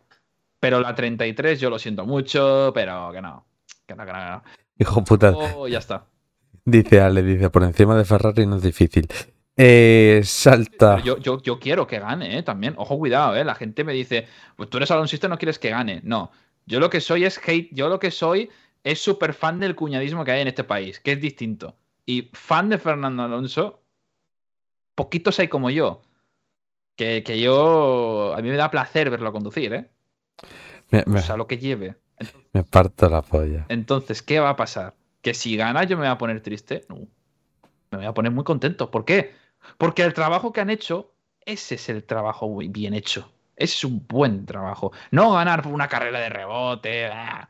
Cuando tú ganas, porque te lo has ganado, cuando tienes un coche realmente competitivo y te lo has ganado y has destronado a alguien, esa es la victoria que sabe a gloria. Eso sí que es la 33. Eso sí que es un título. Destronar a alguien que es tan dominador. Esa es la clave. No ganar una carrera de rebote por tener una 33 y un numerito. No, tío, no, eso no, fuera. Mira, dice en este caso, Ale dice, escucha, dice, poco se habla de que tenemos al embajador full centrado en Aston Martin. Te lo he leído así alta porque me lo he puesto en mayúsculas. Vale, el chat. Em, ten- Salta en este caso Isma y dice, normal, el Madrid lleva en la camiseta HP, sacad a vue- eh, vuestras propias conclusiones, a UPA Racing. Isma, no, tío, no. El, el negocio de HP ha sido lo que el Barça no ha conseguido hacer en ese sentido. 70 kilos por año por ir en una manga. El, Tío, el Spotify, hermano. el Spotify 36 kilos. El Spotify, tío, suscripción gratis, tío. Mamita querida. Y 36 kilos, ¿eh? Por poner el nombre del estadio. Igualito. Fl- eh, Fl- Florentino Llaneza, loco. Eh, Salta Piero. 33 ni Mbappé, porque la vendida de humo será real. Hombre, yo te voy a decir una cosa. La vendida de humo ha sido de Mbappé 7 años. Y la- Escucha, Piero. Piero, hacemos un trato. A ver, a ver, a ver. Eh, eh. Espérate, que me toca acercarme. Si Mbappé viene este verano al Madrid, te baneo un mes. ¿Cómo lo ves? Hostia, entró duro, tío. Entró machete, ¿eh? ¿Sí o qué? No, A ver, dice. ¿cómo caber? Fácil, sí o no. 24 de aguantar a los madridistas y a los anunciistas de Twitter. Uy, no te queda ni nada. Pues no te queda ni nada. Negreira League. Negreira League. Y si no viene, me haces mod. Hecho. Hecho. Ahora sí, después de este super sketch que me he marcado de, de Aston Martin y demás. Se dice speech, no sketch, hijo de puta. Bueno, perdón. Ya, No. soy- ya sabes que soy lo Batista y me equivoco siempre. Trato, ¿eh? Pablo te puede decir que soy hombre de palabra. Trato. Hombre, es hombre de palabra. Es hombre de palabra. Si él te dice que se que si él te dice, eh, me lo voy a inventar, que sin tener ni puta idea se hace un mortal, una pirueta en el, una pirueta en el aire con un mortal invertido sin tener ni idea, él lo hace, ¿eh? Es hombre de palabra, doy fe. Soy hombre de Es hombre palabra. de palabra. Sí, señor. Y si, si eres mod, ya no te lo quito. O sea, eh, las cosas como son. Yo te digo una cosa. Ahora, después de super split sketch o como quieras llamarlo, Speech. S-P-E-E-C-H. Speech. pues eso. ¿Qué es discurso en inglés? Vale, pues se viene, eh, Piero, se viene atraco a mano armada. Pero te voy a decir una cosa. Te voy a decir una cosa. Se vendrá atraco porque tienen que ganar la liga y hacer cositas al Girona. Pero el Atlético de Madrid hoy se va a pasar. Se va a pasar de largo y van a dar cera. Pero cera dan siempre. No, pero con más motivo. No, no, pero que cera dan siempre. Sí, sí, pero que va a ser guapo. Yo el 1 de septiembre a la hora celebrando que el fax no va a llegar. Buah, es que me estoy, me estoy frotando las putas manos con que le voy a banear un mes, loco. Escúchame una cosa, yo lo veo, ¿eh? Es que yo lo veo con el tic-tac, tic-tac y su puta madre, tío. Es que lo veo. Lo estoy viendo venir otra vez que os va a volver a dar a trolear otra vez. Pero ahora, siendo honestos. Mbappé, Mbappé ya... Yo no quiero que venga. Yo tampoco. Es un nombre... de- Bueno, a ver, yo te digo una cosa. Lo que pasa es que la gente es que si los... col- Joder, es que la camiseta de Alonso en cada posición es mejor que la anterior, ¿eh? Parece que está haciendo así, morrito. Me pone Ale, dice, oye, este año vas a marcarte un chiringuito de fichajes en MotoGP. No, Alex, trabajo. Si no, sí. Ya han tenido problemas. no, nosotros sí que hemos tenido problemas que no hemos tenido ni patanes. Gol de Brahim. Toma, a comerme la polla, loco. Ah, ¿lo estás viendo? No, me lo acaba de saltar Flash Score. Oh, joder, tío, que lo quiero ver. Venga, a mamar pollas, loco. Mira, sí. Ibrahim, qué tío, más, qué tío más bueno, macho. Ese, ese chaval, ese lo quiero. ¿Qué coño hace? Te he visto ahí un movimiento de lengua así. bla, bla, bla. Vamos, no jodas, casi un golazo encima me lo perdí, me cago en Dios. Yo también. Es que es eso, estamos hablando aquí de Mbappé y tenemos que estar viendo a Brahim, que, lo, que, se lo quiero para la selección española, sí o sí. A ver si el Luis de la Frente se lo lleva. No sé, tiene. Tiene cosas, tiene talento. No, te iba a decir que Luis de la Fuente, como no tiene pelo, pues no sabe más o menos cómo van las, las cosas. No se las ve venir. Golazo. Bueno, ya estaría. Hablemos de cosas importantes. Exactamente. De lo que me- la cena que me voy a clavar ahora mismo. Posible fuera. Venga, no me toquen los cojones. Negreira League. A ver si me carga. Dálelo. ¿Eh? No, si alguien me lo sube a Twitter, pues lo voy a ver. Posible fuera de juego. A ver. A ver, espera. Voy a buscar aquí. No lo, no lo puedo ver porque soy gay. Bueno, es que no pago, no pago furbo, ¿sabes? No me cunde pagar. gol. No, es que no cunde. Y menos la Liga Española. Ya. Ah, ah, ah, ¿Cómo? Por cierto, A ver, espérate que lo tengo aquí. Mira, lo voy a poner. Lucena, Vinicius Junior nombrado embajador de buena voluntad de la UNESCO. No, eso- Mira, lo voy a poner en el directo. Esto lo pongo aquí en grande. Estoy llorando con este vídeo, tío. Te lo, lo he pasado por el grupo. Porque estoy- Bueno, espérate. Lo voy a poner así. Lucena, Nos lo van a tirar por derechos de autor. Espérate. ¿te acuerdas la etapa de. La, la etapa Me- de mandarme perros cagando? Fue brutal, ¿eh? Eso fue brutal, tío. Mira, lo voy a poner así más que nada para que no me lo me salte el copyright. Vale, Brahim está por ahí. No fuera de juego. No lo veo. Lucena, va otro trabado, ¿eh? No, ya lo sé. Si lo estoy haciendo aposta. Ah, vale, vale, vale, perdón, perdón. No fuera de juego. Por otra vez, ¿eh? Pero yo, No, fuera, no fuera de juego porque él está aquí. Yo es que no lo veo porque me tapan las cámaras. Pero bueno, no pasa nada. Ah, espera, No, perdón. no, no, tranquilo, tranquilo. Yo quiero ver la definición. Yo solo quiero ver la definición del gol. Con lo demás, bien. Mira, si no parto esta parte final del vídeo más adelante, a tomar por culo. Lo voy a poner entero. Total, el directo ya terminó. Brahim es el 21, ¿no? Sí, sí, sí, el 21. A ver, coño, está aquí. No, va, va trabado de por sí, ¿eh? Vale, control de. Nah, gol de Guarro. De los que a mí no me gustan. Vaya, vaya, vaya, charro, ¿eh? Qué golazo. Ha sido muy raro. Vaya golazo de Brahim, sí, señor. Vaya golazo. Ah, no, ya mi gráfica, que no, que no da más. Oh, Oh, eh. ¿Qué hacemos, estimado Lucena? Eh, lo están chequeando, no hay gol, bien, vale. eh, Gol. Nos vamos a la puta. Sí. Una escuadra. Eh, bueno, Bueno, pues muchachos, ¿yo qué queréis que os diga? He estado viendo un poquito la gente que hemos estado en directo y por un momento hemos tenido 12 personas, ¿eh? ¿En serio? Eh, 12 personas en directo. 12 personas que nos han estado escuchando 4 horas y cuarto. Sí, señor, ¿eh? No lo sé, yo sé que en las motos he estado solo. Hostia. 100%. Bueno, pero he de decir que muchas gracias a todos por todo. Eso es, eso es. Nos dais por culo y sobre todo comentáis que cómo empezamos, que no nos contestaba ni Dios y ahora está hay una interacción en el chat guapo, ¿eh? Sí, sí, sí, la verdad que sí. Es decir, está mucho más, más crema. Y sobre todo que al final lo hace todo mucho más, eh, mucho más ameno, ¿no? Sí. Entonces, hostias, es, es increíble. Mira, yo puedo sacarme aquí lo que es la media de espectadores. Mira, hago esto. Todos, tío. Puedo ver ahora mismo. No estamos ni enfo No me enfoca la cámara. Así estoy enfocado, pero no sé por qué va poco fluido. El ratón, de todas formas, se está fumando porros. Vale, has visto aquí durante los primeros cincuenta y tantos minutos eh, está solo, porque uno era yo, más que nada para subir la media, para el tema del, del este, de, mm, de la afiliación, que no sé si la no sé si la perderemos, ya te lo digo. Oh. Y luego una media de 6, tal. ¿Quién nos ha tirado este? A ver, lo, veo aquí.